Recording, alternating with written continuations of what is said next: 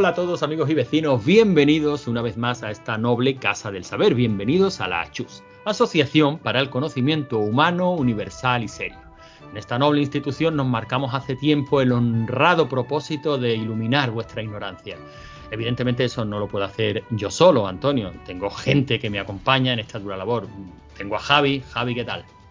Hola, muy buenas. Pues bueno, haciendo lo, lo que podemos, ¿no? Para iluminar esas mentes aunque algunas no se dejen y estén obnubiladas con la sopa de la abuela.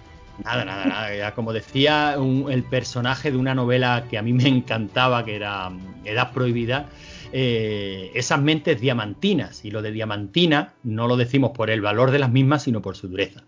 Eh, pero en fin, eh, también tenemos aquí a un momento. Suena fanfarria.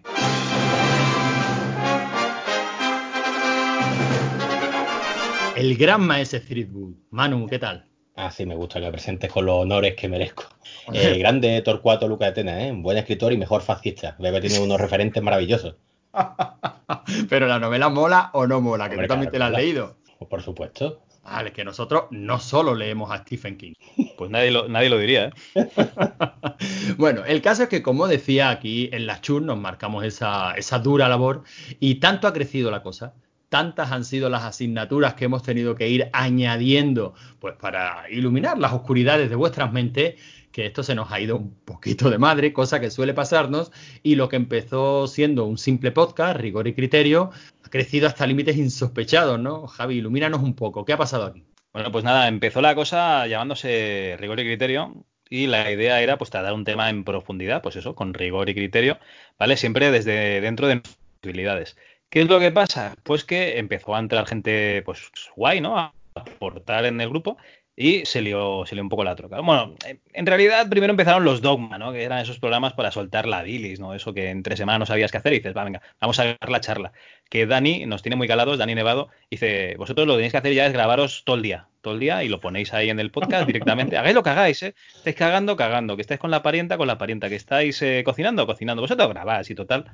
Y bueno, eh, después vino ostras, hostias con criterio, ¿no? Que aquí Maese pues se trajo a sus amigotes. Yo no sé si lo que hacéis es eh, drogaros y beber mucho y luego ver una peli o, cómo grabáis esto. Vemos la peli y luego nos drogamos, bebemos mucho y luego ya grabamos. el orden es diferente. Ese es el orden. El fondo es el mismo. Vale, vale. Y luego también pues estuvo David, ¿no? David Skywalker, que se lió la manta a la cabeza y nos sacó un programa que es un maníacos del calabozo, ¿no? Eh, directamente, que es el Enmazmorrados. Que ese yo creo que, lo harán, ese a ti te mola mucho, ¿no? Joder, ahí es que hay calidad. Además es un programa que aunque se espacia en el tiempo, porque esta gente se lo ocurra, y se plantean, se plantean, en fin, ya lo hemos dicho aquí muchas veces, una forma como otra cualquiera de esperar la muerte, ¿no? Pasarse un juego de rol clásico de, ordenador. Sí, hay gente que malgasta su vida en eso. Oye, peor es, malgastar las, drogas, ¿no? Bueno, no sé, desde mi punto de vista. El caso es que se pasan el juego íntegro de punta a punta y hasta que no se lo han pasado no graban el programa. Eso hace que vayan poquito a poco. También eso hace que tengan tiempo eh, de aportar suculentas entrevistas en, esos programas, como, como caerá en la siguiente, ¿no? Una entrevista a la que le tenemos muchísimas ganas. Pues la verdad es que sí. Bueno, luego también están los ROE, ¿no? Los Radionda Expansiva, que es que cuando tenemos ganas de hacer un programa musical, pues nada, lo, lo, llamamos diferente y así pues la gente ya sabe lo que se va a esperar, ¿no? En ese programa. Y en fin, eh, nos leamos también un poquito más y hicimos pues el MS2 Club, un programa dedicado básicamente, íntegramente al, MS2, que no solo hablamos de sus juegos, eh, que hablamos del sistema operativo, hablamos del hardware, de virus incluso que había en la época, eh, bueno, un poquito de todo del sistema. No contentos con eso y haciendo caso a Dani Nevado, como nos dijo que grabaros haciendo lo que sea, bueno, pues empezamos a grabarnos cuando íbamos andando por la calle. Sí, cuando íbamos andando por la calle, sacábamos el teléfono, nos lo pegábamos al oído y empezábamos a despotricar, a desvariar, como señores mayores eh, gritándole a las nubes. Sí, eso hacemos y eso lo publicamos. ¿Por qué no?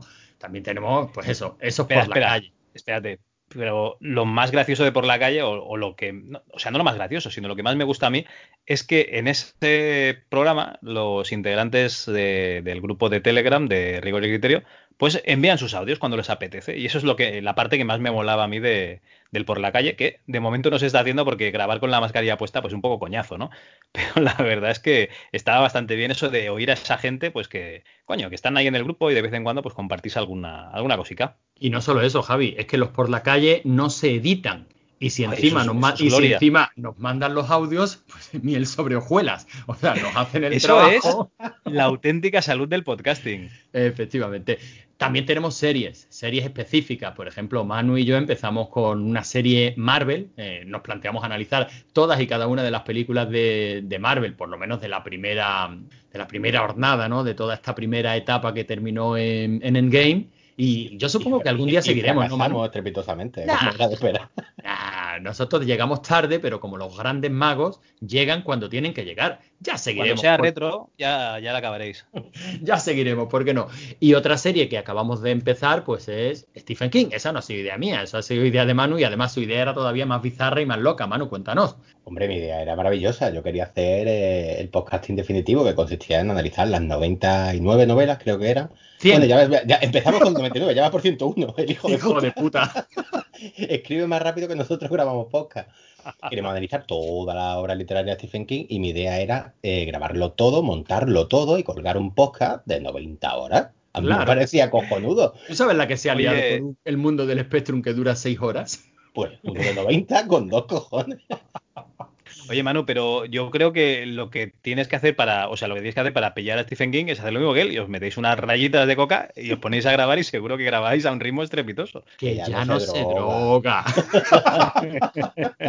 bueno, pero la mayoría de esas 100 novelas iba hasta arriba. Sí, sí, hasta arriba de alguna, de alguna sustancia. Bueno, el caso es que como, como estáis viendo, pues esto ha ido creciendo mucho. ¿Eso qué os supone para vosotros, queridos oyentes, que, que sabemos que estáis ahí? Bueno, pues nada, básicamente nada, porque todos estos programas siguen entrando por el mismo feed al que os suscribisteis cuando suscribisteis en Rigor y Criterio. Eso sí, el nombre del feed ha cambiado y ahora se llama La Chus Presenta.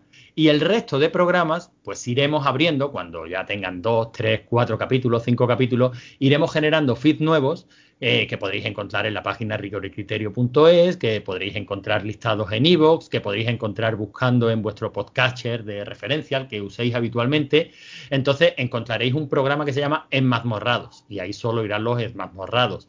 Encontraréis un Hostias con Criterio, y ahí solo irán los hostias, los hostias con Criterio. Pero el feed al que estáis suscritos, al de siempre, el de toda la vida, el que antes se llamaba Rigor y Criterio y ahora se llama La Chus Presenta, pues por ahí va a seguir entrando todo. Pues a razón de un programita semanal, a lo mejor alguna semana dos, a lo mejor un par de semanas no entra nada, en fin. Pero todo irá, irá entrando por ahí. Y eso es todo, ¿no, Javi? Yo creo que aunque nos hemos liado un poquito, al final creo que lo, hemos de, lo, estamos sirviendo todo bastante ordenado, ¿no? A ver, al final básicamente tenemos lo mismo que antes, que es que cuando teníamos ganas de, grabar algo, pues lo, lo grabábamos que de eso, eh, o sea, de hecho, eso es el origen de, la chus, ¿no? O sea, grabar lo que nos dé la gana, editarlo cuando nos dé la gana y publicarlo cuando nos dé la gana a nosotros. Y la verdad es que lo estamos haciendo pues a nuestro ritmo, como a nosotros nos apetece. Y estamos cogiendo una serie de compromisos eh, de sacar podcast mensuales, pero bueno, porque nos apetece también, básicamente. Esto mientras nos dure la gasolina. Ya sabéis que la gasolina eh, nos la dais vosotros también, ¿eh? Y en fin, yo creo que sí, que ya, ya lo has dicho todo. Faltaría un, un feed para rigor y criterio separado, me parece pero ya es mucha faena, ¿no? No sé si lo, si lo llegaremos a hacer. Tampoco hay que liar demasiado a la gente, ¿no? Bueno, no sé. Ya, ya veremos, iremos viendo. Sí, en principio, seguid suscritos a este, a este feed, al que lleváis suscritos desde que arrancamos. Eh, recomendárselo a vuestros amigos, que seguro que entre tanta variedad algo, le, algo les gusta. Y bueno, y rigor y criterio, hemos dicho, sí, ¿para qué queda rigor y criterio? Bueno, pues para hablar del tema que nos interese, normalmente un tema cada uno de nosotros, salvo días especiales como hoy, que nos hemos puesto todos de acuerdo y vamos a hablar de Conan, ¿no, Javi?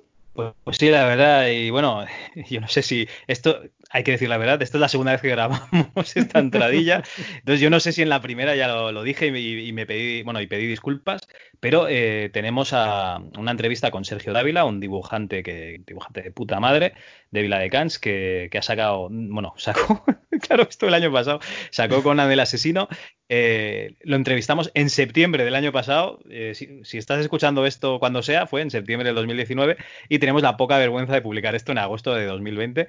Eh, todo culpa, ¿eh? O sea, Sergio, si estás escuchando esto, todo es culpa mía, de verdad. Y bueno, ¿por qué aprobamos este programa? Pues precisamente por eso, porque tenemos esta entrevista y porque nos encanta Conan. Pero, pero ¿qué Conan, no? Porque hay tres Conan que son famosos. Está Conan O'Brien, que es un presentador de televisión, más conocido en los USA que aquí en La Piel de Toro Tenemos también al detective Conan, eh, lo siento, yo lo tengo que decir así, es el detective Conan, ¿no? Para el resto de, la península. Un crío con serios problemas hormonales que se empeña a ser más gafe que la puta Jessica Fletcher, ¿vale? O sea, si aparece el detective Conan, ya sabéis que alguien pringa. Y por último tenemos al Conan bueno, el de verdad, ese Conan que se enfrenta a dioses y a monstruos con la alegría de ir a comprar el pan y que recibe el favor de damiselas en apuros, pues como si le estuviesen dando las vueltas de la compra. De ese Conan, hoy, desgraciadamente, no vamos a hablar, porque ya se ha hablado mucho, lo han hecho mucha gente, lo han hecho muy bien y nosotros no vamos a poder eh, pues encumbrar su obra. Así que eh, nosotros lo que vamos a hacer es hablar de gente que es casi Conan.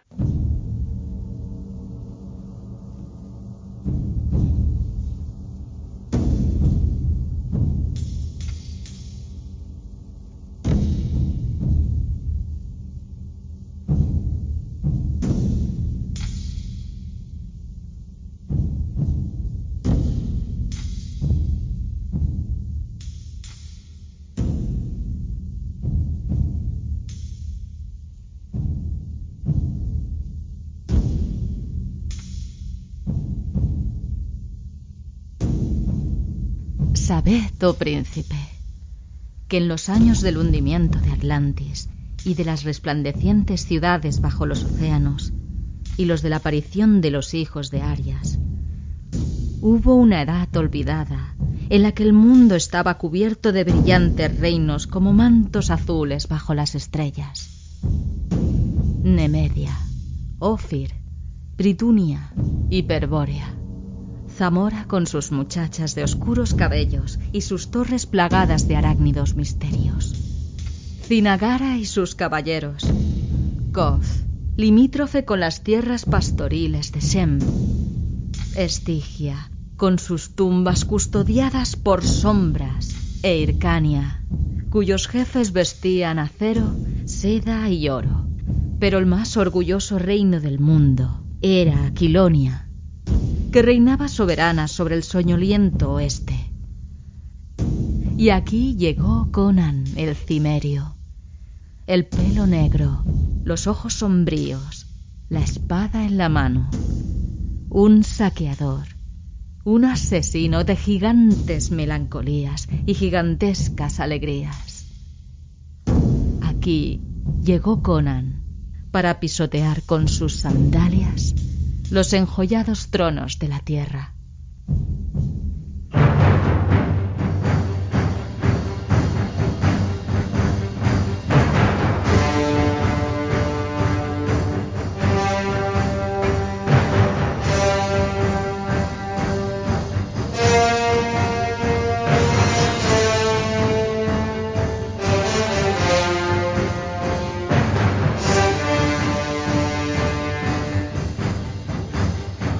Bueno, y después de la maravillosa presentación, como siempre, a, cargo de Sonia, nuestra voz, eh, nuestra voz maravillosa, la que lo que acabáis de escuchar es el punto álgido de calidad del programa. A partir de ahora, mucho me temo que, vamos para abajo. Y bueno, para que el contraste sea más evidente, para que os duela más, para que sufráis más, después de Sonia hay que escuchar a Manu, que nos va a hablar de una vertiente de casi Conan a ver si, somos capaces de, entendernos. Vamos a hablar de cosas que son casi Conan y lo vamos a separar en, tres vertientes. La video, videojueguil, la de cómics y la cinematográfica. Y a Manu le han tocado los videojuegos. Manu, ¿qué? Háblanos de esos juegos casi, casi, casi Conan. Eh, o sea, ponéis a Sonia a presentar la cosa, ¿no? Y luego mi voz de Yonki, eso es como eh, que te la. Bueno, iba a decir una ordinaria. Ya, ya. sí. eh, nada, como habéis comentado, voy a traer una pequeña selección de juegos barbáricos y conancoides, que conancoides es un término oficial reconocido por la RAE que denomina aquellos productos que sin ser Conan apelan a tu nostalgia y al impacto visual para que inmediatamente tú los relaciones con el cómic y con las películas de culto, ¿no? Pero es verdad, o sea, ¿esto, ¿esto está en la RAE? Hombre, por supuesto, está en la RAE. Javi, Javi, ah, no lo conoces, llevas grabando con él un año, no lo conoces. Se, lo ha inventado, vale. En la Real Academia de, de mi escroto, Javi. Ah, vale, vale. La cosa es que en vez de hacer una lista de juegos sobre Conan, que no son tantos realmente, pues he traído unos cuantos los que manejamos a un pavo taparrabo con el pelo largo y con cara de mala hostia. que si nos paramos a pensar, básicamente lo que era el Conan del Chuache, no el Conan del cómic de Robert Howard, que era inteligente y sagaz y tal, ¿no? El Conan del Chuache era lo que era. Así que sin más dilación, yo os comento un juego así por encima y me decís qué os pareció, si lo jugaste, etcétera. ¿Os parece? Me parece bien, pero podemos hacer interrupciones que se salgan de la temática que tú tienes perfectamente guionizadas y nos haga irnos por los cerros de Úbeda. Pero por supuesto, así me jodéis el guion, tengo que improvisar y me esfuerzo. perfecto. Es que has dicho que el Conan del Suase era un bárbaro sin inteligencia y eso no es así. O sea, Milius lo arregló y lo puso leyendo un libro previo al momento de zumbarse a la prostituta. A ver, es un, un, pergamino. Y además, y además la trata con mucha dulzura. Efectivamente, demostrando su tremenda inteligencia. Continúa con tu guion. El leerte un libro no te hace inteligente, quería decir. El libro de Rubius ha vendido mucho, ¿vale? Vamos a, quedarnos con la, con la esencia de la inteligencia. Bueno, sí, va a empezar en 1987. He intentado en 1984, porque como sabéis, el mejor año de la historia, pero no he encontrado ninguno. En 1987 está Rastan Saga, o como se llamó en Europa directamente, Rastan. Un hack and slash plataformero de Taito creado por Yoshinori Kobayashi. Este lo he traído, que nadie lo conoce, pero más de gracia decir nombres japoneses. Me puse a buscar información del tío este y por lo visto descubre, o sea, comparte nombre con un mangaka que es antiamericano. Y me han dado ganas de leer los cómics. Eso es para que veáis lo que me interesa a mí es Rastan, ¿no? Bueno, espera, espera, espera. sabía, que, sabía que Javi iba a defender el Rastan. no, no, voy a defender el Rastan, voy a defender el Rastan de Commodore, que hay un podcast por ahí en el que unos amigos, unos energúmenos, se reúnen alrededor de una mesa ovalada y empiezan a decir sus cosas de retro, ¿no? En, retro entre amigos, y siempre están defenestrando el Rastan de Commodore. A ver, chavales, que no, ni puta idea tenéis. El Rastan de Commodore, cuando tenías nueve años y habías jugado al arcade del Rastan era cojonudo. La portada era espectacular. El juego era la hostia. Y, no había nada mejor. No había nada mejor. No tenías ningún juego igual que, ese para Commodore 64 en aquella época. Bueno, a lo mejor tenías el Barbarian, pero yo no lo tuve de crío. El Rastan era de puta madre. Y, el arcade también. Eso sí, difícil de cojones. Pero bueno, un juego que empieza prácticamente en su primera pantalla con los argonauts de fondo eh, en el de Commodore también, supongo que serían fondos de un color liso, ¿no? Hostia, pues no me acuerdo. Ahora me, me metes en un compromiso, porque yo normalmente juego al de arcade, porque a día de hoy tienes la, eh, bueno, tienes mame, ¿no? Y, ¿para qué te vas a meter en, conversiones, no? Tú, juegas en el juego eh, ah, original. que, juegas al de arcade. que va a jugar a mierda, ¿no? Que juega al de arcade. El de Commodore 64 jugué en su día. Y alguna vez más pues lo, pongo de vez en cuando para recordar y decir, joder, qué mierda. Y entonces juego un poco al arcade y digo, hostia, cómo me matan. La verdad es que soy muy malo. Pero me es, es dificilillo, es dificilillo, mola un montón. Sí, sí. Bueno, que yo no iba a criticar a Rastan realmente, a mí Rastan me encanta. Eh, os cuento un poquillo así por encima. Eh, controlamos, ¿por qué es casi barbárico? Porque controlamos al típico bárbaro, ¿no? Como la bota. controlamos, a, Conan. Si, en la última pantalla, no, en la, en la presentación se ve a Conan en el trono. Sí, que, es, tal cual. O sea, pero es que, es que, todos los juegos estos tienen un denominado común. Es que realmente el personaje. Y en la primera, entre la primera y la segunda fase se le ve leyendo un pergamino y zumbándose a una prostituta. o, o eso le he soñado. Seguramente lo haya soñado, sí teniendo fantasías sexuales con señores que se convierten en serpiente con la voz de Darth ¿no? Hombre, ya sabes, tíos petadísimos juntados en aceite. bueno, pues eh, Rastan, que es un típico de acción, de avance lateral plataformero, que tenía varias armas, la espada, otra espada que lanzaba bolas de fuego, un hacha, una maza. Eh, teníamos potenciadores, objetos de protección, y tenía seis fases con unos jefes finales que moraban un huevo. No sé si recordáis que eran la hidra, así como gigantes, están súper chulos. Y eso es un clasicazo. Mi Rastan es uno de los, de los juegos de arcade que suelo retomar de vez en cuando. Ese era de 1987, en el mismo año. Ahora os tengo que confesar que me he hecho la picha un lío, ¿vale? Porque me puse a buscar Barbarian, pues más típico de Barbarian no hay nada, y yo el que yo recordaba de Spectrum. Y resulta que en el mismo año se lanzó otro título con el nombre Barbarian. Yo eso no lo sabía. ¿El de Synosis? Exacto. El que yo recordaba. Había, había dos, uno que era de, lucha, uno contra uno, en el que salía María Hay un tío muy cachas que se llamaba Wolf y la María Whittaker es esa señora que cuando eras crío eh, pues te atraía muchísimo la portada, pero al mismo tiempo decías, joder, esto está mal. me gusta el juego, pero no, no sé si por las razones correctas. Eh, con esos espectaculares melones, no sé cómo llamarlo de, otra manera. Eh, eh, melones, tetas, brevas, eh, cántaras. Escúchame, Javi, en ningún momento Tus recuerdo tetas yo. Son grandes. ¿La ponemos? Hombre, amables, tus tetas son finas, redondas como limas. Y si algún día tú sientes que se empiezan a colgar, átalas con hilo dental, porque tus tetas... Escúchame, Javi, en ningún momento eh, recuerdo yo de niño haber visto la portada de, del Barbarian y haber dicho esto está mal. Nunca, jamás en la vida. Pero es Yo más, sí, tengo yo cuare- sí, voy a porque cumplir digo- 45 años y nunca, jamás en la vida recuerdo haber dicho, mirando la portada del Barbarian y mirando a María Whittaker, esto está mal. Nunca, es más, no se me ocurre en qué circunstancias puede una persona decir esto está mal.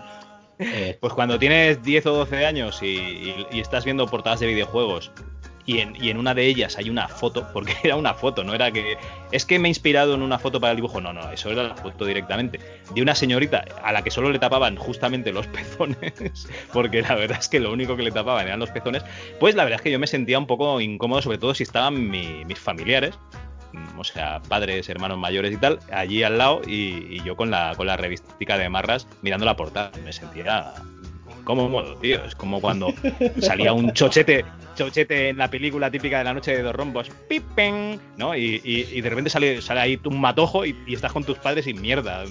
Qué situación más incómoda. Mira, Javi, cuando Javier, ¿te estás masturbando? Ay, de verdad me siento incómodo, ¿eh? según, según Deja de decían lo mirarme. de, según decían lo de los dos lo de los dos rombos estaba yo pensando bueno tengo que buscar el sonidito de los dos rombos para meterlo en edición pero es que lo has hecho muy bien Saca tus tetas En fin, A tu ver, hermano clava eh, los delfines, yo clavo los calle. Eh, yo, como sabéis, me suelo traer un guioncito y tal para no trabarme mucho. Pero es que me habéis jodido. Ahora, ¿cómo coño? Leo, yo voy leyendo el guioncito saltándome las partes de María Whittaker de las que ya había hablado. Sí, básicamente este juego va a hablar de María Whittaker. no, No, luego estaba no, no estoy de acuerdo ¿eh? el Barbarian de sigue siendo muy muy Espera, no me destripes también la parte de que opino del juego, cabrón. ¿Puedo seguir? sí sí que no te preocupes luego la, la pista mía y la de Javi la silenciamos suelta tu chapa si fuese tu Bueno. sección. Decir que iba por la primera línea de mi guioncito, ¿vale? a ver, espera, que voy saltando, que voy saltando. Bueno, sí, iba a destacar, de- en el juego tiene un montón de curiosidades. Una de ellas que María Whittaker salía medio en cuero en la portada y hubo gran regocijo. Tetas. Ya que por aquel entonces había la típica censura que vivimos hoy en día, no es moderna, sino que en aquella época hubo asociaciones de padres y tal protestando por, las brevas de la señora. Y nada, Barbarian, que no era Barbarian, era Barbarian de Ultimate Warrior, eh, para no caer en conflicto legal con el de Psygnosis. Era un juego, uno contra uno, manejábamos a un bárbaro estereotipado y teníamos que acabar con ocho bárbaros más para enfrentarnos al malvado mago Drax. Lo del mago malvado va a ser una constante en todos los juegos, que tiene presa a la adorable princesa de la que eh, hizo modelaje María Whittaker. ¿Sabéis el nombre de la princesa que es muy gracioso? pues no Mariana. ¿En serio? Bien. Mariana, Mariana. Pues hubiera estado más guay que se llamara Manola. en fin Tengo aquí otra curiosidad muy chula, que el creador del juego se puso a hacer chorra con una espada de madera para hacer los movimientos lo más realistas posibles, se grabó para luego llevarlo a la pantalla y tal, y comentó en una entrevista que casi se sacó un ojo haciendo el movimiento que es como un movimiento, no sé si lo recordáis, era más defensivo, se ponía a hacer con la hélice que con la espada. Y ese lo sacó de la peli de Conan el Destructor. El juego tiene una segunda parte de 1988 y ahí manejamos tanto a Bárbaro como a Mariana, aunque yo a partir de ahora voy a llamar Manola, que vuelve a hacer María Whittaker. A mí me gustaba de hecho más la, la foto de la, de la segunda parte Barbarian que de la primera. Porque por ya- ya el, era por el, por el no- untado en aceite o Eh, por favor, a ver, que te gusta un maromo untado en aceite no te hace menos hombre. David el gnomo. Eh, en esta vez, la segunda parte, en vez del uno contra uno, se convirtió en una aventura de un solo jugador, en la que íbamos avanzando y matando a bichos típicos barbáricos como dinosaurios o trolls y cavernícolas. A mí este juego de pequeño me encantaba, lo recuerdo el Spectrum, pero lo recuerdo súper lioso el mapeado y era muy, muy, muy difícil. Yo no sé si tenéis alguna memoria del Barbarian 2. Eh, Sí. imagino sí, porque Sí, sí. Pues sí, porque lo tuvimos, lo compartimos ambos, sí, sí. A mí me gustaba incluso más que la, más que la primera parte. Es cierto que hoy eh, hoy día sí puedo jugar al Barbarian 1, sobre todo me pongo con el niño y, a dos jugadores sigue siendo muy divertido. Evidentemente, por el Street Fighter 5. también, también jugamos, coño. No, me sea, no me sea de falsas dicotomías. También, también. Pero que es un juego en el que puedes echar todavía un buen rato y te lo, y te lo pasas bien. Pero a mí el Barbarian 2 me gusta, me gusta mucho y además se lo critica bastante. ¿eh? Es verdad que luego cuando profundizas un poquito en la crítica, todo el mundo dice lo mismo coño, es que no es tan bueno como el primero, pero seguía siendo un juego divertido. Es que yo creo que varía un poquito el esquema. Pues me puse a leer críticas y tal, a prepararme esto, y del Barbarian 2 llegaron a decir alguna revista especializada que era el mejor juego, mejor programado de la época, y no bajaba mm. del 97-98 de media. ¿eh? Yo también recordaba que lo habían criticado mucho, pero... No, pero yo no hablo de, de las críticas en la época, ¿eh? yo hablo de las críticas actuales. O sea, lo que es ah, el, mundillo retro y tal, lo suelen. Tú sabes que tendemos tendencia a endiosar un título y, y, ya donde llega ese título ya no llegará ningún otro nunca, jamás, ¿no? Es como el Match Point. El mejor juego de tenis de. Eh, chicos. Han pasado 40 años. El sensible soccer, sí. Algo habrá, algo habrá salido mejor, ¿no? Pero este Barbarian 2 a mí me sigue pareciendo muy divertido. Hombre, es verdad que te lías, claro que te lías. Todo este tipo de juegos en los que tú estás jugando en lateral, pero tiene un mapeado tridimensional y en determinados momentos tienes que andar hacia las puertas del fondo o en primer término para moverte, pues te lías un poquito. Pero bueno, eh, sigue siendo muy divertido. Pues sí. Ahora, si queréis, pues pasamos. Tenía, tenía 18 años. Tenía 18 años cuando, cuando hizo las fotos para, la portada, o sea que era, era mayor de edad. Hablamos de María Whitaker, ¿no? Hombre, por supuesto, el, pavo ese al día 30, por lo estuvo, menos. Estuvo a punto de hacerse un Tracy Lord, ¿no? a punto a punto. No, hombre, que no, salía, no salían pelotas, pero vamos. Eh, a ver. Eh, en mi mente, sí. La portada, la portada da para paja, ¿no? Eh, en, formato, en formato cinta igual necesitas la lupa, ¿no? Pero... Joder, con lo, con lo bien que íbamos.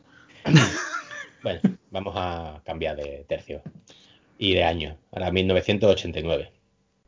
Eh, si os dais cuenta, voy año por año y estamos en 2020. O sea, llegará un punto en que diré, ya no tenía más ganas de seguir con los videojuegos. Lo entendéis, ¿no? Sí, sí, sin problema. 1989, ha hablado de un juego que adoro, pero adoro creo que la memoria que tengo del juego, y ahora me explico, es el Myth. Y lo harán, a lo mejor se acuerda que para conseguir este juego me ponía, porque yo era como un muñequito achuchable, era un gusiluz, y me ponía delante de mi madre, me cogía por los sobacos, me abría una revista, me la ponía de regazo y me decía, mira mamá. y yo miraba con cara de pena y hacía, ¡ay! Y ella me decía, ¿pero qué pasa? yo, este juego, ¡ay! Y mi hermano, por la, imaginaroslo, en la habitación con la puerta entrecerrada, hasta que al final me lo compraba con mi adorable encanto juvenil, que, bueno, infantil, que el terrible paso de los años ha convertido en repugnante mediana edad, ¿no? Y de de mí tengo que confesar que yo no le veía relación ninguna con Conan, no tenía ni puta idea, pero me basasteis vosotros en un foro en el que se hablaba de juego de bárbaro, y lo comentaron, y resulta que yo veía al protagonista de Myth, no sé si recordáis la carátula, al menos la de Spectrum, que era la que nosotros teníamos, el y salía un chaval, sí, sí, sí, vestido con vaquero y sudadera, y digo, pues, qué eco que manejamos era el tío este, ¿no? Y se parecía al Capitán Nintendo, no sé si acordáis. y digo, pues yo qué sé, manejaremos este. Pues resulta que tiene otra portada alternativa, creo que era para Abstract, no lo tengo aquí apuntado, que es un bárbaro. Pero es que el Conan de Nintendo es un port del Myth con el nombre de Conan.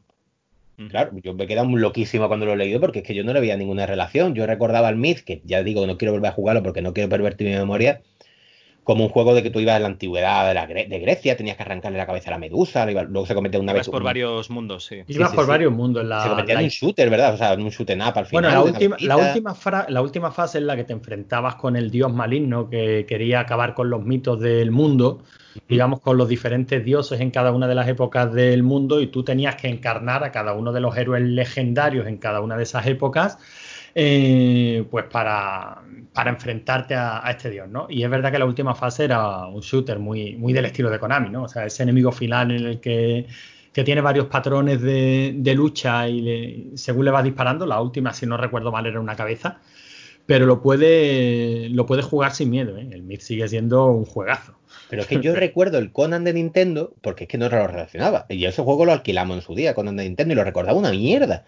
Entonces yo no sé Puede ser que la conversión lo sea. Yo es que sé que hay algo raro con el, con el Myth, con alguna de esas versiones que le cambiaban el nombre, pero para mí el Myth sigue siendo el de, el de Spectrum y luego el de Amstrad, que también lo jugamos y también está chulísimo. y es un juego muy, muy, muy, muy bien programado, muy, muy divertido y sigue siendo juego. Lo que es una aventura, una videoaventura clásica de coge determinado objeto, llévalo a tal sitio, que es con unos gráficos muy pequeñitos, pero muy, muy, muy detallados. O sea, sigue siendo una preciosidad de juego, ¿no? O sea, lo, si le digo yo a un jugador moderno, actual, y yo le digo a mi niño, juega al Myth, que sigue siendo un juegazo, me va a decir, no mira papá. pero tú, que vienes de... Que hay campaña del Fornite. pero tú que vienes de, del mundillo retro, o sea, tú que has jugado todos estos juegos en la época, sin miedo, que no ha perdido lo más mínimo, ¿eh? Un juegazo el Myth. Bueno, lo probaré, lo probaré. ¿Tú, Javi, tienes algún recuerdo de él? Del Myth, sí, de jugarlo Para, para, un top de Amstrad que hicimos en otro podcast. y, y, ya, no, hombre, la portada sí que me suena. Salía el niñato ese que, que de fondo era como si se transformase en Thor o algo así. Mm. Y, y, ya está. Pero bueno, es que la idea esta de un personaje que es un personaje del mundo real y que viaja a otros mundos, ya sea en, digamos, en sueños o, o como un avatar, pues está en todas partes. O sea, es el, campeón, el campeón eterno, ¿no? no, no, el, campeón, el campeón eterno no. El campeón eterno, el, digamos, son varios eh, personajes en un multiverso que se supone que son, están conectados. No, es John Carter de Marte, por ejemplo, sería el. ¿Cómo se llama el otro? El Carter de, de Lovecraft, que se viajaba al mundo onírico. Tienes al Den de Richard Corben, el cómic, que es un tío que, que, pues le da un tabardillo y aparece en otro mundo, ¿no? Pues, pues igual que, que John Carter. O sea, hay, hay mogollón de, muestras en la literatura pulp y, en otros formatos de, un tío que, está en otro mundo de repente, ¿no? Pues siendo un, bárbaro o una bestia parda, que básicamente es lo que te gustaría ser normalmente. yo quiero ser guay. Había un juego de Nintendo que yo recuerdo que me gustaba mucho, que era como era Danny Dreaming Day o una cosa así. Era un niño que se quedaba dormido en clase y los mundos eran uno de la antigüedad, otro de la antigua Grecia, uno de de caballeros, otro del salvaje oeste y tal, y también iba cogiendo los roles. Era una chorrada de juego, pero a mí me gustaba mucho. Viene a ser lo mismo. Sí, seguimos el mismo año, ¿vale? Ahora Astianax. Hombre, el del hacha que, quema. El hacha que quema, efectivamente. Que para mí tiene una fama absurda porque no me gusta nada. Pero bueno, como yo te he visto saltar, hombre, La cosa es que manejamos un bárbaro y acabamos luchando contra aliens en el espacio. O sea, es una cosa muy, pero muy es, muy, divertido, leche. Y a mí Astiana nunca me ha hecho gracia, tío. Se follaban todas las licencias, tío. ¿Era de Konami este también? Sería, eso era muy de Konami, ¿eh? Posiblemente. La cosa del bárbaro... igual, igual es Taito y estamos quedando fatal, ¿no? Pero Astianax se follaba también la licencia de, Alien, porque este me lo pasé hasta el final con un montón de monedas, eso sí. Eso es lo bueno que tenemos de tener pocos oyentes, que podemos comentar barbaridades que no nos va a salir el típico gilipollas. ¡Oh, oh, oh! Bueno, alguno verdad. La cosa del bárbaro se, se llamaba Rochi, que es que mucha gracia, tío. No puedes ser un bárbaro y llamarte Rochi. Y el hechicero maligno, porque en todos hay un hechicero maligno, se llama algo. algo. Algo. Es que el tío se llama algo. Vamos, ah, muchas gracias. Era en plan brainstorming. Nah, antes de que venga el típico Es de, es de jaleco. ¿vale? Antes de que venga el, el crítico. antes de que venga el subnormalito. Oye, lo podemos instaurar ya. El subnormalito, claro. el subnormalito. Lo que pasa es que cuando, cuando, le das nombre. cuando le das nombre a, algo, eh, luego aparece, ¿sabes? O sea, se. se sí, como el malo de juego, algo. Como el mago. No, en realidad se llama Algos. Y ya digo, el subnormalito que va a venir a decirme que Algos es la personificación griega del dolor, ¿vale? De ahí viene lo de, lo de algia, cuando tienes una neuralgia o algo. Eso para el subnormalito que ya estaba escribiendo, ¡ajá! Te corta. Ese subnormalito en su casa a 40 grados. ¿Pero qué han dicho? Intolerable. Ay, se están metiendo con el malo de Astianax. ¿De qué? Astianax. Han dicho que es de Konami. Lo voy a decir en la panadería mañana cuando vaya a comprar el pan. Os cancelo. Bueno, seguimos en 1989, ¿vale? Venga. Del 89 es el fantabuloso, espectacular, único, genuino, impresionante y rimbombante Golden Axe. ¿Y por qué esta presentación tan adjetivada félicamente, o sea, feladoramente? Porque no quiero criticar a este juego que tiene una horda de seguidores que, parece que hablan de la sagrada arca de la alianza. Perdona, perdona, eh, porque tiene una, una horda de seguidores justificadísima y el juego no se puede criticar. Es incriticable. digo Es yo un, poco, es un poco marrón, también te lo voy a decir. Sí, bueno, aparte de tener la paleta de colores más horrible de la Es un historia. poco sepia. Eh, yo creo que es el, el, el beat'em up de la época que menos soporto. O sea, aparte del juego, es que el ¿En juego está serio? roto. ¿En serio? Ese juego está roto. Tú a poco sepas que tienes que andar en diagonal, pegar espadas, andar en diagonal. Es que te lo pasas en 20 minutos sin utilizar. Está rotísimo. Ese juego está roto, está mal hecho. Ay, A mí me gusta muchísimo más la segunda parte de Arcade, Ay. la de Revenge Ay. of the Arcade. ay, que me da. Ay, ay, que estoy pasándolo muy mal. A mí me da igual, no tengo, no tengo acciones en Sega, o sea que. Ay, que estoy, Me- me que va estoy, muta- mutando en el Eso subnormalismo. es normalito. Venga, sigue. Pero sí, el Golden Axe, el barbarismo, ya sabemos de dónde viene, ¿no? Eh, que es que el No, prota por partida doble, ¿no? Axe Sí, Battle, prota, y luego está el Amazona, que es Tiris Flare, aunque nadie Que se cogía ninguno de estos dos. Que realmente. Resonia. Sí, sí, sí, que vendría a ser Resonia. No, yo siempre cogía a las chicas, ¿eh? Yo, Yo cogía al enano siempre. ¿En serio? No cogía enano, pero si eso es un clásico de. Bah, tú eras los subnormalitos de la banalía. Bueno, lo mejor que nos da este juego, mm, tenía que decir que es que los cosplays de Tiris han provocado tsunamis de Chele y es lo mejor que nos ha dado Golden Axe. Bueno, la, la Bárbara esta que sale en, en Pixels, en esa película denostada, que la verdad es que no está tan mal. Es un rato divertido que pasas con los críos si la, si la ves. Pixel está muy divertida, coño. Y encima la prota me encanta, o sea, es la, la- para mí es una MILF espectacular. Y que sale en Kiss Kiss Bang Bang como Dios la trajo al mundo. Mm, por cierto, que me parece que, que tú hay que reivindicarlo. ¿Sale Que nunca, que, que nunca nos falte el detalle unanista. Iba, iba a poner ahora por un sonido de, tecla, de teclas eh, apuntando, pero no, de coño, lo voy a hacer de verdad. ¿Sale en dónde? ¿Kiss, Kiss? Bang Bang. Vale. Bueno, eh, sí, sale Iron Man, antes de ser Iron Man, Robert Downey Jr. no es el prota y ella es la, la prota también. Eh, ¿Qué está diciendo? Sale una Bárbara, y, espectacular, una, una chavala muy, muy, muy guapa y yo creo que, que es la tía de Golden Axe, básicamente. Yo creo que sí. Ah, sí, esa es la que se enamoraba uno de los protagonistas de ella, ¿no? Sí, sí, Vale, sí, vale, la, sí, sí, la sí. típica cena tonta que Verdad, luego sí. tienen covers de hijos y tal, sí. Mm, verdad, esta estaba graciosa. No sé la peli, esta está graciosa, hombre. bueno, desde el 89 voy a retroceder ahora de nuevo al 88, si no avanzamos, ¿vale? Para hablaros de Sword of Sodan. Y esto es un hack and slash de estos genéricos, donde manejamos a un bárbaro o a su hermana, amazona bárbara, típico también, una razón ya de la vida, con unos sprites enormes, enormes, enormes. Y ahora aquí, en los avances de fase, tú cuando te pasas una base, se ve una manita sujetando el mapa a donde vas. Y una de las cosas que puedes hacer en este juego también es montar a un bicho pollo idéntico a los del Golden Axe. Se supone que Ah, es una sí. cocatriz, pero eso no es una cocatriz, de lo que digan los subnormalitos del Golden Axe. Otra, que se puede decir que Sega cogió un par de ideitas de otros títulos y tampoco es tan original como podría parecer Golden Axe. Yo sigo con mi cruzada. Nada, nada. Y Duro como curiosidad, Por cierto, Sword- sí. La portada del Sword of Sodan es de, tiene pinta de ser de Boris Vallejo y la portada de Golden Axe también es de Boris Vallejo, es- al menos la de Mega Drive, curioso. Mira, eso no lo sabía. Bueno, como curiosidad del Sword of Sodan, eh, el que puso los nombres era un cachondo, ¿vale? Eh, voy a hacer una pequeña sinopsis del juego.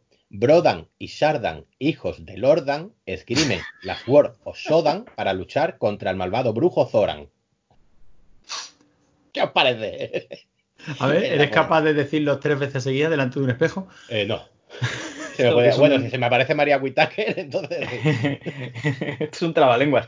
Si lo dices todo bien, viene María Whitaker y se te lleva al huerto. No he visto a María Whittaker últimamente, está... No, está María Whittaker desapareció. desaparecida. Mm. Desapareció, se, se casó con un músico que era así un poco conocido. Y la intenté contactar para traerla a un programa que hacíamos antes, pero no, no hubo manera. Por lo que sea, el marido no nos dejó a su mujer para el programa. Qué mal suena eso. Joder, ya te digo. Bueno, venga, 1990, ya va quedando poquito, ¿eh? Solamente faltan 30 años. 1990 mm, tenemos Magic Sword, un arcade de Capcom, eh, que en aquella época solía ser sinónimo de calidad, en los 90, luego Capcom ya se fue un poco a la mierda y de Capcom nos queda Street Fighter, ¿no? Realmente. Eh, Sí, porque los Resident Evil no, ¿no? no, sí, coño, bueno, Resident Evil, aunque los remakes el último se pueden dar por culo, pero bueno, me voy a cambiar de tema que me vuelvo loco. Es un juego, Magic Sword, que me gusta muchísimo, me pasa un montón de veces, pero tenéis que apagar la música, ¿vale? la música de este juego es horrible, esto taladra en los oídos. O sea, es insufrible, una de las peores músicas de videojuego de arcade que yo he probado en mi vida. Eh, y dicho esto, eh, Magic Sword es un juego típico, avance lateral, pegas hostia y manejas a un bárbaro, historia genética de una torre, que arriba hay un hechicero, súper sorprendente. Y lo he traído porque es el sucesor de uno mucho más conocido, que es Black Tiger. Pero a mí me gusta muchísimo más el Magic Sword antes que el Black Tiger. No sé por qué uno tiene fama y el otro no. ¿Y el King of Dragons? ¿Qué le ¿Qué te pasa? parece? Ah, de muy que es el sucesor de- del Magic Sword, en, teo- en teoría, ¿no? Si el Magic Sword es el sucesor del Black Tiger, el King of Dragons sería el sucesor de. Bueno, sí, claro, realmente sí. Vendría a ser lo mismo. no, pero a mí el que ya te digo, el Magic Sword. Es que el King of Dragon, eh, gustándome, nunca me ha matado a mí ese juego realmente. A mí me encanta, tío. Ah, a mí me parece chulísimo. Es que tengo un problema con ese juego de que no tiene, ¿cómo se dice? Hit range, se decía. Eh, que cuando le pegas a un enemigo no retrocede, no tiene sensación de. Eso me pasa mucho en los beat'em ups. No sé, es que es difícil explicar. Si le pegas a un enemigo con el rayito y le vuelves a dar otro, el segundo como que no le afecta, se te acerca y eso me pone muy nervioso. No sé, son tonterías. Le pasa mucho a los, a los ups de Konami también. Que tiene invulnerabilidad del bicho, quieres decir. Sí, no en vulnerabilidad como tal, pero como que no. el Que no, impacto que, de- que no ves el efecto de tu golpe en el bicho. Efectivamente, le pasaba a las tortugas ninja, le pasaba al juego de los Simpsons, que están muy chulos, pero no me terminan de matar. Pero bueno, eso es otro tema. Ujú. Podríamos hacer un especial de up, que eso también molaría. Ah, no, apúntalo. Eh, la lista infinita. Vale, eh, seguimos en 1990 Ese- y. pero ese va antes o después del especial de cine coreano. Nah, Eh. por perdido, no preocupes. y eso que voy a parar, ¿vale? Pues En 1990, si queréis, seguimos avanzando. Faltan 30 años y es que juegos que manejamos a un bárbaro con conoide o conanoide, ya no me acuerdo de cómo he dicho el término que me he sacado de la Real Academia de Mescroto. Hay cientos y cientos y no tengo cuerpo, hace muchísimo calor. Mm, Si queréis comentar alguno, adelante. Pero decir antes que nada que la gente me va a odiar por no, por no haber hablado del Blade, Age of Darkness, que se ha convertido en un juego mitiquísimo y tal, y que a mí personalmente nunca me ha gustado, me resulta súper aburrido. Y ahí uno de los personajes que podíamos coger era un bárbaro que se llamaba Ojalá, ojo, ¿eh? Tucaram. Tucaram me suenan. Y me dejó muchísimo en el tintero. Puede ser Gods, donde manejábamos un bárbaro griego, ese juego está muy chulo. Thorback the Warrior, el Raigar, el Blackthorn, donde llevábamos a un bárbaro con escopeta, que eso sí que es una, una pasada. Y nada, un montón. Yo sé que, por ejemplo, Javi quería comentar alguno y lo harán, pues adelante. Eh, es que hay muchísimos juegos de, de bárbaros. Y yo creo que lo que comentas del Blade se le tiene mucho cariño, sobre todo porque, porque es patrio, ¿no? O sea, además de que, de que el juego pues está bien, es patrio, lo jugamos pirata, luego lo jugamos comprado al precio de una revista, ¿no? Que te lo regalaban, que es la típica que tenemos todos de la edición barata, de que regalaban con. Es que no me acuerdo qué revista era, Micromanía. pero- Bueno, puedo ir a la balda luego y mirarlo. Y, y, y esa edición coleccionista, ¿no? Que valía, no me acuerdo, a lo mejor 10 o 12 mil o 15 mil pelas de la época y que te venía ahí con camiseta y una caja espectacular. La verdad es que se habló bastante del, del Blade. A mí, a mí sí que me gustaba, ¿eh, Manu? También te lo voy a No, decir. no, sí, hombre, sí. Y el otro día eh, tengo la, la sana costumbre de, de que cuando hago pesas, entre serie y serie, pues pruebo, pruebo juegos de recreativa. Y por eso últimamente no juego nada, ¿no? Pero el otro día, eh, hace mucho que no juego. El otro día eh, estuve jugando y, y fui a parar la- a la V. ¿Sabes eso que haces de que pones el, el mala o el mame o lo que tengas puesto y vas por letras? Y abrí un juego que se llama Van Dyke, que no me sonaba de nada, no sé si he jugado. Y es un juego de vista cenital o dos bárbaros, es de uno o dos jugadores. Y la verdad me ha, me ha gustado porque hay una fase así que, salen esqueletos y tal, y, y el rollo Harryhausen, y, eso siempre mola, ¿no? Un bárbaro enfrentándose con esqueletos. Molaban lo- los esqueletos del King of Dragons que te, que te comentaba antes, o, de- o del, o del Golden Axe, pues este del Van Dyke también. A ver, es un juego cenital, eh, que llevas un bárbaro, y lo más espectacular que tiene es que cambias de armas. O sea, eso sí que está bien, pero a ver, es normalito, ¿eh? Simplemente que no lo conocía y me hizo gracia. Es tipo Gauntlet, por ejemplo. No, no es tan bestia. Inclu- a ver, sí que hay, por ejemplo, hay unos genios que salen de una lámpara mágica y te van atacando, ¿no? Entonces, hasta que no te cargas la lámpara mágica, siempre van a salir genios. Pero es un bicho que me he encontrado. El resto, o sea, no es que hay infinidad de monstruos que salen y te atacan hasta el infinito. Eh, es, es, digamos, un poco más, más controlado. Oye, en el Gauntlet también había bárbaro. Sí, Sí, claro, el bárbaro. Estaba el mago, el elfo, ¿no? Tú el arquero y yo caballero. Gauntlet y mazmorras. Mazmorra. bueno, sería Dragones y Gauntlet. No, no, sigáis, no sigáis cantando esa canción que me vais a volver a obligar a poner el corte de David cantando su versión de Dragones y mazmorras. Por favor, Y, hazlo. y nuestros oyentes no merecen tanto dolor. Llegamos a un mundo fantástico, lleno de seres extraños, y el amo del calabozo metió la polla en un pozo. Sí, sí, sobre todo el subnormalito, sí, tú. Ya sabes quién eres. tú, tú ya sabes quién eres, ¿no? Me imagino a todos los subnormalitos dándose por aludido. Eh, ¿Tú tienes alguno, Anto, de, recuerdo? No, no, no, yo creo que has hecho una buena, una buena, un buen resumen. Yo iba a mencionar el Gaudet porque por salir un poco de, de lo que es el hack and slash o el beaten up, ¿no? Pero ya lo ha mencionado, ya lo ha mencionado Javi. Yo ah, de alguno de, de ambientación actual, o sea, bueno, ambientación no, alguno de los nuevos se sigue manejando este tipo de personaje, el arquetipo del bárbaro se sigue usando en juegos actuales. Joder, en todos los, absolutamente los juegos de rol, los generadores de personajes. Sale el siempre de bárbaro, Sí, sí, sí. Normalmente es el tanque, o, sea, o el bárbaro o el paladín. O sea, siempre es un clásico. Para que, lo comento para que quede claro eh, lo, lo puestísimo que yo estoy en, juego, en juegos actuales, ¿no? Bueno, y ahora, por ejemplo, está el Age of Conan. que pasa ese no es casi. ese Hombre, no es ese- Conanoide. ese- ese- Ese no es casi Conan, ese es Conan, pero con todas las de la ley. Sí, sí. Bueno, pues Manu, venga, una historieta. Cuéntanos de alguno de tus amigos bárbaros que, que alguna noche se emborracharon y se liaron a espadazos con alguien antes de ponernos una canción. Nah, nah, nah, nah. Hoy no traigo ninguna piedra en el camino con amigos porque me quedan poquitos. y tengo que ir gestionándolo, ¿sabes? Para momentos. Y como íbamos a hablar de bárbaros, pues traigo una canción que esta sí viene a colación del género barbárico. Y la voy a introducir, por favor, si lo puedes encontrar a la hora de editar esto, lo pones, si no, ya lo cuento yo de viva voz. Y tú me cortas luego. Que es una escena maravillosa de, de Deadpool, en el que se pone a cantar una canción Deadpool y dice, no sé si os recuerda, soy yo, se parece peligrosamente a, a Hazme un muñeco de nieve. Is it just me, or does do you want to build a snowman from Frozen sound suspiciously like Papa? Can you hear me from Yentl? Papa, can you hear me? Una canción muy conanoide, no sé si sabéis cuál es, pero es Papa Can You Hear Me de Bárbara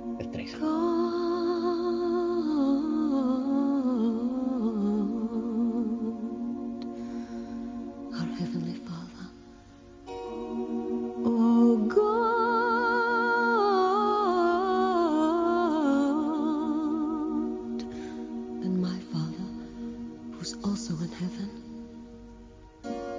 may the light of this flickering candle illuminate the night the way your spirit illuminates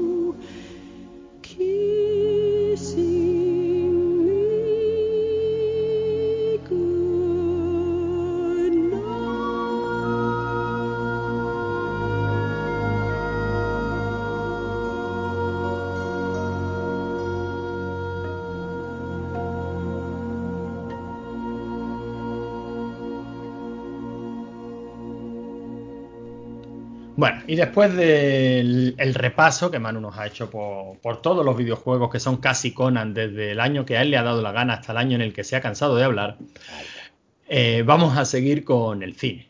No podía faltar el cine y si, y si hay un montón de cosas que son casi Conan, pues son películas. Eh, todos sabemos que Conan se estrenó en 1982, todos sabemos cómo son los italianos, todos sabemos cómo es Roger Corman. El fenómeno del Conan, Exploitation, yo creo que nos ha dado muchas alegrías a todos. A mí el que más, porque no sé si ha quedado ya claro en este, este programa, pero pues a mí un tío fortachón, untado en aceite, espadón en mano, eso es la vida. Eso, eso es la vida. Entonces, mm, es verdad que a raíz de Conan empezamos a ver un montón de imitaciones de Conan. Yo supongo que vosotros también habéis visto unas cuantas, ¿no? Pues, Por desgracia, sí. Tú la Pero era- alquilabas de- las alquilabas de joven, no me quedaba nada. Claro, pero ¿era vuestro género o no? A ver, todo lo que fuese gente con espadas y gente matando y tal, siempre, tío, claro. Yo creo que por temática ese tipo de ese tipo de pelis no- nos enganchaban y, no- y nos gustaban, ¿no? Todo lo que fueran hombres embadurnados en aceite, luciendo pectorales, una cosa. No, no, ya no era eso. Date cuenta de que al fin y al cabo veníamos del Peplum. El Peplum era eso. O sea, que, que no es simplemente, o incluso Tarzán. O sea, la, la película aventurera con, una, con un poquito de temática mm, bárbara o temática salvaje, ya sean mundos perdidos, ya sean eh, hombres de la selva o, o ya sean romanos, ¿no? Porque el Peplum era eso. Pues yo creo que siempre ha tenido, siempre ha tenido tirón. Y lo curioso es que encima son películas relativamente baratas de hacer. Creo que es Paco. Fox el que dice que coges a un puñado de cosplayer en, en taparrabo y te lo llevas al campo y, y te sale una película, una Conan Exploitation, bastante decente. Ese era el problema, que, que- que eran tan baratos que se veía en la producción, que eran muy baratos. Sí, pero bueno, O sea, que, que era muy cutre. Eh, la verdad es que sí, y sin embargo muchas de ellas, algunas de las que tengo en mi top, porque ya os adelante que yo lo que, lo que he traído es un top de, la- de- de la- las que para mí son mis favoritas, a lo mejor no por su calidad, eh, por otros motivos, pero ya os lo iré contando una a una. Eh, pero yo traigo aquí un top de cinco, de cinco películas. Se quedan fuera muchas, ¿no? Por ejemplo, hay mucha gente que dice que Conan el Destructor ya es una exploitation de Conan. y, la, y las ponen a ese nivel. Yo no sé si vosotros estaréis de acuerdo. Creo que más de una vez hemos No. comentado que incluso en la época nos parecía más divertida Conan el Destructor. Y si me apuras a fecha de hoy. No, coño, Manu, o sea, bien te vamos a perdonar lo de Golden Axe, pero es que a mí con el destructor me gusta mucho, te lo digo completamente en serio, me parece súper entrañable. Hombre, Conan el Destructor es una peli muy divertida, una peli 100% aventurera. Yo creo que Conan el Bárbaro tiene, tiene más, tiene otro, o- otro rollo. Pero, bueno, estos ver, son, op- estas son opiniones. Te voy a decir varias cosas. Conan el Destructor, ¿eh? Sale Conan, bien. Sale Grace Jones, Es verdad. bien. Sale eh, Sven Ole Thorsen, bueno, este también sale en la primera. Ah, o sea, también no- sale en la primera. no. Eh, sale André el Gigante, muy bien. ¿vale? Y sale Olivia Davo, con 17 o 16 añitos, que no lo parecía, que parecía que tenía ahí, vamos, estaba ahí espectacular. Y Olivia Davo, además de ser una muy bella persona y una gran actriz, bueno, eh, tampoco hay que pasarse, pero bueno. No, no, nos venga- no nos vengamos arriba. Además es podcaster, con lo cual, espectacular, muy bien todo. O sea, que tú estás de acuerdo con Manu, ¿no? Yo me quedo solo aquí, Conan el Bárbaro soy yo. A ver, a mí, de, a mí de crío, a mí de crío me gustaba Conan el Bárbaro más que Conan, o sea, Conan el Destructor más que Conan el Bárbaro. A día de hoy, pues habré visto Conan el Bárbaro trillones de veces, pero Conan el Destructor menos. Eh, la calidad es la que es, o sea, Conan el Bárbaro es, es mejor. Eh, lo que pasa es que Conan el Destructor pues tiene su gracia, tiene su cosilla. Es, es muy pulp. no sé, Eh, a ver, esto es fácil de, de- de explicar. ¿De qué año es Conan el Destructor? Del 80 y... Del 84, ¿no? Eh, Ah, ya está, solo con eso. El mejor, el mejor año de la historia, ¿no? Bueno, el caso es que la sacaba a colación, o sea, estamos hablando de Conan y no vale, es trampa, eh, las mismas normas que nos, hemos, que nos hemos impuesto, porque para mucha gente ya esa fue la primera Conan Exploitation, ¿no? Yo diría que no, yo diría que la que tiene el espíritu de ser la primera Conan Exploitation a lo mejor es, es Red Sonja. Pero a ver, Era- Exploitation es aprovecharse de- del éxito de una franquicia o cosa, ¿no? Y si Conan es de la misma franquicia que, que Conan, no ya, no es una puede, ya, no, exploitation. ya no puede serlo, efectivamente. Red Sonja yo ya diría que sí, aunque bueno, lo- el propietario de los derechos seguía siendo de Laurenti, está cogiendo otro personaje de Robert Howard y, y- y básicamente tenía agarrado por las pelotas a Schwarzenegger durante por tres películas y tuvo que rodar Red Sonja, aunque él ya no quisiera. Y Esa y, se- y la otra era. Ejecutor. Y ejecutor, sí. Qué mala, por Dios. Que yo digo, Arnold, tú molas, pero esto no. Pero eso no, efecti- efectivamente. Pero bueno, esa, esa historia ¿no? ya se ha contado en, muchísimo, en muchísimos podcasts. Otras pelis que han quedado fuera de mi top y desde luego son grandes películas, pues El Señor de las Bestias. El Señor, El Señor de las Bestias no está en, en mi top de cinco películas, de cinco exploitation favoritas de Conan. ¿Por qué? Porque yo creo que de por sí es una muy buena peli. A mí El Señor de las Bestias me parece un, un peliculón, sinceramente. Me parece una peli aventurera muy, muy divertida, con un ritmazo, eh, con personajes entrañables, con escenas que se te quedan. O sea, me parece que se le pueden. Y qué banda sonora. ¿eh? Con dos hurones. O sea, es que no. No, no, pero tiene cosas muy originales. No es lo típico de meter 10 tíos en pelotas, bueno, en taparrabos, luchando contra otros 10 tíos en taparrabos ahí, pim, pam, pim, pam y tal. No, o sea, tenía guion, los personajes hacían cosas. Estaba bien, estaba muy bien esa peli. Por eso digo La, que. la primera, la primera. La pri- sí, porque que tengo entendido que hay un par de ellas más, ¿no? O sea, Sí, la, sí. la segunda sí recuerdo haberla visto incluso, fíjate, en carteleras de cine, eh, a través del tiempo y no sé qué, y parece ser que es que las novelas en las que se basa en las que se basa El Señor de las Bestias, que parece ser que está basado en una, en una serie de novelas pulp, eh, sale eso. O sea, o sea, que efectivamente este personaje viaja a través del tiempo y viene hasta nuestro, hasta nuestro bueno, día. que viene a ser un He-Man, ¿no? De la canon. Bueno, la segunda parte. Lo que, como todo el mundo sabe, es infinitamente más barato rodar en cualquier callejón que tener que montar en escena- el escenario de un castillo, ¿no? Así que nos lo traemos a- al presente y, y Santa Pascua. Pero bueno, El Señor de las Bestias queda fuera porque, porque me parece una buena peli. Y, y luego hay otras muchísimas que quedan fuera porque son directamente infectas. O sea, es que no son. es que no. es que no es que sean tan malas que te diviertes. No, o sea, como la- las cosas como la espada salvaje de Kotar, creo que. o Kron, Kron del el bárbaro. O sea, es que hay algunas que, sinceramente, eh, sé que existen. Algunas que otra vez he podido incluso darle al play. No alquilarla en videoclub, pero sí darle al play, ¿no? De esto. mm, Porque suelen estar repartidas por estas plataformas de, de streaming. Por ejemplo, Amazon Prime compra un montón de, de morralla antigua. Ahí estuve viendo Los Bárbaros, otra que, que queda fuera. Madre de Dios. Eh, Los perdona. bárbaros está, está divertida, tío. No, Javi, no. Los Bárbaros está divertida si la ves con colegas y borrachos. Y ahí, desde luego, es impagable. La película es maravillosa porque es voy a coger el esquema de Conan y lo voy a multiplicar por dos. Si un Conan mola, dos mola el Dos doble. Pero a ver, mira, esto ya lo ha explicado Alex Salgado en, en su podcast, ¿no? Eh, fuimos al mismo colegio, colegio de curas. Imagínate esos niños reunidos en el salón de actos que nos ponen una tele, o sea, porque no era cine, me parece que, que fue en tele. Tenían una tele muy grande, esos curas, pues yo qué sé, una tele de, de 60 pulgadas, no sé, una, una pedazo de tele de la hostia. Y nos ponían ahí películas VHS. Pues nos pusieron los bárbaros una vez que, fuimos, no sé por qué. O, igual faltaba, o era algún festivo, o no, no sé qué era. Y pues eso, un mogollón de niños de GB ahí viendo los bárbaros en un colegio de curas flipando. Bueno, pero es que el señor de la. O sea, los bárbaros puede, puede entrar perfectamente en una peli de. en un colegio de cura, Javi. Porque es que es muy blanca.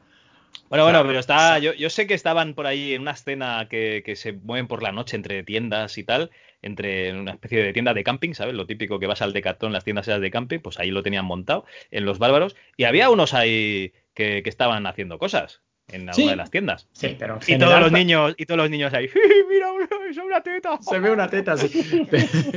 Pero en general, en general, todas estas películas que han quedado en el recuerdo y que molan un montón, salvo una excepción que, que luego mencionaré, lo son porque nos daban lo que nos daba Conan, pero con más, más sangre, más sexo y más, y más salvajismo en general, ¿no? Porque al fin y al cabo eso es lo que hace el exploitation. Coges un, un personaje que mola, una idea que, que mola y bueno, lo multiplicas, ¿no? En la medida de tus posibilidades y tu escasísimo presupuesto, lo multiplicas por dos o tres. Así que bueno, os voy a, poner a- a- a contar mi top particular. Cinco pelis que son exploitation de Conan y que yo disfruto mucho y que he vuelto a ver para este programa y me lo he seguido pasando bien. ¿En serio? Sí, sí, las he O vuelto a ver. ¿No has visto la que te he dicho yo de cine coreano que es una? ¿Y te has tragado cinco pelis exploitation de Conan? Bueno, eh, tengo que decir que muchas de ellas ya las había visto, entonces yo sabía lo que me iba a encontrar y sabía que iba a disfrutar. Eh, con una película coreana me temo lo peor. Pero sabe que se puede quedar dormido y no pasa nada. En cambio, si se pierde detalles de esa peli coreana, pues va, va a pasarlo mal luego. Bueno, no me quiero entretener demasiado, ¿no? Porque ya la parte de videojuegos se nos ha comido bastante tiempo y nos faltan los cómics y nos falta la entrevista y nos falta la despedida y cierre. Pero voy a contar aquí mis cinco películas. La número cinco es española, a pesar de que está dirigida por Matt Zimber. eh, es una película de producción española y muy relacionada con Conan. A ver si, si sabéis por qué. Bueno, sí, porque, porque es, es conocido. La, la peli es Undra. No el videojuego de, de Spectrum, no. La peli. vale. Se llama Undra. Y efectivamente es producción española, se, coproducción española, norteamericana e italiana, y se hizo aquí porque había que aprovechar los escenarios de Conan que ya estaban construidos. Mira. Eh, y bueno, tenemos una. Todas estas películas siguen básicamente el mismo esquema. O sea, es que no. si os lo cuento para uno, sirve para todas, ¿no?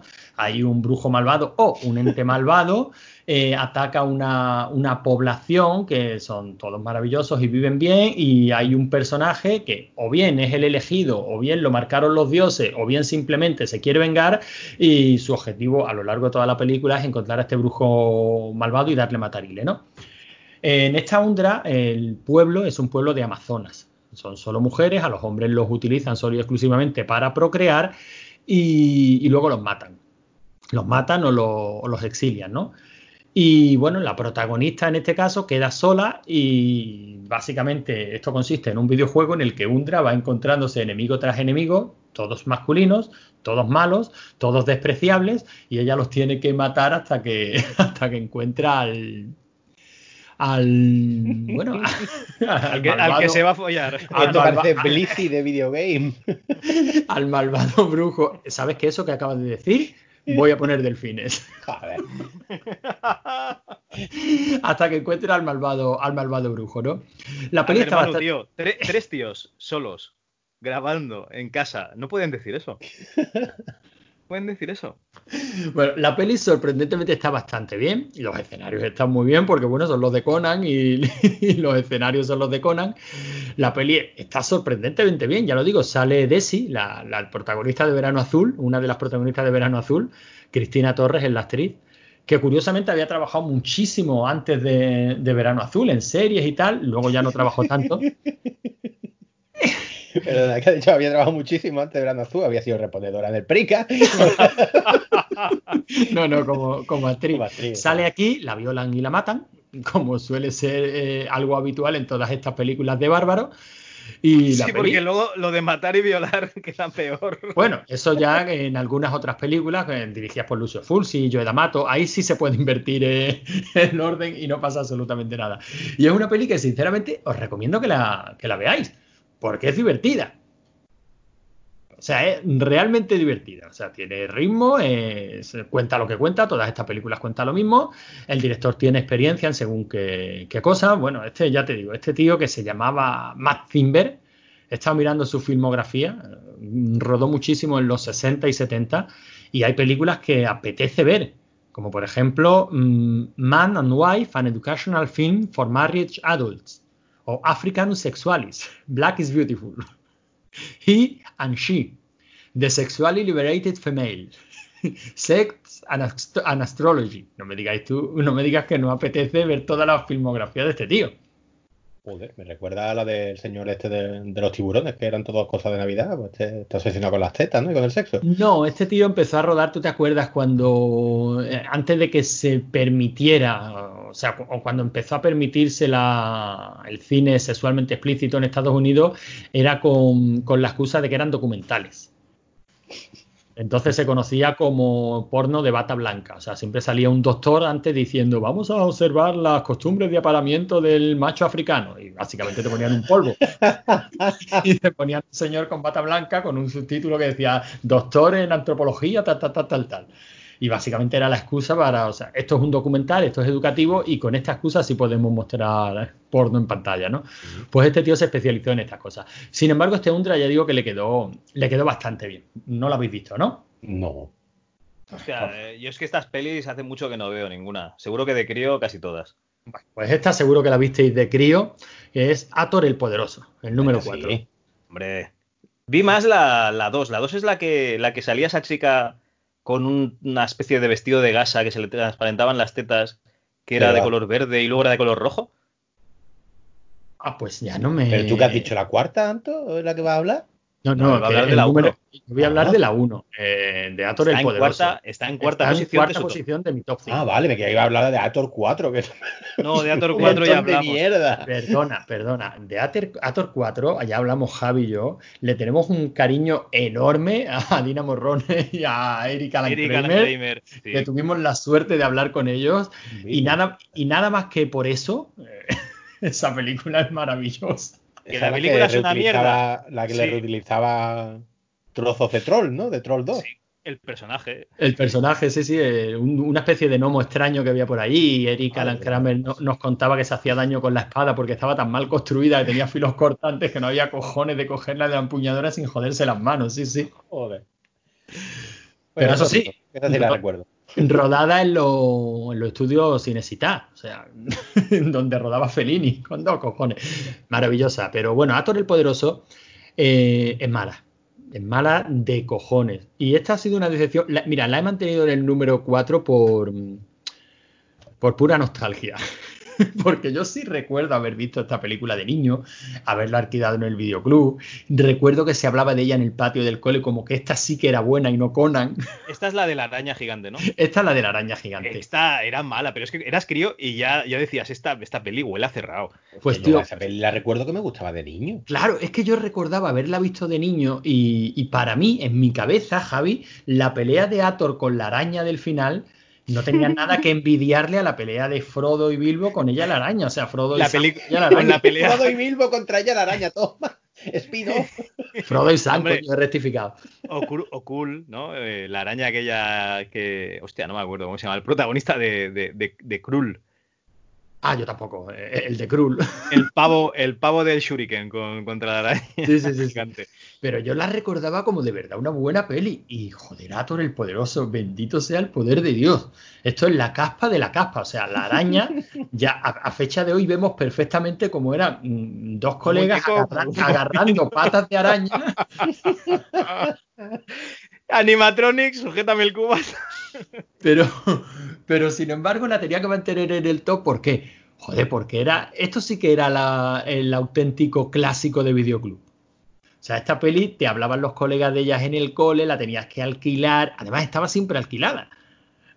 y- y para ti era cojonuda. Esta era la buena, no Conan. Porque Conan era, hasta que salió Conan el Destructor, Conan era muy seriota. Era muy seria, lenta, esa voz en off. esa- Claro, todo lo, todo lo que hace que hoy día mm, apreciemos Conan como una gran película, en aquellos tiempos nos parecía lento y aburrido. Porque nosotros lo que queríamos era espadazos y, y- y pidiéndole permiso a, a su padre para casarse con su hermana. Porque follarse ya se la había follado. Y, el timing de los acontecimientos, ¿no? Ator le pide permiso al padre para casarse con ella y el padre le dice, bueno, no hay problema porque no es tu hermana, es tu hermanastra porque a ti te ha adoptado. Y dice, ah, cojonudo.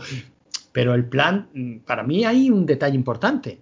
O sea, no es yo me entero que es mi hermanastra, ergo le pido permiso a mi padre para casarme con ella. No, no, a mí que sea mi hermana me asuda los cojones. En fin, una película que está aquí por lo que está, ¿no? Esto sí es pura, pura nostalgia. No puedo recomendar que nadie la vea porque, porque no es buena. No, además, está dirigida por Joe D'Amato, ¿eh? Un tío que nos ha dado muchas alegrías, pero no está. Es de las pelis de Manuel, ¿no? Eh, efectivamente, se ha dirigido un porno muy vistoso y muy, muy original. Luego tenemos a Cromwell, el rey de los bárbaros. Esta sí es una gran película. En serio, esta es muy, muy divertida. Es más, pero ¿por qué te ríes, mamón? Porque me hace gracia de en serio, lo juro de verdad. Porque, porque de verdad que es una gran peli. O sea, esta. eh, De hecho, incluso se duda que esto sea una exploitation de Conan porque se estrenó el mismo año y los tiempos de producción fueron prácticamente los mismos. Es producción americana también. Está dirigida por Albert que ¿Sabes quién es, no, Manu? Sí, el de Capitán América, ¿no? Ay, ay, ay, que se- a ti esa peli te encanta. Sí, sí, maravilloso. Pues lo, que, este- cont- lo que contaba eh, Fox, ¿no? De la producción del Capitán América, que esta- estaban allí de brazos cruzados esperando que apareciera un señor a darle un maletín con dinero. Y que por lo visto el piun este estaba acostumbrado a, a trabajar así, vamos. Sí, sí, hombre, este es un especialista en la serie, en serie B, serie Z. Sin embargo, este Cromwell tiene bastante, bueno, iba a decir tiene bastante presupuesto, según, según con lo que lo comparen, ¿no? Pero que no está nada mal. Y luego tiene mucho, tiene una trama que es muy de, muy de folletín, muy de pal, muy de espada y brujería. O sea, tiene una trama que perfectamente podía ser de, una novela de Conan. Evidentemente, pues tenemos en este caso Cranwell es el malo.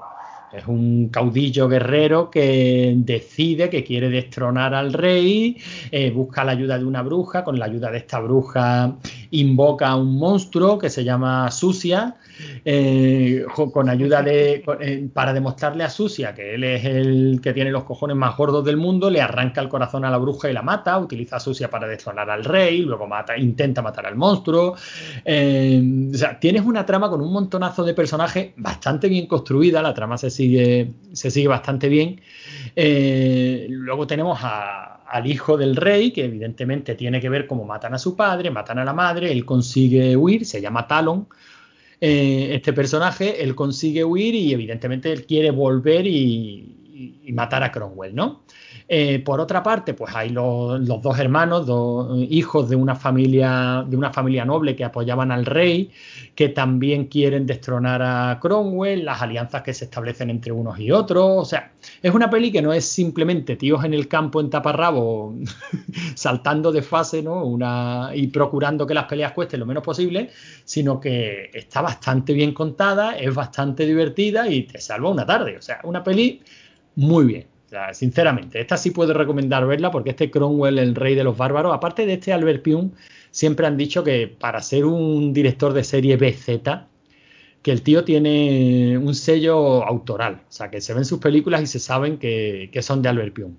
Y bueno, esto se suele decir por los foros de entendidos de cine, yo lo dejo dicho aquí, yo soy incapaz de ver ese sello autoral por ninguna parte, pero por lo menos a este tío se le tiene, se le tiene bien visto en este mundillo. Y esta Cromwell, que para mí es la tercera, eh, es una gran película. O sea, como Conan Exploitation o no, eso ya queda a- a la- al gusto de cada cual, pero es una película de bárbaros que se le pueden poner muy poquitas pegas, Eh, teniendo en cuenta lo que nos ha dado este género.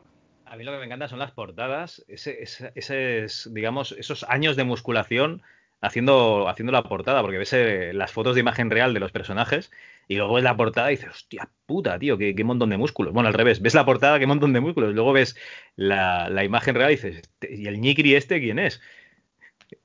No, pero no te creas, no, porque la gran mayoría de los protagonistas de estas pelis o bien eran culturistas, Sí. como en caso de los bárbaros, o bien eran luchadores de lucha libre, o sea, lo que desde luego no eran casi ninguno de ellos eran actores. Eh, ojo, ¿eh? Que primero que la- el nombre original es La Espada y el Brujo. O sea, tú esto lo ves de chico y con esa portada ahí, tranquila, sí o sí. Y luego que la actriz eh, protagonista se llama Kathleen Beller. A mí que me gusta buscar cosas, meter toda la chapa. No, sí, sí, sí. Lo Y su, y su debut en el cine Kathleen Beller fue en una peliculilla indie que se llama El Padrino, parte 2. me he quedado muy loco, pero es que luego me meto en El Padrino, parte 2 para ver qué clase de. O sea, qué papel hizo y tal, y veo que uno de los actores fue Roger Corman. Pero qué cojones.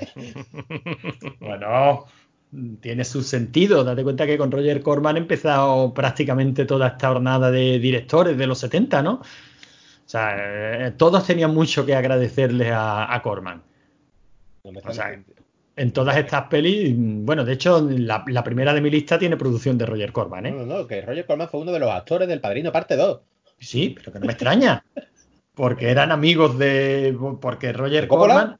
Claro. Coppola Ah. empezó trabajando con Corman. Pues eso no lo sabía yo. Joder, Sí, Lo, sí. que, lo que aprende uno. Rigor y criterio. enseña y divierte.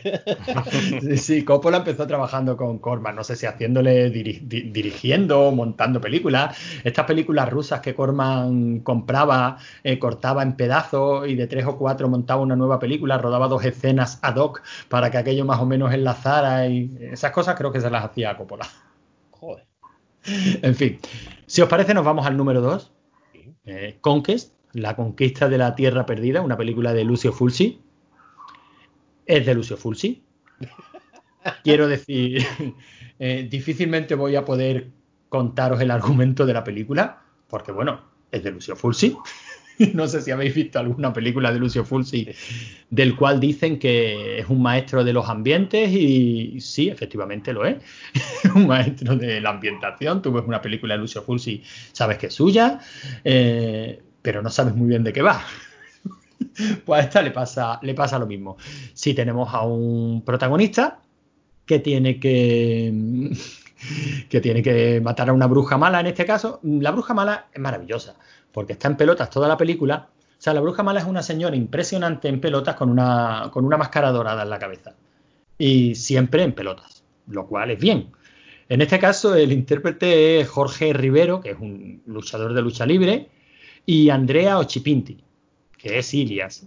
Y, este Ilias, a, este Ilias le han dado, es que maravillosa, le han dado un, un arco mágico, su padre, que no sé si es Zeus o algo así, le ha dado una, un arco mágico que dispara flechas láser. ¿De qué os suena esto? Hostia, Dragón y Mazmorra, tío. Sí, señor, el arco de dragones y mazmorra lo lleva, lo lleva Ilias.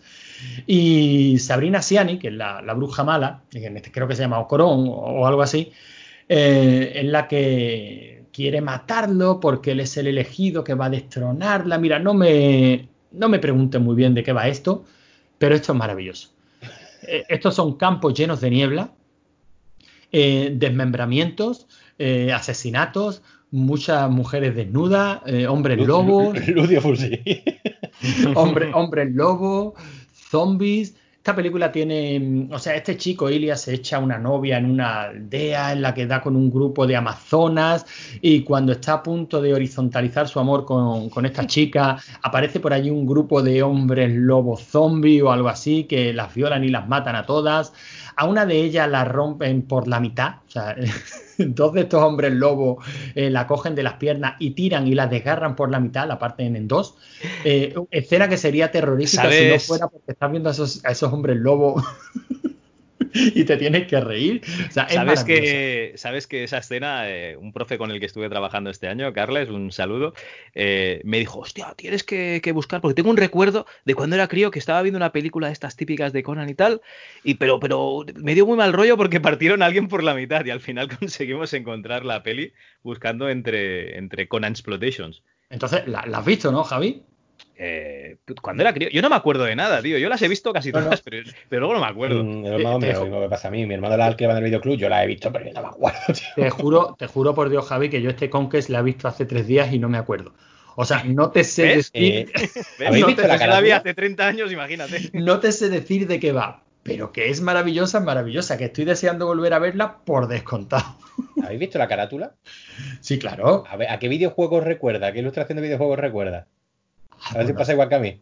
no, sé decirte. la aventura original, tío, igual de mentira. es verdad. Mira la carátula, Javi. ¿Qué dices? La aventura original, la portada de rollo. La portada de Luis Rollo. Sí, sí, sí. Bueno, un esta- le pega 100 colores, la luz hacia arriba. Esta, esta portada le pega 100 patadas a, a la aventura original. Es la peor portada de rollo con diferencia. Hay, hay, hay maravillosos, ¿eh? De todas maneras, buscar portadas alternativas porque les estoy echando un vistazo y es, es maravilloso. Es que todo lo que puedes buscar en una película de, en una Conan Exploitation está aquí. Todo. O- ojo a la actriz, ¿eh? De que tú sabes que me gusta mirar este tipo de cosas. La actriz protagonista ha trabajado no solo con, con, coño, con Lucio Fulci, es que es buenísimo. También ha trabajado, atento a la carrera de esta muchacha, con, eh, coño, lo tengo aquí delante ahora se me ha perdido, Lamberto Baba Sí, y bueno, con claro. Tinto Brass. O sea, esta mujer, la pobre ha buceado en cúmulo de mierda desde Pero que dices nació. la Sabrina Siani. Sí, sí. Coño, mira, eh, sale en El No, Trono no, de Fuego. Andrea Ochipinti. Ah, vale. Eh, otra, la, la, la que va en pelotas todo- toda la película, sale en, sale en 20 2020 Los Rangers de Texas, La Espada Salvaje de Crotar, Ator el Poderoso, Gunan el Guerrero. Tía Y, puta, qué uy, cabrón. esta, no- esta, esta creo que va de otro. La Doctora de los Marineros. Esto ya Pero no sé vamos a- qué es. Ya, sabe, ya sabéis que todo lo que es la caspa, el exploitation italiano, eh, el culto, ¿no? Como dice, como dice el reverendo Wilson en su, en su podcast, eh, ¿cómo era? ¿El laberinto? Ah. del... El sótano. No es el sótano, es en la, tampoco es la mazmorra del reverendo Wilson, es... Bueno, el podcast el, del reverendo... el cuartito. El cuartito del reverendo. en la sala oscura del reverendo Wilson.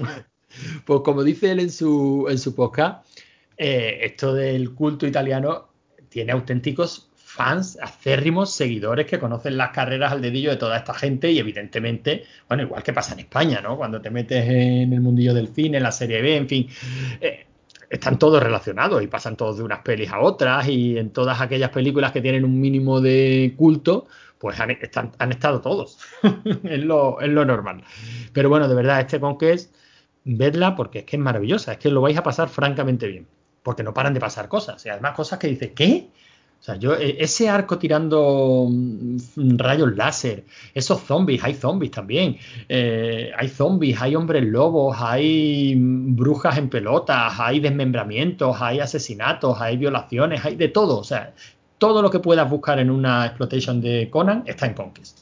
Así que, ¿por qué no está la primera? Os lo preguntaréis, preguntároslo, preguntároslo. ¿Que no está la primera? Pues porque en la primera mm, hay una saga, bueno, es una saga. Eh, las buenas son las dos primeras, pero yo le tengo un cariño especial a la saga y siempre he querido hacer un programa especial de esta saga entera que es Death Stalker. ¿Por qué Death Stalker? Bueno, pues porque, Porque la- las portadas de Fracheta son la hostia, ¿no? las portadas son la hostia, pero aparte de eso es que es la primera que yo alquilé. O sea, para mí Death Stalker fue un descubrimiento. Y eso parece sea- que no, pero en la época del videoclub es mucho. O sea, es Ah. nostal- nostalgia pura, ¿no? Bueno, no, pero es que eh, además de eso, eh, son las dos primeras pelis muy, muy divertidas, Javi. Por Muy cierto, divertidas. que las portadas de las películas no son de Fracheta. O sea, Death Stalker es un personaje de Fracheta de cómic, ¿vale? Pero las Sí, portadas sí, no, no, las portadas no, de no son de no Fracheta. suyas. Pero las portadas de las pelis están muy chulas, Sí, ¿eh? No, lo digo, lo digo Sí, para sí. el, para el subnormalito. Para eso no. Estoy viendo la portada- portada de la segunda y parece de Barbarian, ¿eh? Que está chulísima, tío. Las portadas de las pelis están muy, muy chulas. De hecho, casi son las la que se eligen siempre cuando el típico artículo de mm, las mejores exploitation de Conan, tal, los artículos que hemos consultado, ¿no? Para hacer esta, esta, esta sección. Eh, suelen, suelen aparecer las de, Death Stalker, en la de Death Stalker porque están chulísimas. Pero es que son pelis muy divertidas, son puro, mm, puro fanservice o puro, mm, ¿cómo te diría yo? Lo que suenan los aficionados, lo que, lo que soñaban con ver los aficionados a dragones y mazmorras, ¿no? Tienes al bárbaro, tienes el castillo, tienes un montón de monstruos, tienes luchas con espadas, tienes una música también bastante chula, tienes una bruja mm, malvada que va, que quiere matar al malo, el malo tiene que conseguir una serie de objetos mágicos, o sea, es todo como muy rolero.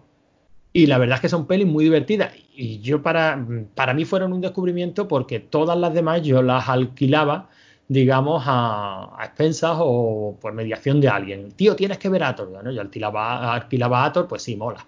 Este tipo de peli me gusta, este rollo mm, tipo El Señor de los Anillos tal, me molan. Pues a ver, y te encuentras de este Stalker, lo alquilas y dices, coño, qué descubrimiento he hecho. Esta peli está muy chulo. Estoy viendo una, una imagen que sale Monique Gabriel en Death Stalker 2 comiéndose un plátano. ¿Este Vale. plátano qué, qué poderes daba? Gracias por explicarlo. Javi. Le has puesto aquí la imagen en el chat y digo, ¿pero qué coño? Bueno, pues precisamente, eh, si os fijáis, yo en el top eh, no he puesto Death Stalker.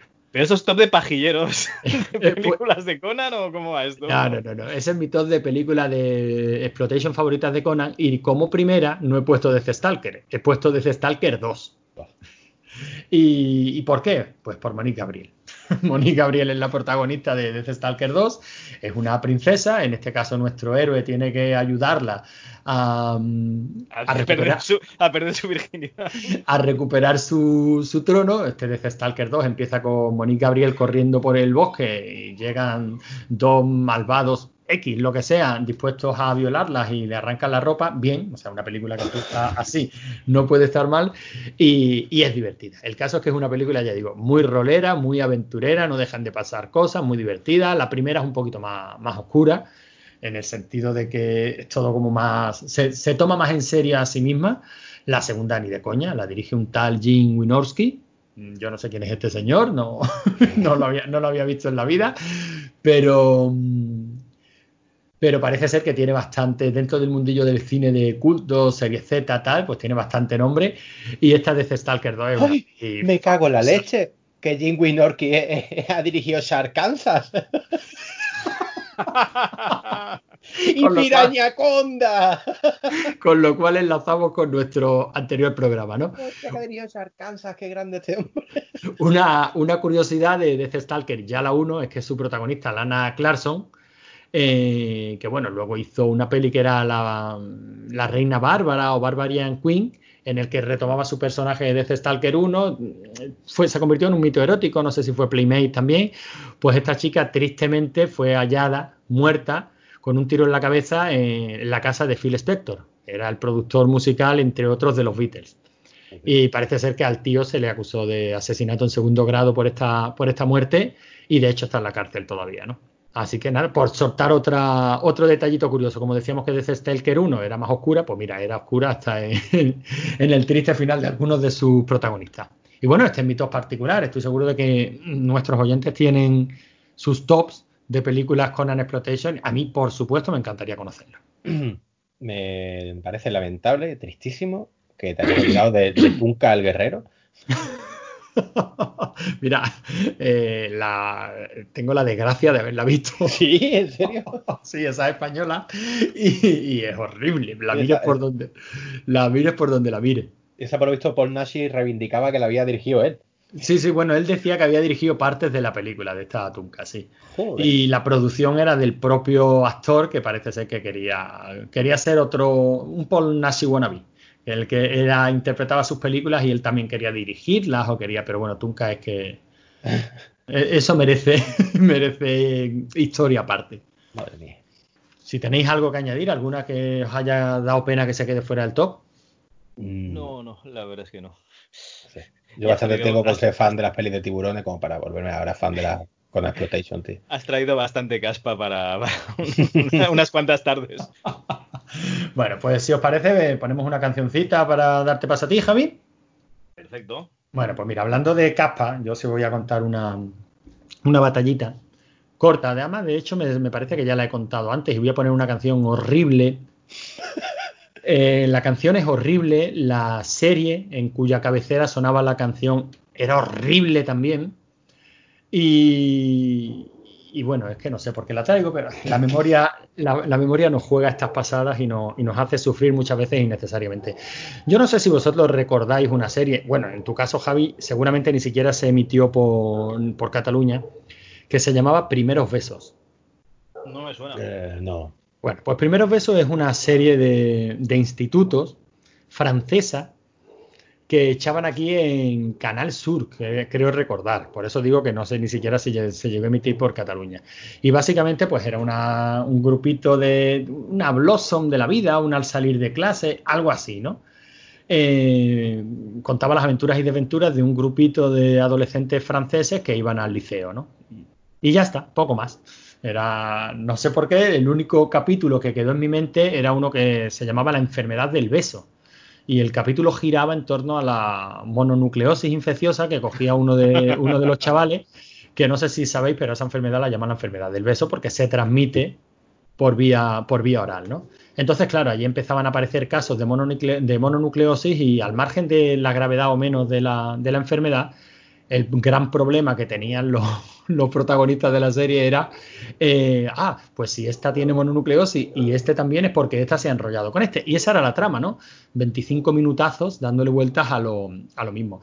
Y la cabecera de esa serie, nunca me acuerdo cómo se llama el grupo, claro, la, memoria es, es, piadosa y hace que nos olvidemos de mierda infesta como esta. Eh, pero esta cabecera se llamaba El amor o algo así, era la canción. El amor que flota entre los dos. Una cosa lamentable, mal cantada, terrible, hace daño y, por supuesto, tanto dolor yo quiero compartirlo con nuestra distinguida audiencia. Pues nada, eh, muy bien, ¿no? Pues nada, comeros esto.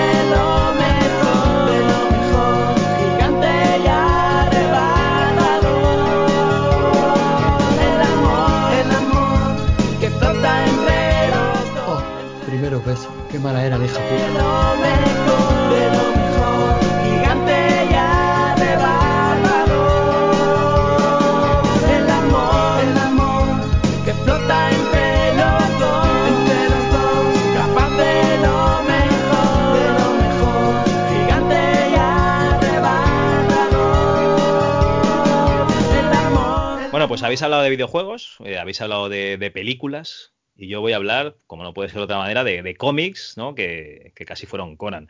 Os he de decir que uno de mis primeros TVOs, aparte de los Mortadelos, eh, los hostia, no me acuerdo cómo se llaman aquellos que eran que venían que, que eran como los pitufos pero en un planeta, los Smurfs, ah, no me acuerdo.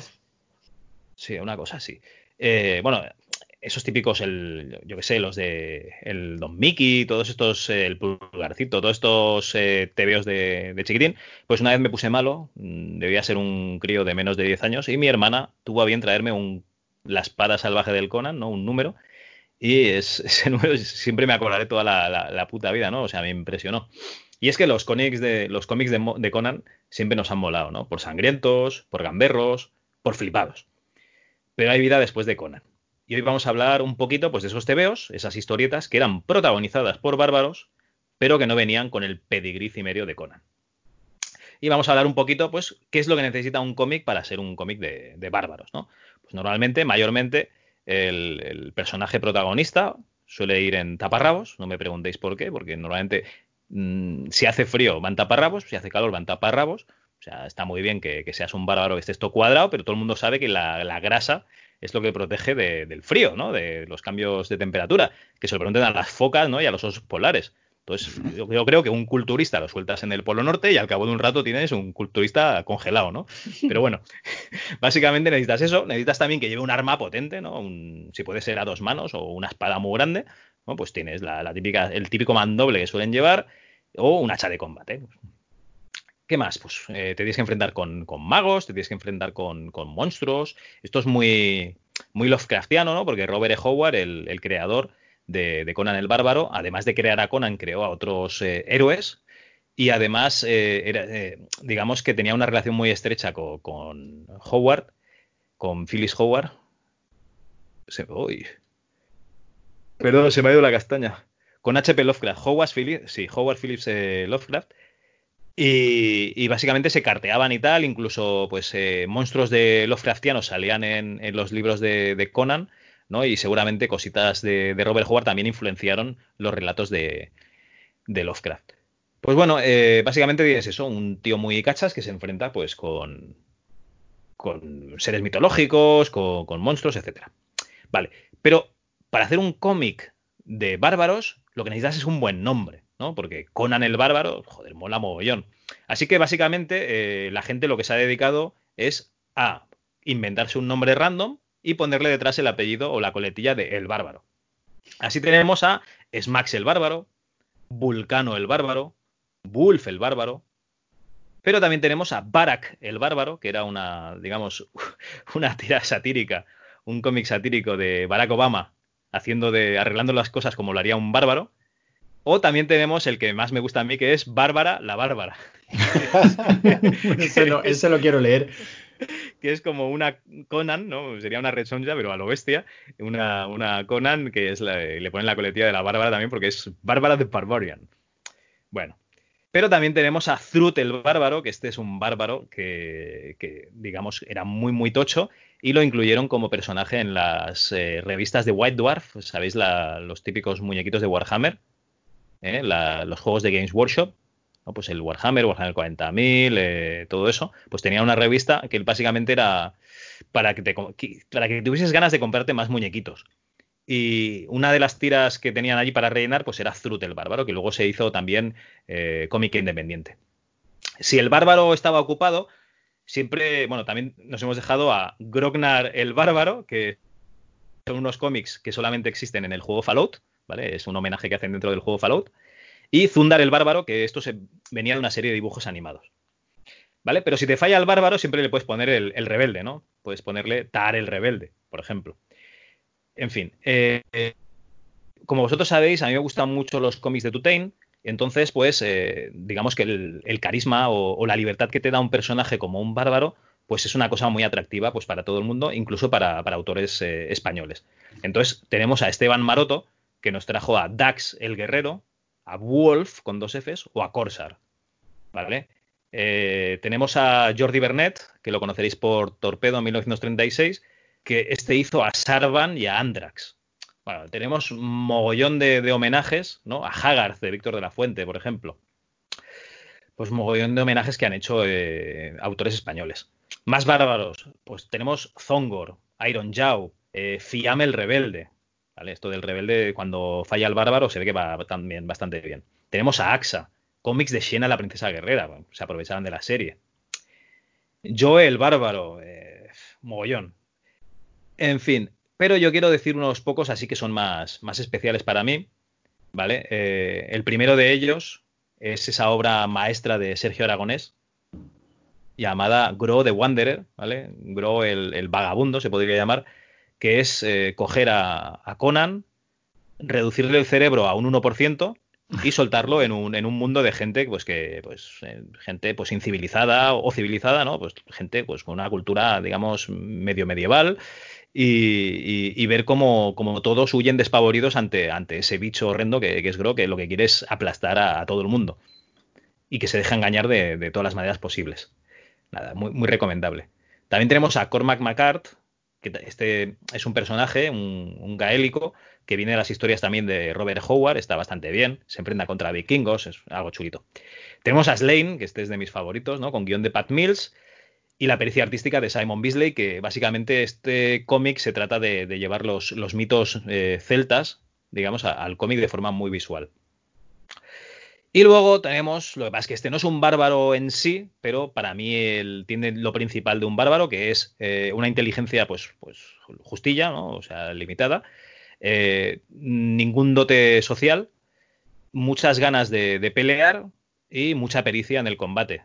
Y para mí Berserk aúna todo eso el personaje de Gatsu, que es básicamente un guerrero que lleva una espada de, que parece una viga de hierro, es como comando, ¿no? El John Matrix cuando va al principio de la película Arnold Schwarzenegger paseándose con un tronco al hombro, pues es básicamente lo mismo con una espada y es un homenaje también al manga porque no he puesto ningún, ningún dibujo japonés, ningún TVO japonés y así también lo incluyo. Berserk es cojonudo, ese personaje es, es un bárbaro de película, si no, eh, si no me lo compráis porque va con armadura y tal, pues me podéis comprar que, digamos Zot, el, inmortal, pues sí que sería un bárbaro, ¿no? Con, poderes. En fin, eh, un mogollón de, cómics, eh, pero bueno, mi recomendación, Berserk y sobre todo Gro. Esa obra de, Sergio Aragonés que hay que leerlo antes de que el cuerpo le pida tierra al pobre Sergio que ya tiene una edad. Y no sé, si os gusta algún otro cómic de, de- de bárbaros que a lo mejor se me ha olvidado, eh, nos lo podéis hacer llegar. O vosotros mismos. Yo solamente quiero volver a recomendar Berserk para que se quede bien claro. Vale, un pedazo vale. de cómic acojonante. Para que no quede lugar a dudas, ¿no? Que no quede lugar a duda de ningún tipo. Que por cierto, Berserk creo recordar que estaba. Si no estaba basado, era coetáneo. Tenía mucha relación con el puño de la estrella del norte. Yo no sé si es que está basado o se ha inspirado en él para hacerlo. La cara es muy parecida, pero Sí, yo creo que y- está más basado en, en Mad Max.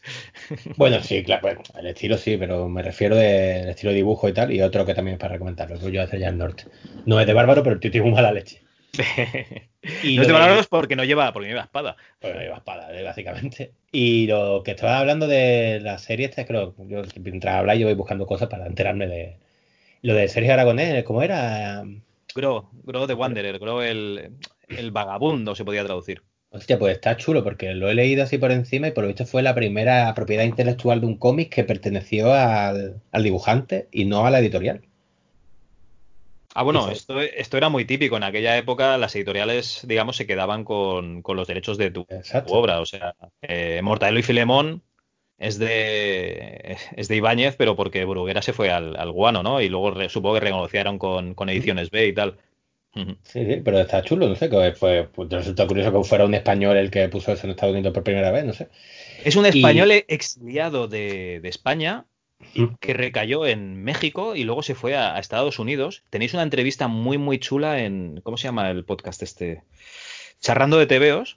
¿Vale? Y una entrevista que le hicieron hace bastantes años a, a Sergio Aragonés que, que cuenta su, su historia, porque además este tío fue dibujante de, de Matt, de la. esta La esa revista americana. satírica americana. Esa. Bueno, pues Y- y y salía en Futurama.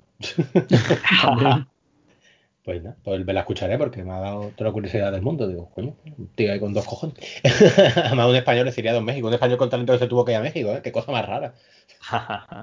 Bueno, yo es que la verdad es que de cómics de bárbaros muy poquito puedo, puedo aportar porque yo solo he leído, creo, Conan. Así que, y como Conan no, no es de lo que vamos a hablar hoy, de todas maneras tú sí traías a alguien que, que sí entendía bastante de cómics de bárbaros, ¿no, Javi? Hombre, por supuesto, eh, tra- traemos para este programa a Sergio Dávila, que es un dibujante que no es que le guste Conan, sino que ha, publicado un, cómic de Conan, Conan el asesino, porque ya sabéis que, Conan ha tenido muchos oficios, ¿no? No siempre se ganó la vida como bárbaro y tuvo que, hacer pues de marinero, de pirata, de asesino, eh, ya me entendéis, de rey, en fin. Se ve que de rey se, ganaba bastante bien la vida, también hay que decirlo. Pues bueno, eh, traemos a Sergio Dávila y he de decir, para mi vergüenza, que esta entrevista que, vais a escuchar hoy se grabó en septiembre de- del año pasado, de 2019, ¿vale? pero para mi deshonra, pues eh, no hemos tenido tiempo de, de sacar un programa eh, especial para, para incorporarlo hasta ahora. O sea, eh, shame on me. Sergio, si escuchas esto ahora, eh, todo es culpa mía, ¿vale? en fin. Eh, un tío muy amable, muy majo, enseguida se puso, o sea, nos pusimos en contacto con él, enseguida nos dijo que sí, que, que adelante, que no tenía ningún problema en, en concedernos la entrevista. Así que, que un saludo, Sergio, y muchísimas gracias.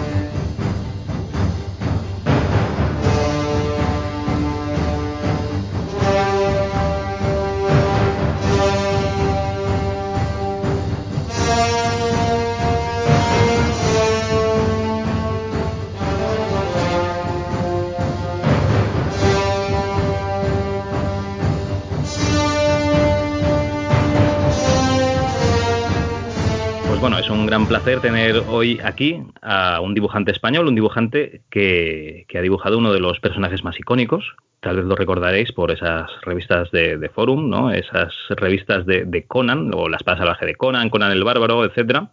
Y tenemos hoy aquí a Sergio Dávila porque ha salido eh, el integral de Conan el asesino, ya por fin recopilado, y su dibujante ha tenido a bien pues con, hablar con nosotros eh, aquí para este programa, para rigor y criterio. Un placer, Sergio. Hola, ¿qué tal? Igualmente un placer. Bueno, me estabas comentando fuera de micro que mientras estemos hablando, pues estarás, estarás trabajando, ¿no? ¿Qué, qué estás haciendo ahora mismo, Sergio? Pues mira, ahora mismo estoy haciendo dos números de para DC Comics de los Terrific. Ajá. Es un grupo, esto es así de un poco de segunda clase, entre comillas. No, no, no es el grupo principal de la JLA, Wonder Woman, Superman. eh, Y hay un evento ahora en DC que son una especie como de evento de villanos y unos viajes un poco surrealistas. Y estoy haciendo un, un- algo totalmente diferente a mi, a mi registro. Bueno, son- eh, perdona, Sergio. Perdona que, eh, bueno, no, no son Wonder Woman ni Superman, pero tú ya has estado ahí, o sea que, que realmente, o sea, así Sí, diversificas bueno. un poco. Sí, bueno, pero, pero cuando tú dices un. En términos generales, cuando la- tú a la gente le hablas, dice, bueno, estás en DC o estás en Marvel o estás aquí, eh, y dices, hostia, qué guay, estás dibu-". Y claro, siempre lo relaciona que estás dibujando. eh, eh, hay gente, por lo general, que solo saben que Marvel es Spider-Man, lo ven, un Patrulla X y ya está. Y en DC, pues está Superman, Batman y Wonder Woman y, dos o tres más. Y yo cuando digo esto es porque hay, es que hay mil colecciones más. Por eso digo de aquello de. es- que no- que no- cuando digo el, grupo de los. la serie de los Terrific, no poca gente va a saber que Vale, vale, bueno, esperamos que nuestros oyentes, eh, si no lo saben, pues pueden buscar por Google, ¿no? Y enseguida. Bueno, a ver, Sergio, oye, eh, explícanos. Tú eres de, de aquí de Vila de Cans, de aquí al lado. Eres del año 78, como yo, o sea, una buena cosecha. Y dime, la mejor cosecha. Y me de- oye, ¿desde cuándo lees cómics? yo creo que cómics leer como leer empecé después no pero yo me acuerdo cuando yo era pequeño mi madre que se iba a trabajar me dejaba con mi abuela y mi abuela bajaba a la vecina y él tenía un hijo mayor mayor que yo yo a lo mejor podría tener 5 o 6 años y claro, mientras mi abuela hablaba con la vecina dentro del piso, pues eh, la vecina me decía, vete a la habitación esa y cógete un tebeo, lo llaman tebeo. Y Ujú. ponte a leer tebeo, que tiene, tiene mi hijo, tiene tebeo. Y yo llegué a la habitación y tenía como si fuera, eh, imagínate, una caja como si fuera una caja de, de una lavadora, estas cuadradas gigantes, Sí. pues todo eso lleno de tebeos, pero puestos ahí malamente, ¿no? Era como un- una montaña de tebeos. Y, y dije, ¿esto qué es? Y me acuerdo que cogí uno, y cogía uno, me lo llevaba al comedor, me, me lo, me lo leía, ¿no? Porque no tenía ni puta de leer, pero me miraba los dibujos y, y luego lo miraba todo y luego lo volvía a dejar y cogía otro. Y así. Y como y así me pasaba un día tras otro, un día tras otro, ya me, y un día así con, entré en un kiosco con mi padre y vi que estaban los tebeos, estaban los cómics ahí que se vendían. Hostia, se venden cómics, o sea, se venden tebeos, o sea.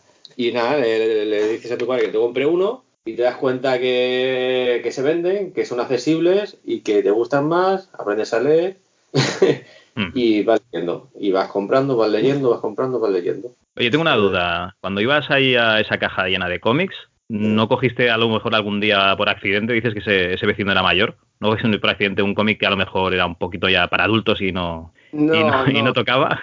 No, no, no, no, porque era mayor, pero claro, yo tenía, a lo mejor yo tenía 5 o 6 años, él tenía 12 o 13. Ah, no, era tan, no era tan mayor, mayor. Vale, vale, que no cogiste un Creepy ni cogiste un Zona 84, por decir algo. Todo, todo lo que veía era Vengadores, el Thor de Simonson, o sea, eran todos cómics cómics. Muy bien. Oye, entonces cuando ya empiezas a, a poder tú leer cómics más o menos los que quieres, más o menos digo, porque en aquella época todos sabemos que eso de que te comprasen algo, pues, pues no podía ser siempre. Eh, ¿Cuáles eran tus cómics favoritos? Perdón, tus historietas o TVOs favoritos de la época. Pues eh, os voy a decir una cosa, os voy a confesar una cosa que, poca gente tiene narices hoy en día de decirlo. Pero yo, yo me acuerdo que, eh, que, yo compraba los cómics Vengadores, de, de Spider-Man de, la época de, de- el, Eric Larsen. A mí me petó la cabeza con el cuando hizo Jim Lee los X-Men, aquello que hizo Jim Lee, que batió tantos récords. Y, y luego cuando se fueron, eh, fundaron Image, eh, yo tengo que reconocer que yo era un loco de, de la línea Image, que aquello con todas esas portadas fluorescentes, de esos, esas portadas lenticulares, que, que se reflejaban los colores, esos colores que, que- que- que te dan un, ata- un ataque epiléptico. Y yo era un fan de eso, digo, hostia, todo ahí, todos los músculos, to- to- todas las escenas de O acción. sea, tú, eres- tú eras fan de Liefeld y, y tal, en compañía. Y yo tengo que reconocer que con su. El, yo cuando me- a mí me petó la cabeza cuando vi el X-Men de Jim Lee, porque era una cosa diferente, un estilo diferente, un, un dibujo, hostia, totalmente diferente a lo normal, a lo clásico que todo el mundo hacía, y con el X4 de, de, de Rob Liefeld. O sea, esos dos a mí dije, hostia, que luego en el tiempo tu criterio pues va cambiando y te vas diciendo, hostia, ¿qué tenía yo en los ojos? Hostia, los 90, ¿cómo eran, no? Claro, claro, que yo ahora los tengo, los tengo guardados, los tengo ahí y, era como, ya, los vuelvo a mirar ahora y digo, hostia, madre mía, ¿cómo estaba? Bueno, pero que si, si la gente se retrotrae es lo que había en los kioscos realmente, o sea... y todo el mundo, lo- bueno, no sé, compraba, no sé, yo creo que sí, que iba, que iba bien.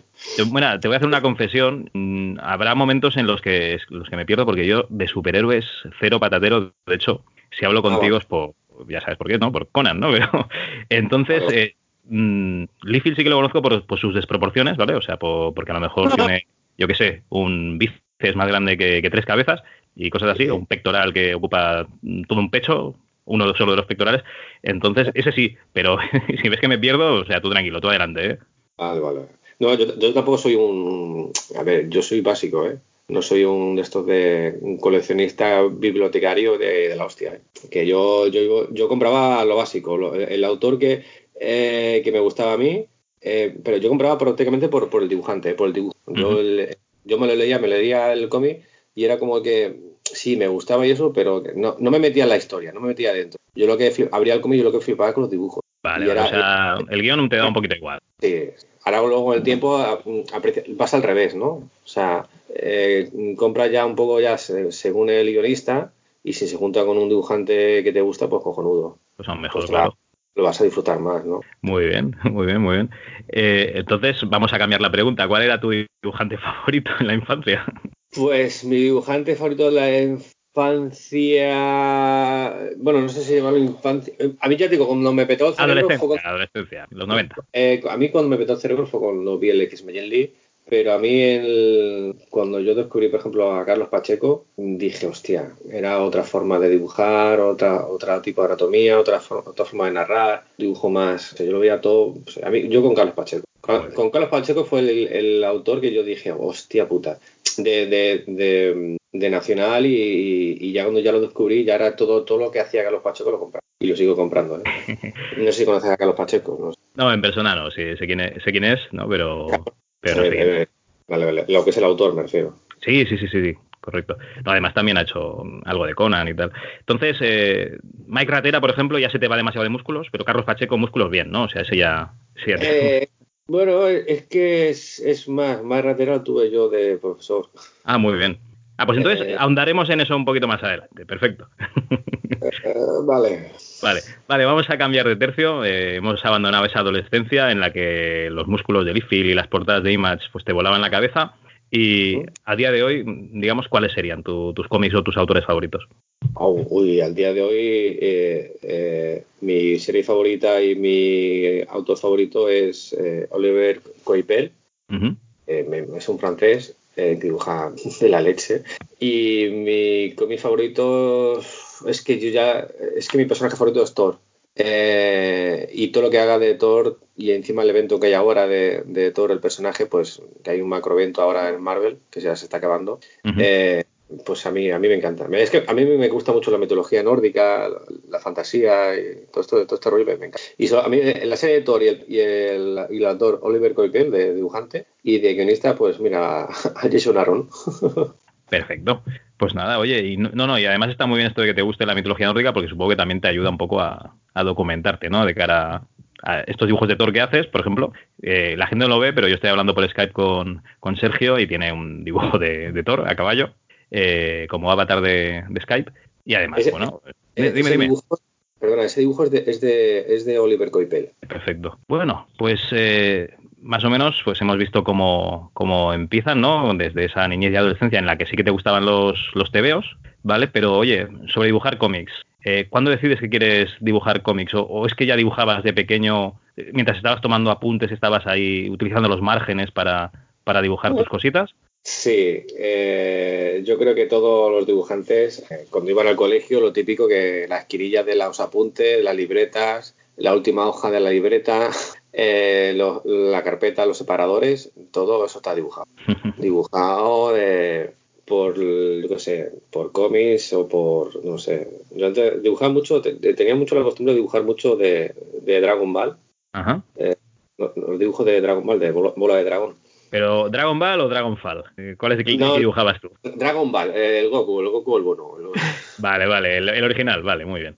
Sí, sí. Bueno, luego, luego, a ver, que me salía como, como si fuera un Dragon Fan, pero, pero que bueno, y, ahí dibujaba siempre y bueno, yo creo que todo nos ha pasado, ¿no? Cualquier folio que veíamos, cualquier papel, cualquier lápiz que teníamos en mano, pues se llenaba todo de rayas, todo de dibujos. Y yo creo que eso, ahí empezaba yo a grabatear, ¿no? Y lo típico que te será un poquito mejor y en clase, pues eres un poquito el que dibuja bien. Está el que juega bien a fútbol, está el empollón, está el que dibuja bien, está el que tiene todos los juguetes de clase, estaba, pues, yo qué sé, ya sabes cómo funcionaba esto, ¿no? Cada uno está un poco, entre comillas, un- Exactamente, más o menos, ¿eh? digo en términos generales. Y yo era el que dibujaba bien. Muy, muy bien. Eh, no lo combinabas con el matón que dibujaba bien, ¿no? O sea, era el que dibujaba bien y ya está. Sí, ya era, era, era como dibu- dibujaba bien, pero claro, dibujaba bien si tú lo comparas con, con- con- con los demás. Luego ya tú, tú comparas con otro, mejor el niño de la clase de al lado, te das cuenta que era como, hostia, el niño de la clase de al lado dibuja mejor, mejor que tú.